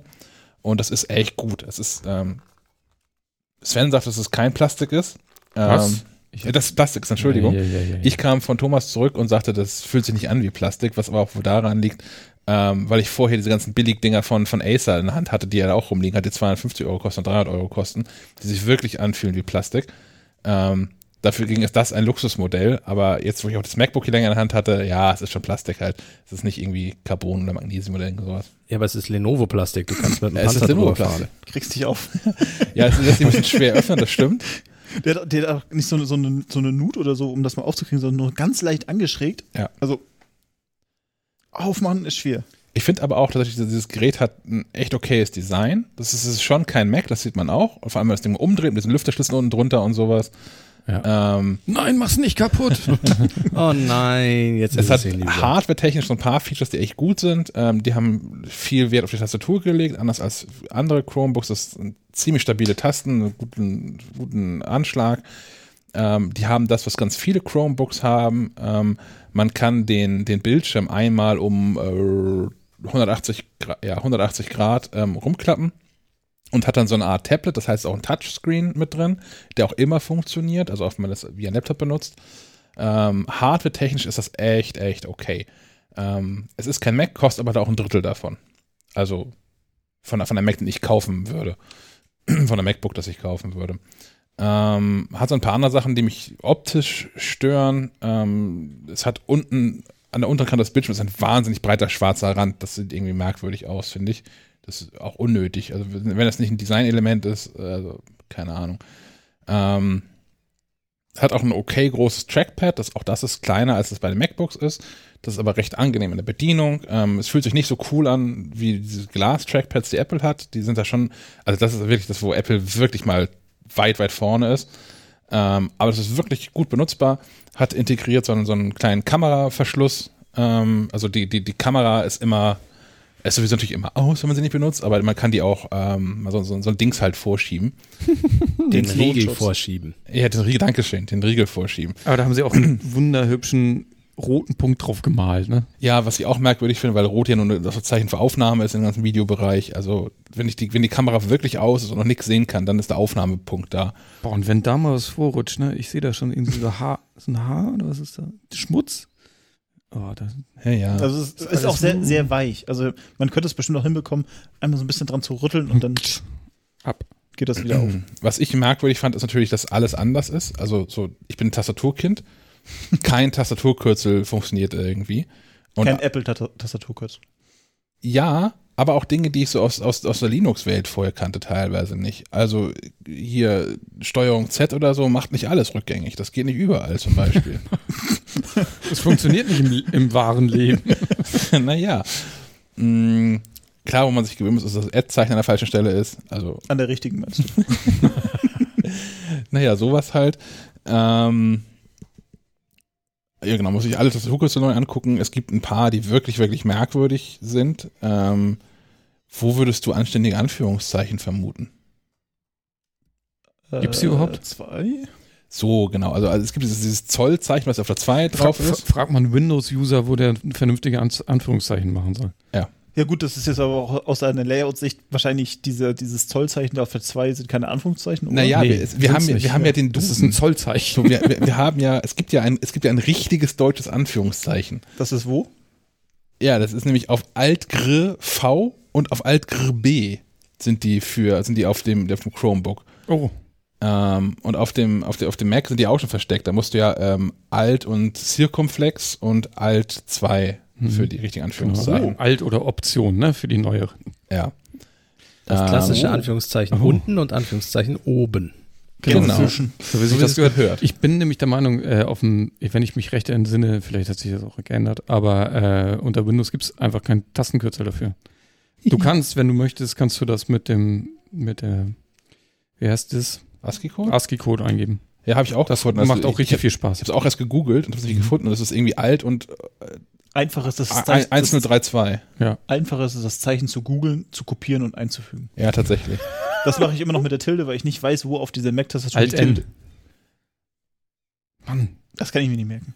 Kann man sich, kann man sich merken, weil die, die, die, die Tilde im, im Spanischen ganz häufig auf dem N ist. bei Hab ich nicht. Pinata zum Beispiel. Das geht nicht bei mir. Du kannst N. dir mit einem weißen, Jetzt geht's. dünnen Edding die einfach mal auf die Tastatur malen. Es gibt übrigens vielleicht als Tipp für alle äh, Mac-User, die gerade neu am Mac sind, so wie Herr, äh, Herr Fischbeck, äh, man kann sich in den Systemeinstellungen Tastatur oben rechts in der Menüleiste die Tastaturübersicht einblenden lassen. Wenn man, dann kann man jederzeit darauf zugreifen, Herr Fischbeck, wenn Sie hier mal gucken möchten. da Also- siehst du nämlich eine virtuelle Tastatur und je nachdem, welches zu, welchen Zusatzkey du siehst, siehst du, welches Symbol da wohl rauskommt. Und wie bist du da jetzt hingekommen? Ich wiederhole nochmal in den Systemeinstellungen unter Tastatur. Tastatur? Da kannst du einblenden Tastatur- und Emoji-Übersichten in der Menüleiste anzeigen. Aha. Und dann kannst du dir diese virtuelle Tastatur. Aber ich habe da schon 12 Millionen Zeichen. Zeilen. Das ist mir scheißegal. Dann gibt es kleine Tools dafür, wo du die hinter einem kleinen Pfeil verstecken kannst und den dann aufklappen und so. Ja, da sind auch auch die ganzen Emojis aus dem iOS drin. Ja, ja. Schön. ja, ja. Ähm, naja, also das sind so, so, so ein paar Kleinigkeiten, wo man sich halt irgendwie wundert. Äh, auch warum ähm, andere Software macht das ja auch intelligent. Also zum Beispiel äh, Slack nur gerade nicht oder doch iMessage. iMessage auf dem Mac macht das so. Wenn ich da äh, mit, mit Shift 2, da wo das Zollzeichen, das Anführungszeichen setze, dann kann ich in Systemeinstellungen sagen, dass äh, es typografische Anführungszeichen verwenden soll und es setzt es einfach um. Und ich habe immer richtige Anführungszeichen. ja, das ist aber die Krux. Das macht Microsoft, äh, macht Word in, unter Microsoft ja auch oder Word oder Mac, glaube ich, auch. Das ist aber die Krux, wenn du das dann rauskopierst, hast du keine echten Anführungszeichen, dann hast du Zollzeichen. Das ist, die, die Software übersetzt das, aber der, der eigentliche ASCII-Code für das richtige, Ze- also für die richtige Glyphe ist falsch. Ja. Und das ist, ist deswegen Käse. Und das klappt halt in meiner iMessage-Wolke, klappt das halt super, weil das nur auf Mac-Geräten, also Apple-Geräten funktioniert, da ist es dann halt ein Brei. Mhm. Ähm, aber ja, ich, ich wünschte mir, also wenn man schon diese Tasten nicht hat, für vernünftige Anführungszeichen, wünschte ich mir, dass man das umstellen kann. An irgendeiner Stelle systemweit. Ähm, was ist mir sonst aufgefallen? Ähm, sonst ist mir aufgefallen, positiv ist mir ganz vieles aufgefallen. Ich will da gar nicht nörgeln. Ähm, ich fand das nämlich wirklich gut. Ich habe jetzt zwei Tage mitgearbeitet. Ähm, es gibt erfreulich viele Apps dafür, ähm, weil das ja schon noch so verschrien ist, als ja, es ist halt ein Gerät, was einen Browser anzeigt. Und ja, per Haus, von Haus aus kommt auch alles erstmal im Browser. Selbst Google Mail und sowas öffnet alles Chrome. Ähm, du kannst aber diese Apps installieren. Es gibt auch ganz, ganz viele Apps, äh, von, von, die für Android-Tablets ähm, layoutet sind, die man da einfach drauf installieren kann über den Play Store.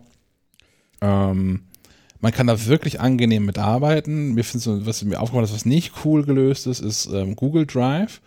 Ähm, Google Drive läuft eigentlich auch im Browser. Man kann da aber auch verschiedene Apps zu installieren, aber nicht für verschiedene Anwender. Also ich habe dieses Chromebook, als ich es ähm, zuerst getestet habe, habe ich da meinen privaten äh, Account drauf installiert und habe dann ein weiteres Konto hinzugefügt, nämlich das Falke Media Konto. Und ich habe jetzt auch Zugriff auf die Falke Media Dienste. Das heißt, wenn ich jetzt Mail aufmache, ähm, kann ich, obwohl ich mit dem Shacknetz-Account angemeldet bin, kann ich oben Benutzer wechseln und sehe dann das von, von Falke Media. Das geht in Google Drive aber nicht. Google Mhm. Drive habe ich nur Zugriff auf den Schacknetzkram. Ähm, das ist so eine Sache, die ich irgendwie wirklich merkwürdig finde. Weil man nämlich aber auch diesen, also es gibt einen primären Benutzer, das ist mein privates Konto und das hat Zugriff auf den Falke Media Account. Und ich kann auch nicht ändern, welches von diesen beiden Dingen der primäre Account ist. Auf Den Zugriff Gerät. kannst du auch nicht entfernen. Ich kann den Zugriff für das, für das Falke Media Konto, also fürs zweite, fürs nicht primäre, fürs sekundäre Konto kann ich entfernen. Und wenn ich den ähm, Sharknetz Account entfernen möchte, dann muss ich in den Einstellungen ein, Achtung, Power Wash durchführen. Mhm. ähm, das äh, macht einmal alles platt. Der. Heißwaschgang.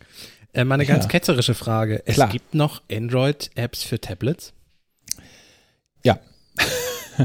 Ja, und ich glaube auch in, in, inzwischen werden die, glaube ich, in Wahrheit einfach für Chromebooks entwickelt. Das ist tatsächlich ein Riesenmarkt. Ähm, das In ist auch Amerika.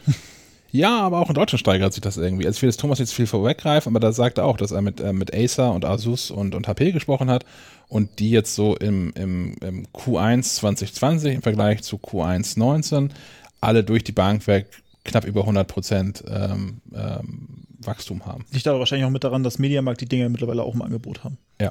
Ja, aber wenn du Das eins verkaufst und jetzt zwei verkaufst, ne? Naja, also äh, mal ganz Ist im 100% Ernst. Wieder- wieder Die Wachstum. Stimme aus dem Off, die du auf, der- auf, auf der Couch fläzt. So ein bisschen Wall of Stettler mäßig. Ja, da fehlt mir aber noch, weiß ich nicht, Stettler zum Beispiel. Ja, ganz, wo, wo ist denn deine Freundin? Die arbeitet. Die, irgendeiner muss ja Geld verdienen hier. Aus, aushäusig oder kannst du dir jetzt Aushäusig leider. Ach, ich naja. kann den Kater noch herholen, aber der wird wenig dazu beitragen. mal gucken. Noch ist die Tür nicht aufgegangen. Ähm, ja, also genau deswegen reden wir aber auch drüber, weil Apple natürlich auch sich im Bildungsbereich ähm, immer stärker vorgetan hat und den inzwischen in den USA weitgehend verloren hat an, äh, an, an, Google und an Chromebooks, vor allem ähm, in allem, was unter Highschool ist. Also klar an Universitäten, wo es auch wieder egaler ist und wo Leute auch in der Regel so ihr eigenes Gerät haben und nicht von der Schule ausgestattet werden mit, äh, mit Geräten. Ähm, da gibt es auch wieder, ein, ich würde nicht sagen eine Dominanz von Apple, aber ist Apple stark vertreten. Aber überall da, wo Geräte als Schulwert eingeschafft werden, ist eigentlich Google Chrome häufig inzwischen der Standard. Also die Chromebooks von verschiedenen Herstellern. Ähm, ich hatte auch noch mal mit drauf geguckt, gerade weil wir ja auch zur G Suite ähm, gewechselt sind und wie es eigentlich ist, wenn man da drin, so lebt. Und ähm, Überraschung für mich wäre das natürlich für meinen Arbeitsalltag auch nix, weil ich halt über Apple-Geräte schreibe und es durchaus Vorteile hat, über an Apple-Geräten zu arbeiten. Aber wenn man das nicht tut, also wenn man nicht aus irgendwelchen Gründen auf Apple angewiesen ist oder partout Apple haben möchte, sind diese Chromebooks echt eine geile Nummer. Die sind für, für schmales Geld bekommt man da wirklich gute Hardware. Ähm, Wobei man da auch sagen muss, das, was du jetzt gekauft hast, ist schon ein, ein Mittelklasse-Chromebook. Ja, Oder Ja. hast. das ist schon Wir fast haben teuer. auch eins hier im Verlag, das hat nur 299 gekostet. Kann alles das, was das Chromebook auch kann.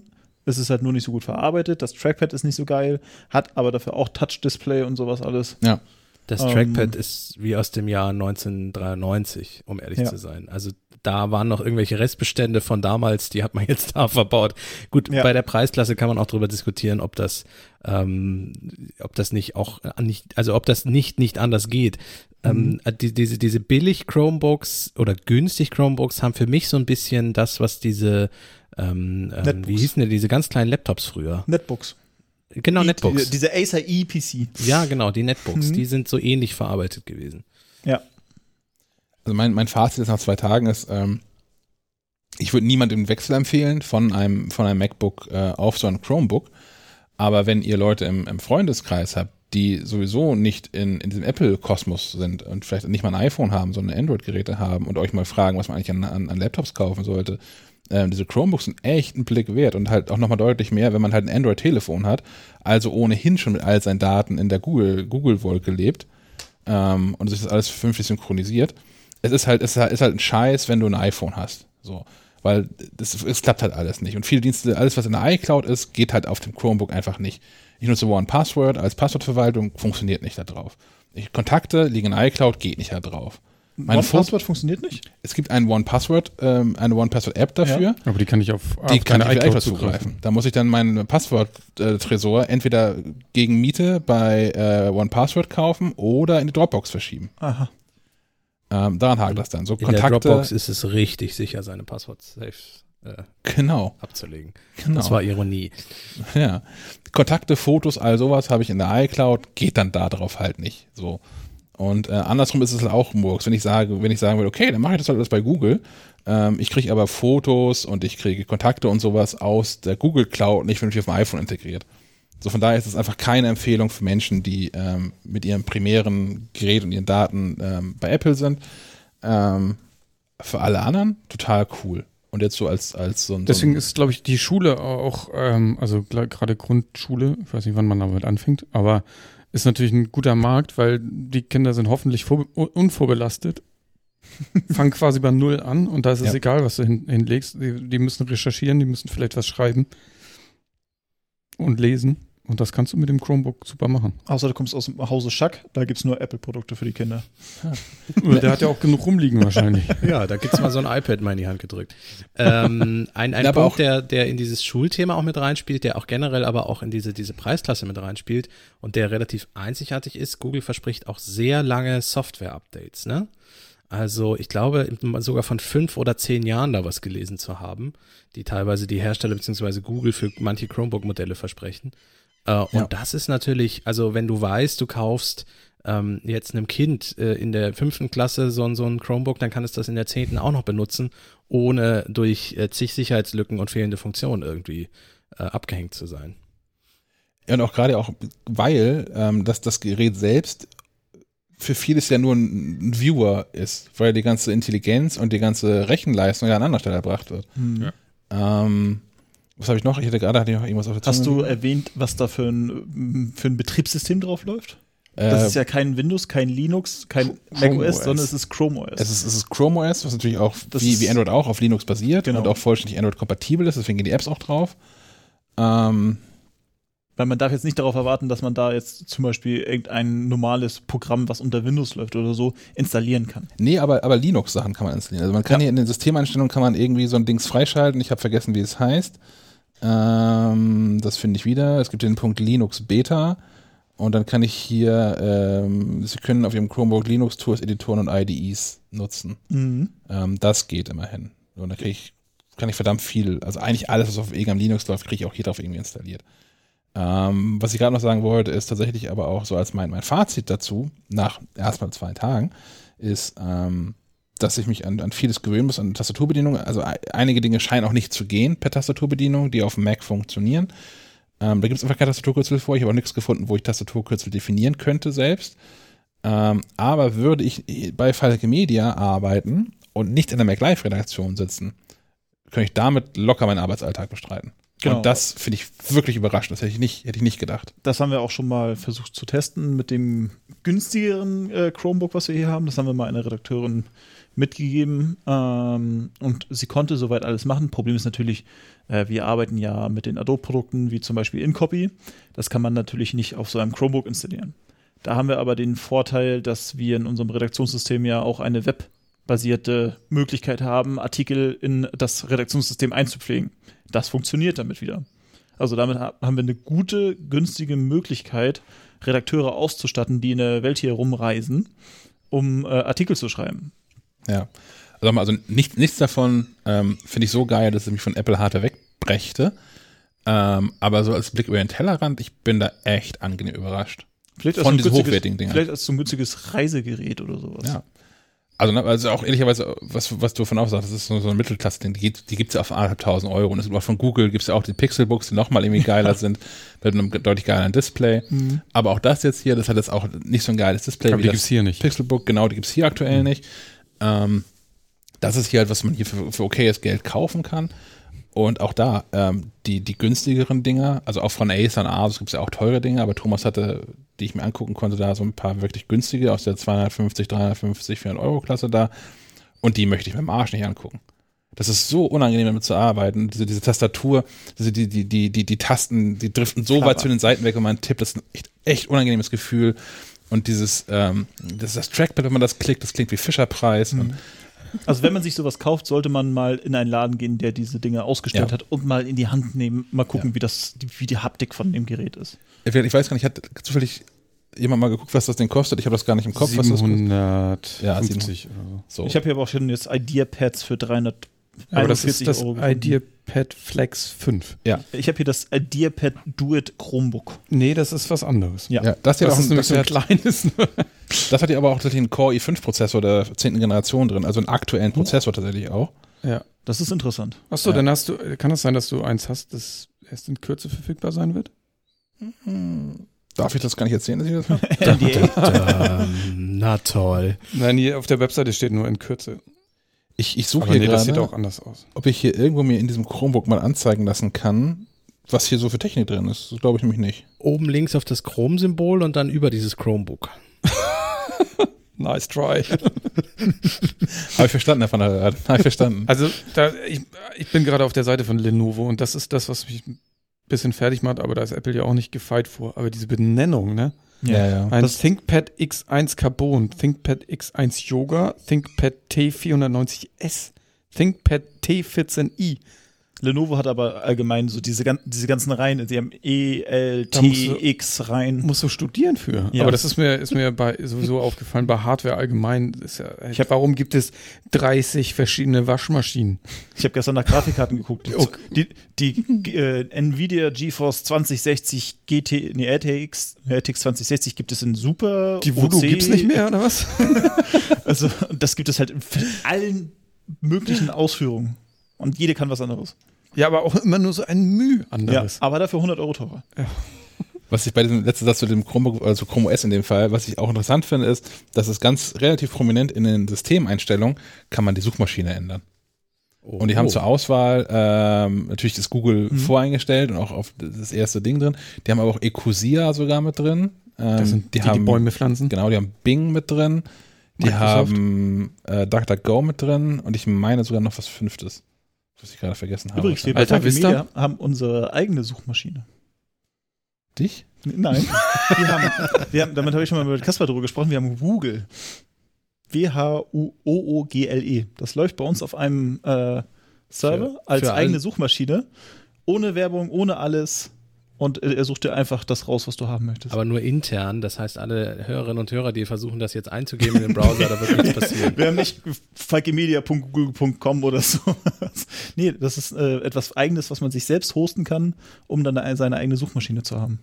Und was durchsucht Das die? wusste ich nicht. Äh, ich kann ja mal kurz hier äh, nach Falke Okay, Media. Ich, kurz nochmal zu dem Ja. Chromebook. Äh, Mhm. Durchsucht, also ist das die Suchmaschine, mit der man im Internet sucht? Weil auf dem Chromebook ist ja auch relevant, dass vieles über die Suche funktioniert. Haben wir ja eben schon besprochen, im Drive zum Beispiel.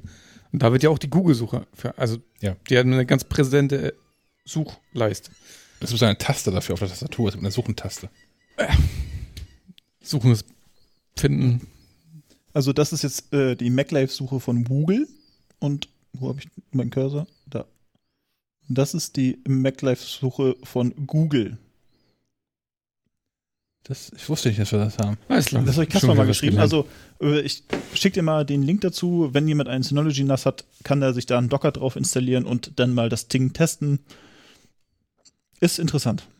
Witzig. Man Synology NOS hat die Grätsche gemacht Anfang des Jahres. Oh nein. Ja. Da ist jetzt was von Western Digital. Ach so, na, dann ist ja gut. Oh, Also das, das gab's noch. So, das, das, das, das wohnte noch bei mir. Herr Schack hat ein Backup quasi. Ja, Ein Backup-Gerät. ja, war, war's, ohne Scheiß, war es tatsächlich. Ich hatte auf dem auf dem Synology NAS hatte ich ähm, Medien, Medieninhalte drauf gespeichert. Fotos von Kindheit bis jetzt. Genau. Ähm, natürlich auch internes RAID sowieso, aber nur, nur zwei Platten drin und ich hatte ein Western Digital Dings äh, bei mir auch noch im Haus, auch auf einer anderen Etage sogar stehen. Im anderen Flügel. Ja, ähm, was ein Backup dafür Synology gemacht hat. Nicht schlecht. Wie sich herausstellt, war nicht so verkehrt. Weil nämlich tatsächlich dieses Synology-Gerät selbst die Grätsche gemacht hat und nicht die Festplatten da drin. Und die Festplatten da drin kann man mal nicht einfach eben so in das Western Digital-Ding einschieben, aber auch nicht in ein Synology-Ding. Ich habe nämlich dasselbe nochmal bestellt vom, vom Amazon. Und wie wäre es Ähm. einfach mit ausbauen? Ne, ich habe ich hab die Festplatte aus dem alten in das neue gebaut das sollte funktionieren. und das Synology sagt dann, da ist ja gar kein RAID drauf. Das machen wir mal neu, ne? Aber Nee, Hab ich- hab hast, ich- hast du beide Festplatten einfach rausgezogen Ja. und woanders? ah, in, okay, Ja. das habe ich in, in einer anderen Redaktion aus, äh, die, bei den Kölnern genauso gemacht und jetzt genauso übernommen. Eigentlich soll das funktionieren. Ja, von daher, keine Ahnung, vielleicht auch das, der Ausfall des Synology NAS selbst, also dass ja die, die Hardware des Geräts kaputt gegangen. Hast du sie vielleicht falsch rum reingesteckt? Nein, ich habe sie beim Einbau, also ich, nein, also ich, ich habe ja Das auch, zwei, turn it off in Ordnung. zwei. ja, so meine ich, nein, ist schon klar, ich, ich, ich habe ich hab auch vieles erlebt, deswegen, ich habe die nummeriert. Achso, okay. Da sind, da sind Edding-Nummern drauf. In Arabisch und Römisch. Und ist, ist, ist eins links oder rechts? Äh, links. Also bei mir, keine Ahnung, wie die, wie die Wenn du Base wirklich vorne, sind. von vorne drauf guckst oder wenn du hinter dem Gerät stehst? Beim Einbau. und wenn du dich kopfüber stellst. Also in, Fahrer, in, in Fahrtrichtung. Genau, in Fahrtrichtung. Steuerbord oder Backboard, Shaggy? Die A- Eins ist Backboard. kommt drauf an, wie du jetzt wieder guckst. Gut. Nein, kommt nicht drauf an. Backboard ist klar definiert, Ja, weil es immer, immer, immer aus Fahrtrichtung ist. Aber was ist denn die Fahrtrichtung, wenn du drauf guckst oder wenn du mit dem Gerät nach vorne wegguckst? Ja, die da, wo die Scheinwerfer das. Fahrzeug sich bewegt. Das bewegt sich ja nicht. Ja, Doch, aber wo die, Scheinwerfer hin zeigen. Da sind LEDs dran an dem. Ja. Und das ist die Fahrtrichtung. Das ist die Fahrtrichtung. Bug ist vorne, Heck ist Dann haben, hinten. da haben wir das jetzt auch geklärt. Hinten ist, wo das Kabel reinkommt. Genau. äh, Es hat nicht nur Vorteile, dass die Sendung heute sehr lang ist. im, Im Theater ist es übrigens auch so, dass man, dass man Dinge aufteilt. Also zum Beispiel ähm, gibt es Bühnen häufig die Stadt- und die Burgseite. Äh, Ja. Weil sich das auch nie austauscht. Das heißt, geografisch auf der Seite liegt dann zum Beispiel die Burg und auf der anderen Seite liegt Hast dann du die Stadt. etwa auch schon am Theater gearbeitet? Ich habe mir mein Studium teilweise als Bühnenarbeiter finanziert, ja. Hat, hat das mal jemand mitgeschrieben? Was war du auf der, ich war auf der Burgseite eingeteilt. Es sind auch zwei verschiedene Bühnenarbeiterteams, die sich auch duellieren. Also wer seine Hälfte des Bühnenbilds schneller aufbaut und so. Das ist ja unfassbar. Der Herr von Albön hat echt alles mitgemacht. Na, wir, alles müssen noch das Mal nicht. raus, wir müssen das mal rausschreiben. Das Meine Biografie wird ein bisschen dicker, aber alles habe ich noch nicht gemacht. kann gar nicht funktionieren. So alt bist du doch noch gar Es nicht. gab richtig viel Kohle dafür. Das war geil, die Semesterferien da durchzuarbeiten. Hm. Okay, ein paar Themen haben wir noch. Könnt ihr noch? Ja, jetzt ist auch egal. Jetzt ist oder? auch egal. Jetzt machen wir durch bis nächsten Freitag. Aber, ähm, aber ich, äh, ja, gut. Ich, ich, das hast du eingetragen, Kasper, oder? Nee, ich. Oh, Das mit Siri. Ja. Das ist nur auch nochmal ein Tipp neben der Tastatur von vorhin. Ich hatte äh, Siri, also ich nutze Siri eigentlich nicht. Ich nutze Siri nur zum Vorlesen von Nachrichten, was ja mit AirPods funktioniert. Das heißt, wenn ich am Fahrradfahren bin und kriege eine Nachricht, liest Siri mir die netterweise vor. Dann weiß ich, ob ich vielleicht noch was einkaufen muss oder was auch immer. Ist ja egal. Irgendwann, eines Morgens, kriegte ich eine Nachricht, die wird angekündigt durch irgendein so Bimmeln. Und dann liest Siri die ex- ganz leise vor nur. Ich konnte nichts hören. Podcast war unterbrochen, war eine längere Nachricht und das hat mich aufgeregt. Ich wusste nicht, und ich habe es zum Glück rausgefunden. Man kann nämlich Siri die Lautstärke ändern, während Siri redet. Also, ich muss dann mal irgendwie Ja. da an die Tasten gekommen sein, während sie was vorgelesen hat. Aber die Lautstärke für Siri kann man nicht etwa irgendwie in den Systemeinstellungen einstellen oder so, wie ich es gedacht habe, sondern man muss sie was fragen und während sie redet, kannst du die Lautstärke steuern. War mir nicht klar. Vielleicht hilft ja noch jemand anders. und das gilt dann für alle sie. Also wenn ich, also wenn ich jetzt Für alle Siri, Siris. Alle Siri an, an äh.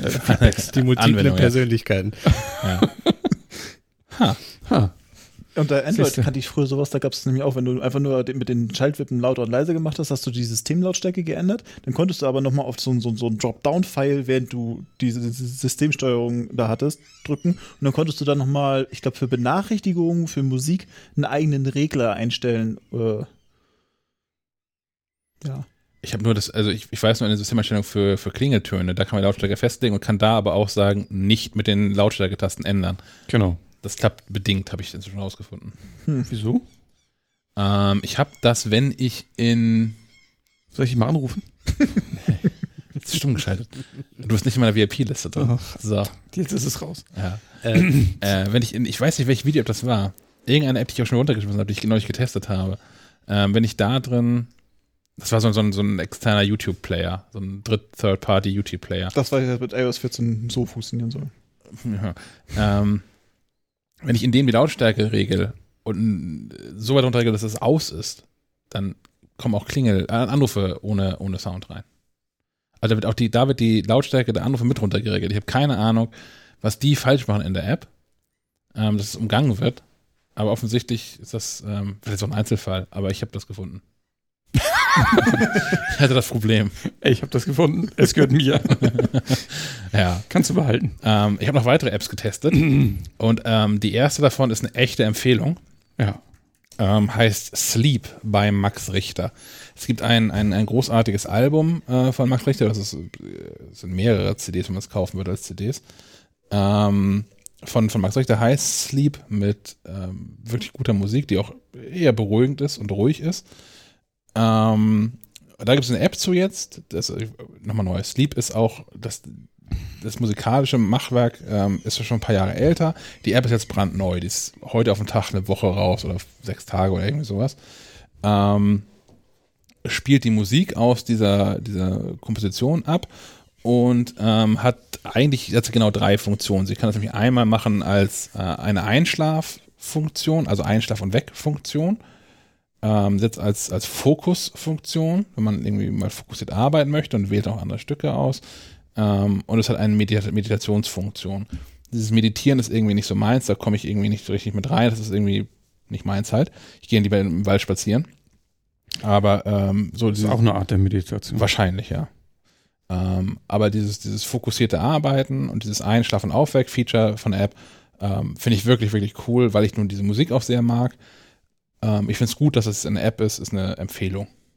Kostet nichts, ne? Kostet Das nichts. Einzige, was man braucht, ist ein Zugang, also ein Abonnement bei Apple Music oder Spotify, Genau. weil der, der, die App greift quasi auf die äh, Musik zu, die da Ja. ist. Ähm, das nächste, was ich getestet habe an Apps, ist eine App von Achtung Volkswagen. Und zwar habe ich mich am ähm, Wochenende mit einem Freund unterhalten, der sich jetzt entschieden hat, ähm, noch in diesem Jahr ein E-Auto zu kaufen. Und hat sich natürlich auch vorher überlegt, hat jetzt mit dieser Reichweite, und was braucht man eigentlich so und was brauche ich eigentlich für meinen Alltag vor allem auch. Und äh, Volkswagen hat die EV, also EV, Check App äh, im App Store, ähm, wo man einmal so festlegen kann, welches Auto man jetzt eigentlich gerade fährt und für welches Auto man sich von Volkswagen natürlich interessiert. Die haben ja inzwischen äh, drei Modelle, also die haben den E-Golf, den E-Up und den ID3, der demnächst irgendwie kommt. Und der ID, den ID3 gibt es auch noch in drei Varianten, die sich vor allem in der Akkukapazität unterscheiden. Der eine hat irgendwie, keine Ahnung, ich glaube 55, ähm, was ist das eigentlich? Wattstunden? In so einem Akku? Wie wird das gemessen? Ich glaube Wattstunden. Kilowattstunden. Ähm, und der andere, ja, und der andere ähm, ähm, 77, der kommt aber auch was noch, das ist der irgendwie der VW ID3 Pro S oder irgendwie sowas. Nimmt der Auswüchse wie bei Apple hier. Ja, ja. Pro S Max ist denn das? Max ist der mit Kofferraum. genau. ähm, naja, also jedenfalls, man wählt aus, welches Auto man äh, aktuell fährt und welches man gerne hätte. Und das gilt ja auch mehr oder weniger für andere, weil es vor allem um die Akku Akkukapazität dabei geht. Ähm, wenn man dann im Auto sitzt und äh, fährt, kann man in der App sagen, dass man die Strecke, die man jetzt aktuell fährt, gerne ähm, getrackt haben möchte. Und dann schreibt das Ding die ganze Zeit mit und merkt ja auch, wie man beschleunigt und merkt auch, wie, wo man lang fährt, also weil es der GPS hat und alles Mögliche. Und ähm, berechnet einem dann hinterher für die einzelnen Strecken, ähm, wie viel ähm, Benzin man wohl verbraucht hätte und wie viel Kilowattstunden man verbraucht hat und wie viel Prozent der Batterie das sind. Und welchen Umweg ich nehmen muss, damit ich wieder aufladen kann. Ähm, darf ich diesen Tipp erweitern ähm, um eine App, Ja. die das nicht nur mit VW-Autos macht? Ja, klar. Äh, Mobility Plus heißt die. Ähm, die ist in erster Linie eigentlich auch für Ladesäulen, äh, weil Sven es auch gerade sagte, man kann auf einer Karte sich Ladesäulen anzeigen lassen. Leider nicht alle, sondern nur von einem bestimmten Verbund. Aber, und deswegen habe ich die App auch installiert, es gibt diesen sogenannten Punkt Fahrsimulation. Und da sucht man sich auch ein Auto raus. Die haben aber alle, vom Tesla über Zoe, Mini Cooper und auch die VW-Modelle ähm, kann die sich auswählen. Da gibt's auch die verschiedenen reichweitenstarken Modelle und, und je nachdem. Und dann ähm, kriegt man auch diese Fahrsimulation und da sieht man sogar den aktuellen Akkustand, den das E-Auto hätte in dem Moment und wie sich das live darauf auswirkt, wie man fährt. Ähm, kriegt dann auch so eine Auswertung, ähm, wie gut das Auto zu einem passen würde. Der Renault Zoe passt angeblich zu 99 Prozent zu mir. Kann, kann, kannst du da mein Auto auswählen? Dein Auto, den, den Nee. VW-Bus, Ja. Nee, du kannst nur E-Autos auswählen. Also F du wählst, 600. du wählst weil- nicht aus, was du das jetzt war bei fährst. Schack, bei Schack, du konntest eben auswählen, was man Ich, gerade ich kann fährt. hier, ne? genau, ich kann, ich muss, ich kann dem einmal mitgeben, was ich aktuell für ein Auto fahre, Okay. Weil er nämlich dann für, wenn ich hier meine Strecke raussuche, ich habe hier eine Strecke äh, von Rendsburg zurück nach Kiel ähm, und er berechnet dann natürlich, also einmal, ich hätte da 3% ungefähr des Akkus verbraucht, beide Modelle mit dem größten Akku, das wären ähm, 2,28 Kilowattstunden gewesen und er rechnet einem einmal aus, was das auf 100 Kilometer bedeutet hätte. Also auf 100 Kilometer ähm, hätte es mich in diesem ID3 an, an Stromkosten 5,77 Euro gekostet, auf, also 100 Kilometer zu fahren und mit meinem aktuellen Toyota Prius 6,48 Euro. Ich hätte 5,93 Liter Supra verbraucht oder 18 Kilowattstunden. Ich hätte mit dem ID3 dabei einen CO2-Ausstoß von 0 Kilogramm gehabt und mit dem Prius von 14 Kilogramm. Und das kann ich hier halt dann durchscrollen in der App für verschiedene Modelle. Ich kann jetzt hier auch irgendwie dann den, ähm, den E-Up wählen, der einen Akku hat mit 32 Kilowattstunden. Ähm, da hätte ich auf derselben Strecke dann nicht mehr 3% des Akkus verbraucht, sondern ähm, 8% des Akkus verbraucht. Zum Beispiel. Ähm, das finde ich also, ich, ich, die App, die Kasper gerade genannt hat, kannte ich noch nicht. Ich bin auf diese hier irgendwie gestoßen worden. Ähm, und ich finde es total gut, um mal so zu tracken, ähm, welche Strecken man so fährt, wie weit man da mit diesem, mit diesem ähm, Elektroauto käme, um so ein bisschen dieser Reichweitenangst entgegenzuwirken. Ähm, Naja, und der Ladeangst. Also, äh, wenn man fair ist, so ein äh, Benziner habe ich in unter fünf Minuten an der Tankstelle abgestellt, getankt, bezahlt und bin weggefahren. Äh, Ja. Wenn ich mich beeile, schaffe ich das sogar in vielleicht zwei Minuten, wenn niemand an der Kasse gerade steht. Ähm, in zwei Minuten kriege ich ein Elektroauto. Meinst kein anderer Kunde, ne? Ja, genau, kein anderer Kunde. An der Kasse steht hoffentlich jemand. Dann bin ich noch schneller weg, wenn da keiner steht. Ähm, so ein Elektroauto kriege ich in zwei Minuten genug Saft vielleicht für ein paar Kilometer rein. So, Ja. also selbst bei Schnellladen. Das muss man einfach wissen. Äh, auf der anderen Seite steht so ein Auto 80 Prozent rum, unbenutzt und 80 Prozent der Strecken sind unter 30 Kilometer. Also insofern muss man da eigentlich keine Angst haben und solche Apps zeigen einem das auch nochmal. Und was ich ganz schön finde, ähm, ich weiß nicht, ob es bei der VW-App auch so ist, bei Mobility Plus sieht man halt live während der Fahrt, wie die eigene Fahrweise sich auf den Akku auswirkt. Ähm, Und ich bin nach Hamburg gefahren und habe das gemacht. Als ich zum ALZ gefahren bin, hatte ich die App an. Und auf der Autobahn wurde die Reichweite immer geringer, immer geringer, immer geringer. Und ich dachte dann, oh, ob ich überhaupt nach, nach Hamburg kommen würde damit. Und in der Stadt angekommen war die, war die, die etwas veränderte Fahrweise und nicht mehr 140 fahren, ähm, die Reichweite dann plötzlich wieder deutlich länger. Und ich hatte am Ende nur 30 Prozent Akku verbraucht, ähm, um nach Hamburg zu kommen. Also das äh, ist, ist mal ganz spannend auch zu sehen. was ich in dieser von VW in der App ganz lustig finde, es gibt einen Aufladen-Button, den kann man drücken. Und ähm, das kalkuliert dann, ähm, wie lange man laden Ah. muss, um wieder den Akku voll aufzuladen. Das, Das ist cool. Also hier in der App selbst läuft es natürlich mit, mit beschleunigter Zeit ab. Da muss man nicht wirklich eine Viertelstunde daneben sitzen, äh, bis das Ding ähm, geladen ist.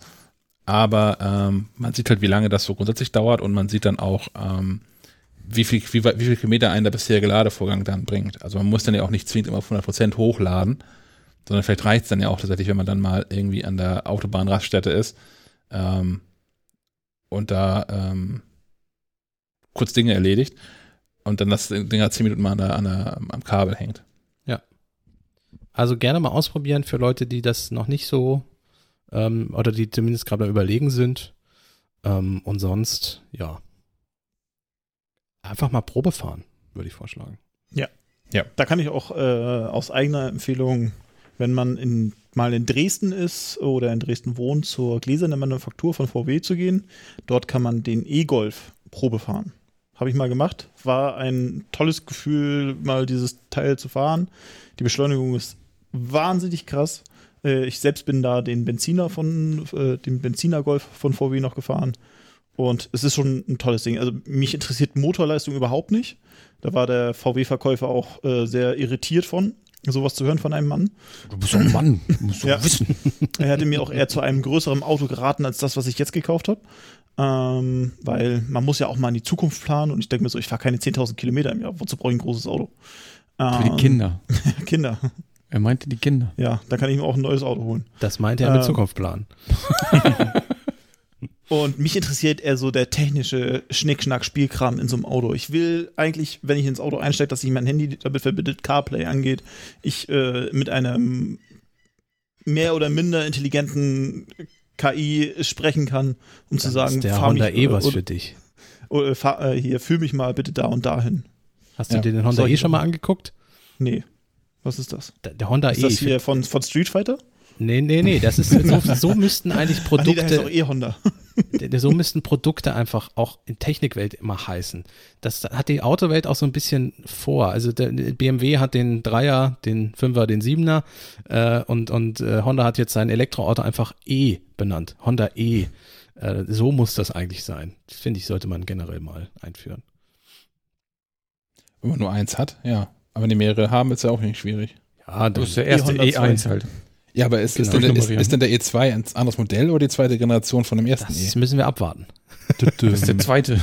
Fertig. E2, 3, 4. Aber der Honda E hat so ein 80er-Jahre-Design, was ich sehr geil finde. Er ist leider zu teuer äh, für das, was er am Ende dann auch. Achso, der, ja. Mhm. Ich finde den cool. Äh, ja, aber alles mal ausprobieren, einfach Probe fahren. Mhm. Was ich persönlich schade finde, ist, dass ähm, diese, diese äh, VW ähm, ID3-Dinger wirklich interessant sind. So, ich Das ist habe, schade. ich finde es schade, ja. Also, weil es, Weil es VW ist. ja. Achso. Ja, aber es gibt da noch genug andere Hersteller. Nee, ja, aber also es, es gibt ja nicht wirklich viel brauchbares Elektroautomaterial auf dem deutschen Markt. Also wenn man das, also wenn man das wie ich hat, der regelmäßig mal nach Hamburg fährt und auch gerne mal zurückkommen möchte und nicht darauf angewiesen sein möchte, in Hamburg, wo es ohnehin keine Parkplätze gibt, noch Ladestationen zu finden, von denen es zu wenig in Hamburg gibt, also dass die immer voll sind, was ich so sehe. Ich, ich sehe selten mal eine leere Ladestation in Hamburg, also eine unbesetzte Ladestation in Hamburg. Ähm, das heißt, ich muss da schon mal irgendwie sicher mit 250, 300 Kilometer fahren können mit so einem Ding. Und Ja, dann wird der Markt auf einmal ganz, ganz klein. Naja, bei bezahlbaren Honda, Autos. Der Honda E könnte das, der Renault Zoe könnte das. Ähm, also das sind ja ein paar Hm. Modelle hättest du schon zur Auswahl. Ah, der Zoe kann das nämlich nicht. Doch, wieso? Der Den hat doch über ich ja- 300 Kilometer Reichweite. Ja, im Sommer. Aber wie viel Winter- Reichweite Winter hat gibt's dieser eh E-Dings, dieses VW-Teil? Hat er im Sommer eine Solaranlage auf dem Dach oder warum hat er im Nee, Sommer mehr? Nee, Kälte. die haben genau, die haben genau denselben Scheiß wie, wie Hyundai auch, nämlich auch schon Probe gefahren. Ähm, die haben keine klimatisierten Akkus. Und im Sommer kommst du auch einigermaßen an die Reichweite ran, aber im Winter, also ich weiß gar nicht, der, der, Hyundai hat auch, ich glaube, 380 Kilometer Reichweite, was da drauf steht, ähm, der Ionic, um jetzt mal irgendeine Zahl gesagt zu haben. Ähm, so in dem Dreh war das aber auch. Und ich bin in Winterprobe gefahren und dann steigst du halt ein in den vollgeladen und es hat 170 Kilometer. Weil, Weil es, weil, Akku kalt. weil mir ist kalt. Ja, aber was frisst So. denn so eine Batterieheizung? Naja, 170 Kilometer. Also off, nee, offensichtlich, offensichtlich zu viel. plus minus null. Naja, bei an, anderen haben es halt gelöst, ne? Also Tesla hat das halt zum Beispiel nicht, aber Tesla kostet das Doppelte von dem, was ich bereit wäre, für ein Auto zu bezahlen. Ja, Ähm, also Tesla ist für mich preislich auch einfach. Also selbst das Modell 3 ist ja einfach, ähm, und dann sind so Dinge wie Qualität und Spaltmaße immer noch nicht gelöst. ja. Und, Und- ja, ähm, ich fand äh, Bastis Einwand aber klug. Warum haben die kein Solar auf dem Dach, die Autos? Weil Ähm, da ein Fenster hin muss, damit du Cabrio fahren kannst. Es gibt ja das dieses, lasse ich nicht gelten. Was ist dein Argument? Ne, es, es, es gibt ja, also zum einen Tesla, hat, hat Tesla nicht sogar mit drin? Auf jeden Fall haben die als Option. Ähm, man konnte das auf jeden Fall schon bei, beim, ich hätte meinen Toyota Prius, hätte ich mit Solardach schon kaufen können. Ich stelle mir das gerade vor, wie so ein so ein Solarpanel einfach drauf geschraubt ist, wie, wie auf so einem Hallendach. Naja, es Auf gibt- den Gepäckträger oben guck- drauf. Guck dir mal, äh, also viele VW-Busse oder, oder kleine Camper, die haben alle so ein kleines Solarding oben drauf. Ey, Ja. jetzt Ja. zum Leben, nicht um den Akku zu laden, aber Ja, und aus, aus, aus München gibt es so ein, so ein ähm? E- E-Auto, genau, irgendwie so heißen die, so ein E-Auto-Startup, die ja sogar an den Seiten des Fahrzeuges so Solarpaneele mit drin haben. Und ich glaube, die sind immer noch nicht serienreif, die Dinger, die Autos, die sie bauen. Mein, ich habe das nicht so verfolgt. Mm, aber ich halte das für total clever, auch wenn da nicht viel bei rumkommt, vor allem sagen, hier halt im die Norden. Frage. Sind das dann vielleicht nach acht Stunden 2% Akku? Ist die Frage, ob sich das lohnt. Haben oder nicht. Ja, es ist halt die, die Frage, die Produktionskosten, die da drin stecken, die das teurer machen, als das nachher wirklich Benefit bringt. Naja. Aber jedenfalls ähm, kommt für mich, äh, aus dem Grund kommt für mich kein E-Auto ohne ähm, klimatisierten Akku in Frage. Weil ich halt irgendwie eine verlässliche Reichweite haben möchte und mich nicht morgens, je nachdem wie die Nacht war, davon überraschen lassen möchte, wie weit ich wohl komme. Ja. Was Ich, passiert denn, wenn du in der Tiefgarage bist, wo es eigentlich so temperiert ist oder so und du dann rausfährst? Macht er dann ja. Ich habe das plötzlich Akku leer? nicht testen, mangels Tiefgarage nicht testen können. Ähm, ich habe den auch nur für einen Tag jeweils gefahren. also ich hatte nicht die Möglichkeit, über Nacht irgendwo stehen zu lassen oder so. Ähm, aber das, das fand ich deprimierend, weil ich eigentlich auch der Meinung bin, gut damit klarzukommen. Und wenn so ein Ding halt 350 Kilometer Reichweite hat, dann ist das halt so. Dann habe ich halt einen Zwischenstopp auf der Tour nach Berlin. So, dann ist es halt so. Finde ich okay. Sollte man wahrscheinlich ohnehin haben, wenn man vier Kilometer weit fährt, dass man da mal länger als fünf Minuten weg vom Steuer ist. Ähm, aber ja, das ist, das ist so mein Hauptproblem. Also, und dass ich auch zu Hause nicht laden kann, weil die Gemeinde vermietet mir kein, also ich wohne in einem Reihenhaus und bin das dritte Haus in einer in der Reihe. Äh, es gibt so einen Parkstreifen weg und die Gemeinde vermietet da keine Parkplätze. Das wäre meine Bedingung quasi. Ja. Dass ich, ähm, ich glaube, den Nachbarn wäre das kein Problem, denen zu sagen, oh, wisst ihr was, nächsten Samstag, Emma, alles wieder schick hinterher, aber ich muss einmal hier so eine Furche durch eure Vorgärten durchgraben, wo ich ein Kabel reinlege. Dann habe ich auch meinen Parkplatz da vorne stehen. Ähm, das macht die Gemeinde nicht mit, also kann ich zu Hause nicht laden. In der Mhm. ganzen, Im ganzen Dorf gibt es auch keine Ladestation. Das Nicht, nicht mal der Aldi hat das. Das ist ja auch echt das Problem bei der ganzen E-Mobilität, dass du die Ladesäulen, die Infrastruktur sind das Problem. Ja. Also ähm, und du hast ja auch Ladesäulen mit vier, fünf, sechs verschiedenen Steckern ähm, teilweise ähm, und und vier, fünf, sechs verschiedenen Ladegeschwindigkeiten. Ähm, oft sind die Dinge auch einfach mal kaputt. Ähm, und und wie viele Gemeinden unterstützen, wie du sagst, das einfach noch nicht. Bei denen ist das nicht angekommen. So, also hier in Neumünster gibt es eine Ladestation, die ist, die ist 300 Meter von mir weg, die ist auf dem Polizeiparkplatz und ich darf mit einem E-Auto auf den Polizeiparkplatz fahren, um da zu Das- laden. Da ist Da es ist immer, sicher. ja, Ja, das ist super, das ist geil. Da kann man das über Nacht mal stehen lassen, das E-Auto zum Laden. Aber das ist eine absolute Ausnahme. Also diese, diese Ladesäulen sind ja auch gern mal sonst irgendwo. Ähm, oder die Stadt baut die gerade dahin, wo mal gebaut wird, sowieso. Also es folgt nicht unbedingt einem Plan oder einem Muster oder, oder irgendwie einem Gedanken. Ähm, da muss sich, glaube ich, noch unglaublich viel tun, damit sich das auch wirklich ja, ist alles noch nicht. Auch das Thema Ausgereift. Mieter. Und, und du als Mieter, wenn du in einer Wohnung wohnst und dir dann Ja. E-Auto kaufst. Also wenn, wenn man ein Haus hat, kann man da ja schon mehr machen, aber als Mieter bist du, Du völlig- kann Du hier einen als Mieter Schokostecker aus dem sowieso- vierten Stock aus dem Fenster runterhängen Du lassen. solltest sowieso einen äh, Parkplatz haben, finde ich, wenn du ein Auto hast. Ja. Ja, Also, das definitiv. Besonders in so kleinen Städten, werden. Kiel oder größeren. Ja. Zum Glück haben wir das. Also ich Ja. habe mein Recht auf Auto verdient. Du hast dein Recht auf die Wohnung auf, in der Stadt verdient, ja. Wer mehr und vielleicht auch noch fundierteres zu ähm, E-Autos zu hören möchte, kann mal reinhören in den Podcast Clean Electric. Englischer Name, deutscher Podcast, ist ganz, ist ganz nett. Da hat übrigens der, äh, ich glaube, er heißt Max aus dem Podcast noch nicht erzählt, die haben auch irgendwann mal so Aufkleber gedruckt und haben die verschickt an Leute. Und Menschen haben diese Aufkleber an Ladesäulen geklebt, ähm, so dass bei ihm, Max, schon häufiger das Telefon klingelt, wenn so Ladestationen nicht funktionieren, weil die natürlich nicht vernünftig, also die sind nicht vernünftig beschriftet, diese Ladestationen, du weißt häufig ja nicht, wer der Betreiber ist, sondern du kannst ja auch mit 37 verschiedenen von diesen, also wirklich 37 verschiedenen Ladekarten an derselben Säule zu verschiedenen Preisen ähm, dann äh, ja deinen Strom nachtanken, je nachdem, welche Karte du da dran hältst. Aber der Betreiber steht hoffentlich dran und dann ist da so ein Clean Electric Sticker dran und Menschen googeln das mal und finden eine Impressum rufen dann mal an, weil sie sich beschweren wollen, dass die, dass die Ladesäule nicht funktioniert. Naja, Wo wir gerade bei Podcasts sind und ich denke, wir haben ansonsten E-Autos erstmal abgehakt, Ja. will ich noch einen hinterher schieben, der mir, der überhaupt nichts damit zu tun hat jetzt, aber der mir äh, bei der Heftproduktion jetzt über den Weg gelaufen ist, weil ich, weil Thomas ja ähm, gerade in ein anderes Projekt involviert war, durfte ich mich um die Musikseiten kümmern diesen Monat. Und da habe ich einfach mal meine Lieblingsband empfohlen, meine aktuelle, und zwar Long Distance Calling. Wir haben letzten Freitag ein neues Album rausgebracht, ist grandios und bei in dem Zuge bin ich äh, darauf gestoßen, dass zwei von denen, ich glaube, oh man, schlag mich nicht, Bassist und Schlagzeuger, haben zusammen einen Podcast namens Lachend in die Kreissäge. Mhm. Ganz geiler Name schon mal. Ähm, das sind Janosch und Jan. Und die machen so ein bisschen was wie äh, die, die Mädels von Hard aber Fail. Zumindest war das deren Ansatz. Ähm, dass es nicht immer nur alles glatt läuft, sondern sie auch ein bisschen über die über das Scheitern reden wollen und äh, über Situationen, wo es nicht so glatt läuft.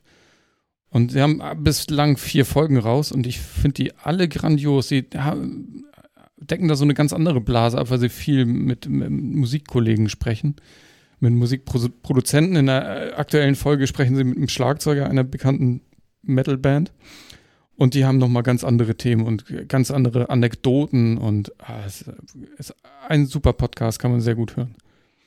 Sei hiermit empfohlen. Sehr cool. Ähm, dann kommen wir zum Streaming-Thema. Ähm, da habe ich eine, eine Empfehlung, die mich schon seit Jahren, über einem Jahrzehnt inzwischen begleitet. Hamilton. Ich habe, ähm, was eigentlich vielleicht wissen, ich habe immer Zeit lang Politik studiert in Kiel und habe auch zwei Semester ähm, belegt zu Alexander Hamilton, einem der Gründerväter der USA. Ähm, neben, vor allem neben George Washington, mit dem er schon im Unabhängigkeitskrieg zusammen gedient hat. Der aber so ein bisschen vergessen ähm, ist als einer der Gründerväter. Man kennt ihn nicht so wirklich. Das Einzige, was geblieben ist, ist, dass es, äh, das ist der Typ, der auf der 10 Dollar, äh, auf dem 10 Dollar Geldschein drauf ist. Ähm, aber ansonsten ist er ziemlich in Vergessenheit geraten, obwohl er eine total wichtige Figur ist. Der hat damals schon, also in den 1770er Jahren, sich ähm, stark gemacht gegen Sklaverei zum Beispiel. Der hat dafür, der hat dafür gesorgt, dass das Bankensystem in den USA so geworden ist, wie es geworden ist. Ähm, der hat den Deal mit ausgehandelt, ähm, dass Washington DC die Hauptstadt der USA wird. Der hat, Deal. naja, das war tatsächlich so gedealt irgendwie so ein bisschen. Ähm, der hat ähm, an der Verfassung der Vereinigten Staaten äh, von USA mitgeschrieben, von USA, von Amerika mitgeschrieben. Und ähm, ist äh, der Hauptautor der Federalist Papers. Die haben John Jay, ähm, oh, ich bin zwei Namen vergessen, Adams, ich glaube Adams. Und ähm, Hamilton ähm, geschrieben, um die Verfassung äh, zu erklären und auch ähm, zu verteidigen, so wie sie geschrieben worden ist ähm, damals mit dem Ansatz, 25 Essays zu schreiben, zu dritt. Ähm, John Jay ist dann irgendwie nach drei, der ist irgendwie krank geworden und ähm, der andere, ich, ich meine, es war Adams, hat ähm, so weitere 20 geschrieben und Hamilton hat 59 oder so mal dabei getragen, dass wir am Ende bei über 80 gelandet sind. Äh, Verteidigungsschriften für die Verfassung. Mhm. Äh, da hat wirklich viel, ähm, viel gerissen und ist dann am Ende ähm, bei, einem, bei einem Duell, also beim Pistolenduell ist der erschossen worden äh, interessanterweise mit jemandem, der ihn auch äh, eigentlich fast sein ganzes Leben in den USA begleitet hat, äh, Aaron Burr, der so ein bisschen ihm, ihn auch in die Politik mit eingeführt hat und lange Zeit ein, ein Mitstreiter und später auch ein politischer Widersacher war. Und der hat ihm irgendwann, also da gab so ein Duell zwischen, der hat ihn erschossen dann. Wie das halt so war. Wie das halt so, wie das halt so war. Ähm, das Ganze hat der, äh, der, was ist er eigentlich? Er ist, vor allem ist er Komponist, glaube ich, ähm, Lin Manuel Miranda. Ähm, 2008 angefangen, sich mal anzugucken als Thema und hat da bis 2015 daraus ein Musical entwickelt, das da heißt Hamilton. Und ist, ähm, ich glaube, es ist das, das, zumindest in den USA, das, das populärste moderne Musical. Und ich würde auch unterscheiden wollen, also es gibt irgendwie Musicals, was alles so ist, was Andrew Lloyd Webber gemacht hat, was für mich auch ein eigenes, eigenes Genre ist. Also man kann halt irgendwie schwierig Phantom der Oper und Cats vergleichen mit Tarzan oder so. Das oder Carrie, also zum Stephen King Buch Carrie gibt es ja auch ein Musical. Das finde ich schwer vergleichbar, weil es auch musikalisch völlig anders ist. Ähm, das ähm, Hamilton Musical ähm, ist, ist so, die Musik ist so eine Mischung aus Rap und Hip-Hop und Pop, ist also auch da recht modern. Ähm, zumindest in dem Original Broadway-Cast sind keine weißen Schauspieler mit dabei was auch daran liegt, dass ähm, ähm, Hamilton selbst auch Einwanderer war, also Sohn von zwei Auswanderern, einem, einem Schotten und einer Französin, einer Hugenottin, und ist geboren auf oh, irgendeiner Insel, diesen, diesen West Indies da. Die heißt, heute heißt sie St. Kitts and Nevis, wahrscheinlich hieß sie damals auch schon so. Ähm, war also Einwanderer in die ähm, USA und die Idee ist auch ein bisschen davon, okay, wenn wir heute versuchen, Weiße als Einwanderer in die USA zu verkaufen, ist das irgendwie nicht so richtig lustig, weil das, das fällt nicht auf. Aber ähm, der ganze Original-Broadway-Cast sind halt ähm, Latinos und, und, äh, und schwarze Amerikaner, oder nicht mehr zwingend Amerikaner. Lin-Manuel Miranda selbst ist Sohn puerto-ricanischer Eltern, aber in New York geboren. Ähm, das Ganze ist, deswegen führe ich das so weit aus, ist heute immer noch wahnsinnig aktuell, weil es damals schon dieses Migrationsthema ähm, behandelt, also es heute das Migrationsthema von damals natürlich behandelt, ähm, dass Migranten auch wenig zugetraut wird und gerade auch der, der, der, der Alexander Hamilton selbst, der ein unehelicher Sohn und dann auch ziemlich schnell weise ähm, wurde, ähm, von dem eigentlich, von dem war nichts zu halten, das aber nun sehr weit gebracht hat, weiter als man als Staatsmann eigentlich kaum noch bringen kann. Ähm, und gleichzeitig aber auch dieses, dieses Sklaverei-Thema ist, die ist in dem Musical gar nicht so ein großes Thema, aber für Hamilton war das halt ein großes Thema. Und ähm, an den Nachwehen dieser ganzen Sklaverei leidet die USA als Ganzes und als Gesellschaft, aber natürlich auch schwarze Menschen in den USA ähm, bis heute. Ähm, das sind also auch top aktuelle Themen, obwohl sie 250 Jahre alt sind, ähm, die darin behandelt werden. Das Ganze gibt es seit heute, einen Tag vor dem Unabhängigkeitstag in den USA, der morgen am 4. Juli stattfindet, gibt es bei Disney Plus zu streamen ähm, und ist meine Empfehlung fürs Wochenende. Zwei Stunden 40 lang und jede Minute lohnt sich. Das ist ordentlich. Das war ein sehr langer Monolog, es tut mir leid. Sehr interessant. Also ich habe hab immer mal gehört, dass Hamilton so ein sehr extravagantes Mus Musical sein Mhm. soll, dass es sehr beliebt ist in Amerika, aber ich habe halt nie damit was anfangen können, weil es mich nicht wirklich großartig interessiert hat. Klar interessieren mich die, die, die Musicals von Disney, weil das ein Stück Kindheit ist. Ich habe auch einige von denen schon gesehen. Ähm, obwohl, gibt doch nur König der Löwen und Tarzan, oder? Oder gibt es ja mittlerweile schon mehr? Gibt es Frozen nicht auch schon? Würde mich nicht wundern, aber äh, auf jeden Fall Tarzan habe ich schon gesehen. Ähm, und das kann man sich mal ganz gut geben. Besonders wenn man auch so ein bisschen wahrscheinlich äh, auf amerikanische Historie Ja. steht. Gut. Wer, hat- wer hat Homemade eingetragen? Ich äh, war nur gestern eine kurze Entdeckung bei Netflix. Ähm, war mir nicht klar, dass es das gibt. Es sind, wie der Name schon sagt, selbstgemachte Videos, die in der, in der während der Corona-Lockdown-Zeit entstanden sind von verschiedenen Filmemachern, Künstlern und so weiter. Sind immer so kurze Kurzfilme, vier bis, keine Ahnung, zehn Minuten lang. Ähm, ist ganz interessant, was die Leute so in ihrer Isolation für Ideen haben und dann auch filmisch umsetzen können. Das glaube ich tatsächlich gerne, ja. Ich habe noch nicht alles gesehen. Ich habe nur drei, vier Stück gesehen und die waren alle ganz, ganz schön anzusehen. Genau. Kommen wir dann zum glorreichen Abschluss einer aktuell jeder Streifenrad-Folge, dem, dem Quiz, bei dem weder, weder, weder Kater noch Freundin von Kaspar vorlesen wird, sondern Kaspar höchstpersönlich. Darf ich auch mitmachen? Wenn Ja, na du, klar. Du musst. wenn du nachdem der Kater das vorgelesen hast, die Frage noch richtig beantwortest, wäre ich schwer beeindruckt. Es ist die Frage, ob ich überhaupt mitmachen darf, weil ich ja äh, bekennender Nerd bin äh, und beim Nerdquiz mitmachen kann. Also alle Fragen bisher konnte ich beantworten. Du scheidest nur aus, wenn du diesen Kalender selbst besitzt und die Fragen schon kennst, deswegen. Okay, gut, dann nicht. Also das heißt, dass du bist Nee, dabei? ich, ich bin dabei. Okay. Ja. Ich wollte gerade sagen, er hat die Klappe jetzt so groß aufgerissen. ja. Jetzt blamier ich mich völlig. Seid ihr soweit? Yes. Welche Marvel-Figur verkörperte Chris Evans, bevor er Captain America wurde? Na, Herr Fischbeck? Chris Evans. War, war der mal in einem Batman-Teil? Ah, nee, nee. War, nee, dann, war da nicht einmal von diesen 37 Spider-Mans, die es zwischen gibt, ist das Spider-Man? Nee, Spider-Man war ich. So, Vielleicht- die vielleicht Auflösung Bösewicht bei ist Spider-Man. Johnny Storm. Wer, wer ist Johnny Storm? Noch nie gehört, aber ihr hättet es wissen müssen. Gibt es in den X-Men? Keine Ahnung. Klingt wie eine X-Men-Figur. Ja, wahrscheinlich. Zweite Frage. Welchen Spitznamen hat der Ex-Wrestler und Schauspieler Dwayne Johnson? The Rock. Das wart ihr alle gleichzeitig. Es wird gedrittelt. Okay. Mein Haufen wird sehr klein am Ende. Mal gucken. So, wie viele Sterne sind auf Son Gokus Dragon Ball? Zehn? Vier. 23. Was weiß denn ich? Vier ist die richtige Antwort. Welche Farbe hat das Blut von Mr. Spock aus Star Trek? Blau. Dafür bin ich zu jung. Blau. Wer bist du zu jung? wahrscheinlich, wahrscheinlich ist es grün, aber ich sag blau. Dann sage ich grün. Ey, jetzt Sven? haben grünes Blut. Sven sagt nichts? Ist das eine Schätzfrage? Nee.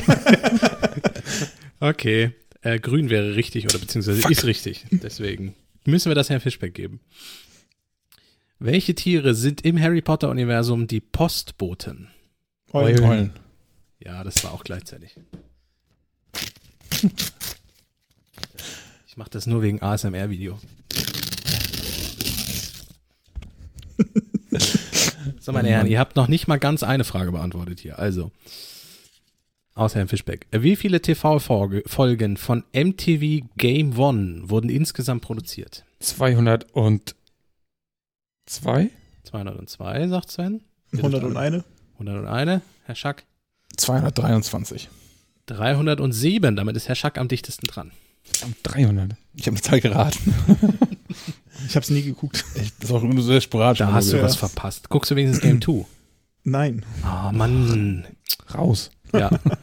Also ab, ab jetzt dringend anfangen. Äh, Die Folgen sind bei YouTube zu sehen. Du kannst jetzt zumindest die aktuellste mal nachgucken. Wie heißt der filmische Serienkiller Krüger mit Vornamen? Freddy. Ja, das war auch gleichzeitig. Was sind denn das für Fragen heute? Kasper ist länger mit zerschnitzelt Kann er nicht vor, das ist der April. So, weiter geht's. Welche Firma hieß zu ihrer Gründung noch Timely Comics? Nintendo, Timely Comics. oder? Ach nee, Comics. ach verdammt, die hatten was anderes. DC. Ist DC eine eigene Firma überhaupt? DC Comics? Marvel. Marvel ist richtig. Nee, Mann. Nintendo hatte früher Spielka- Spiel, äh, Steine. Und das habe ich gerade mit den Comics verwechselt. Die vorletzte Frage. Welche Art von Comicwesen werden von Gargamel gejagt? Schlimm, schlimm. Das war auch gleichzeitig. Schimpfe. Oh Mann. So, letzte Frage. Welchen Androiden heiratet Krillin in der Manga-Serie Dragon Ball? Äh, C18. Richtig. Die beiden Dragon Ball Fragen. der heißt nicht Krillin, der ist Krillin. Oder es wird so ausgesprochen. Okay, nimm, mir- nimm mir den Punkt wieder weg. Niemand mag Klugscheiße. Ähm, Herr Schack und Herr Möller haben jeweils fünf, Herr Fischbeck hat sechs. Ja, Gut. Damit kann ich leben. Gut, gut. Das ist ein, ein guter Ausgang für eine sehr lange Sendung. Ja. Ähm, Knapper Sieg. Vielen, vielen Dank fürs Zuhören, fürs Aushalten. Ja, tut ich uns glaube, leid. ich glaub, es ist ein Rekord, die, Ja. die Länge tatsächlich. Ähm, aber dafür musstet ihr jetzt auch tatsächlich mal eine Woche wieder warten. Das gab es ja auch länger nicht. Stimmt. War letzte, letzten Freitag keine Folge? Oder? Doch, Doch, war auch eine Folge, aber da war Montag davor eine Folge. Mhm. Ja, mit den letzten, letzten Wochen haben wir ja Ah. teilweise haben wir zweimal die Ja. Sogar, aus Gründen. Mhm. Ähm, naja, jetzt war eine Woche Pause. Wir hatten offensichtlich, gab es auch den entsprechenden Redebedarf. Ähm, vielen, vielen Dank. Auch dir, dass du da warst, Basti. Gerne. Und ähm, allen ein schönes Wochenende. Bis zum nächsten Mal. Tschüss. Auf Wiederhören. Tschüss.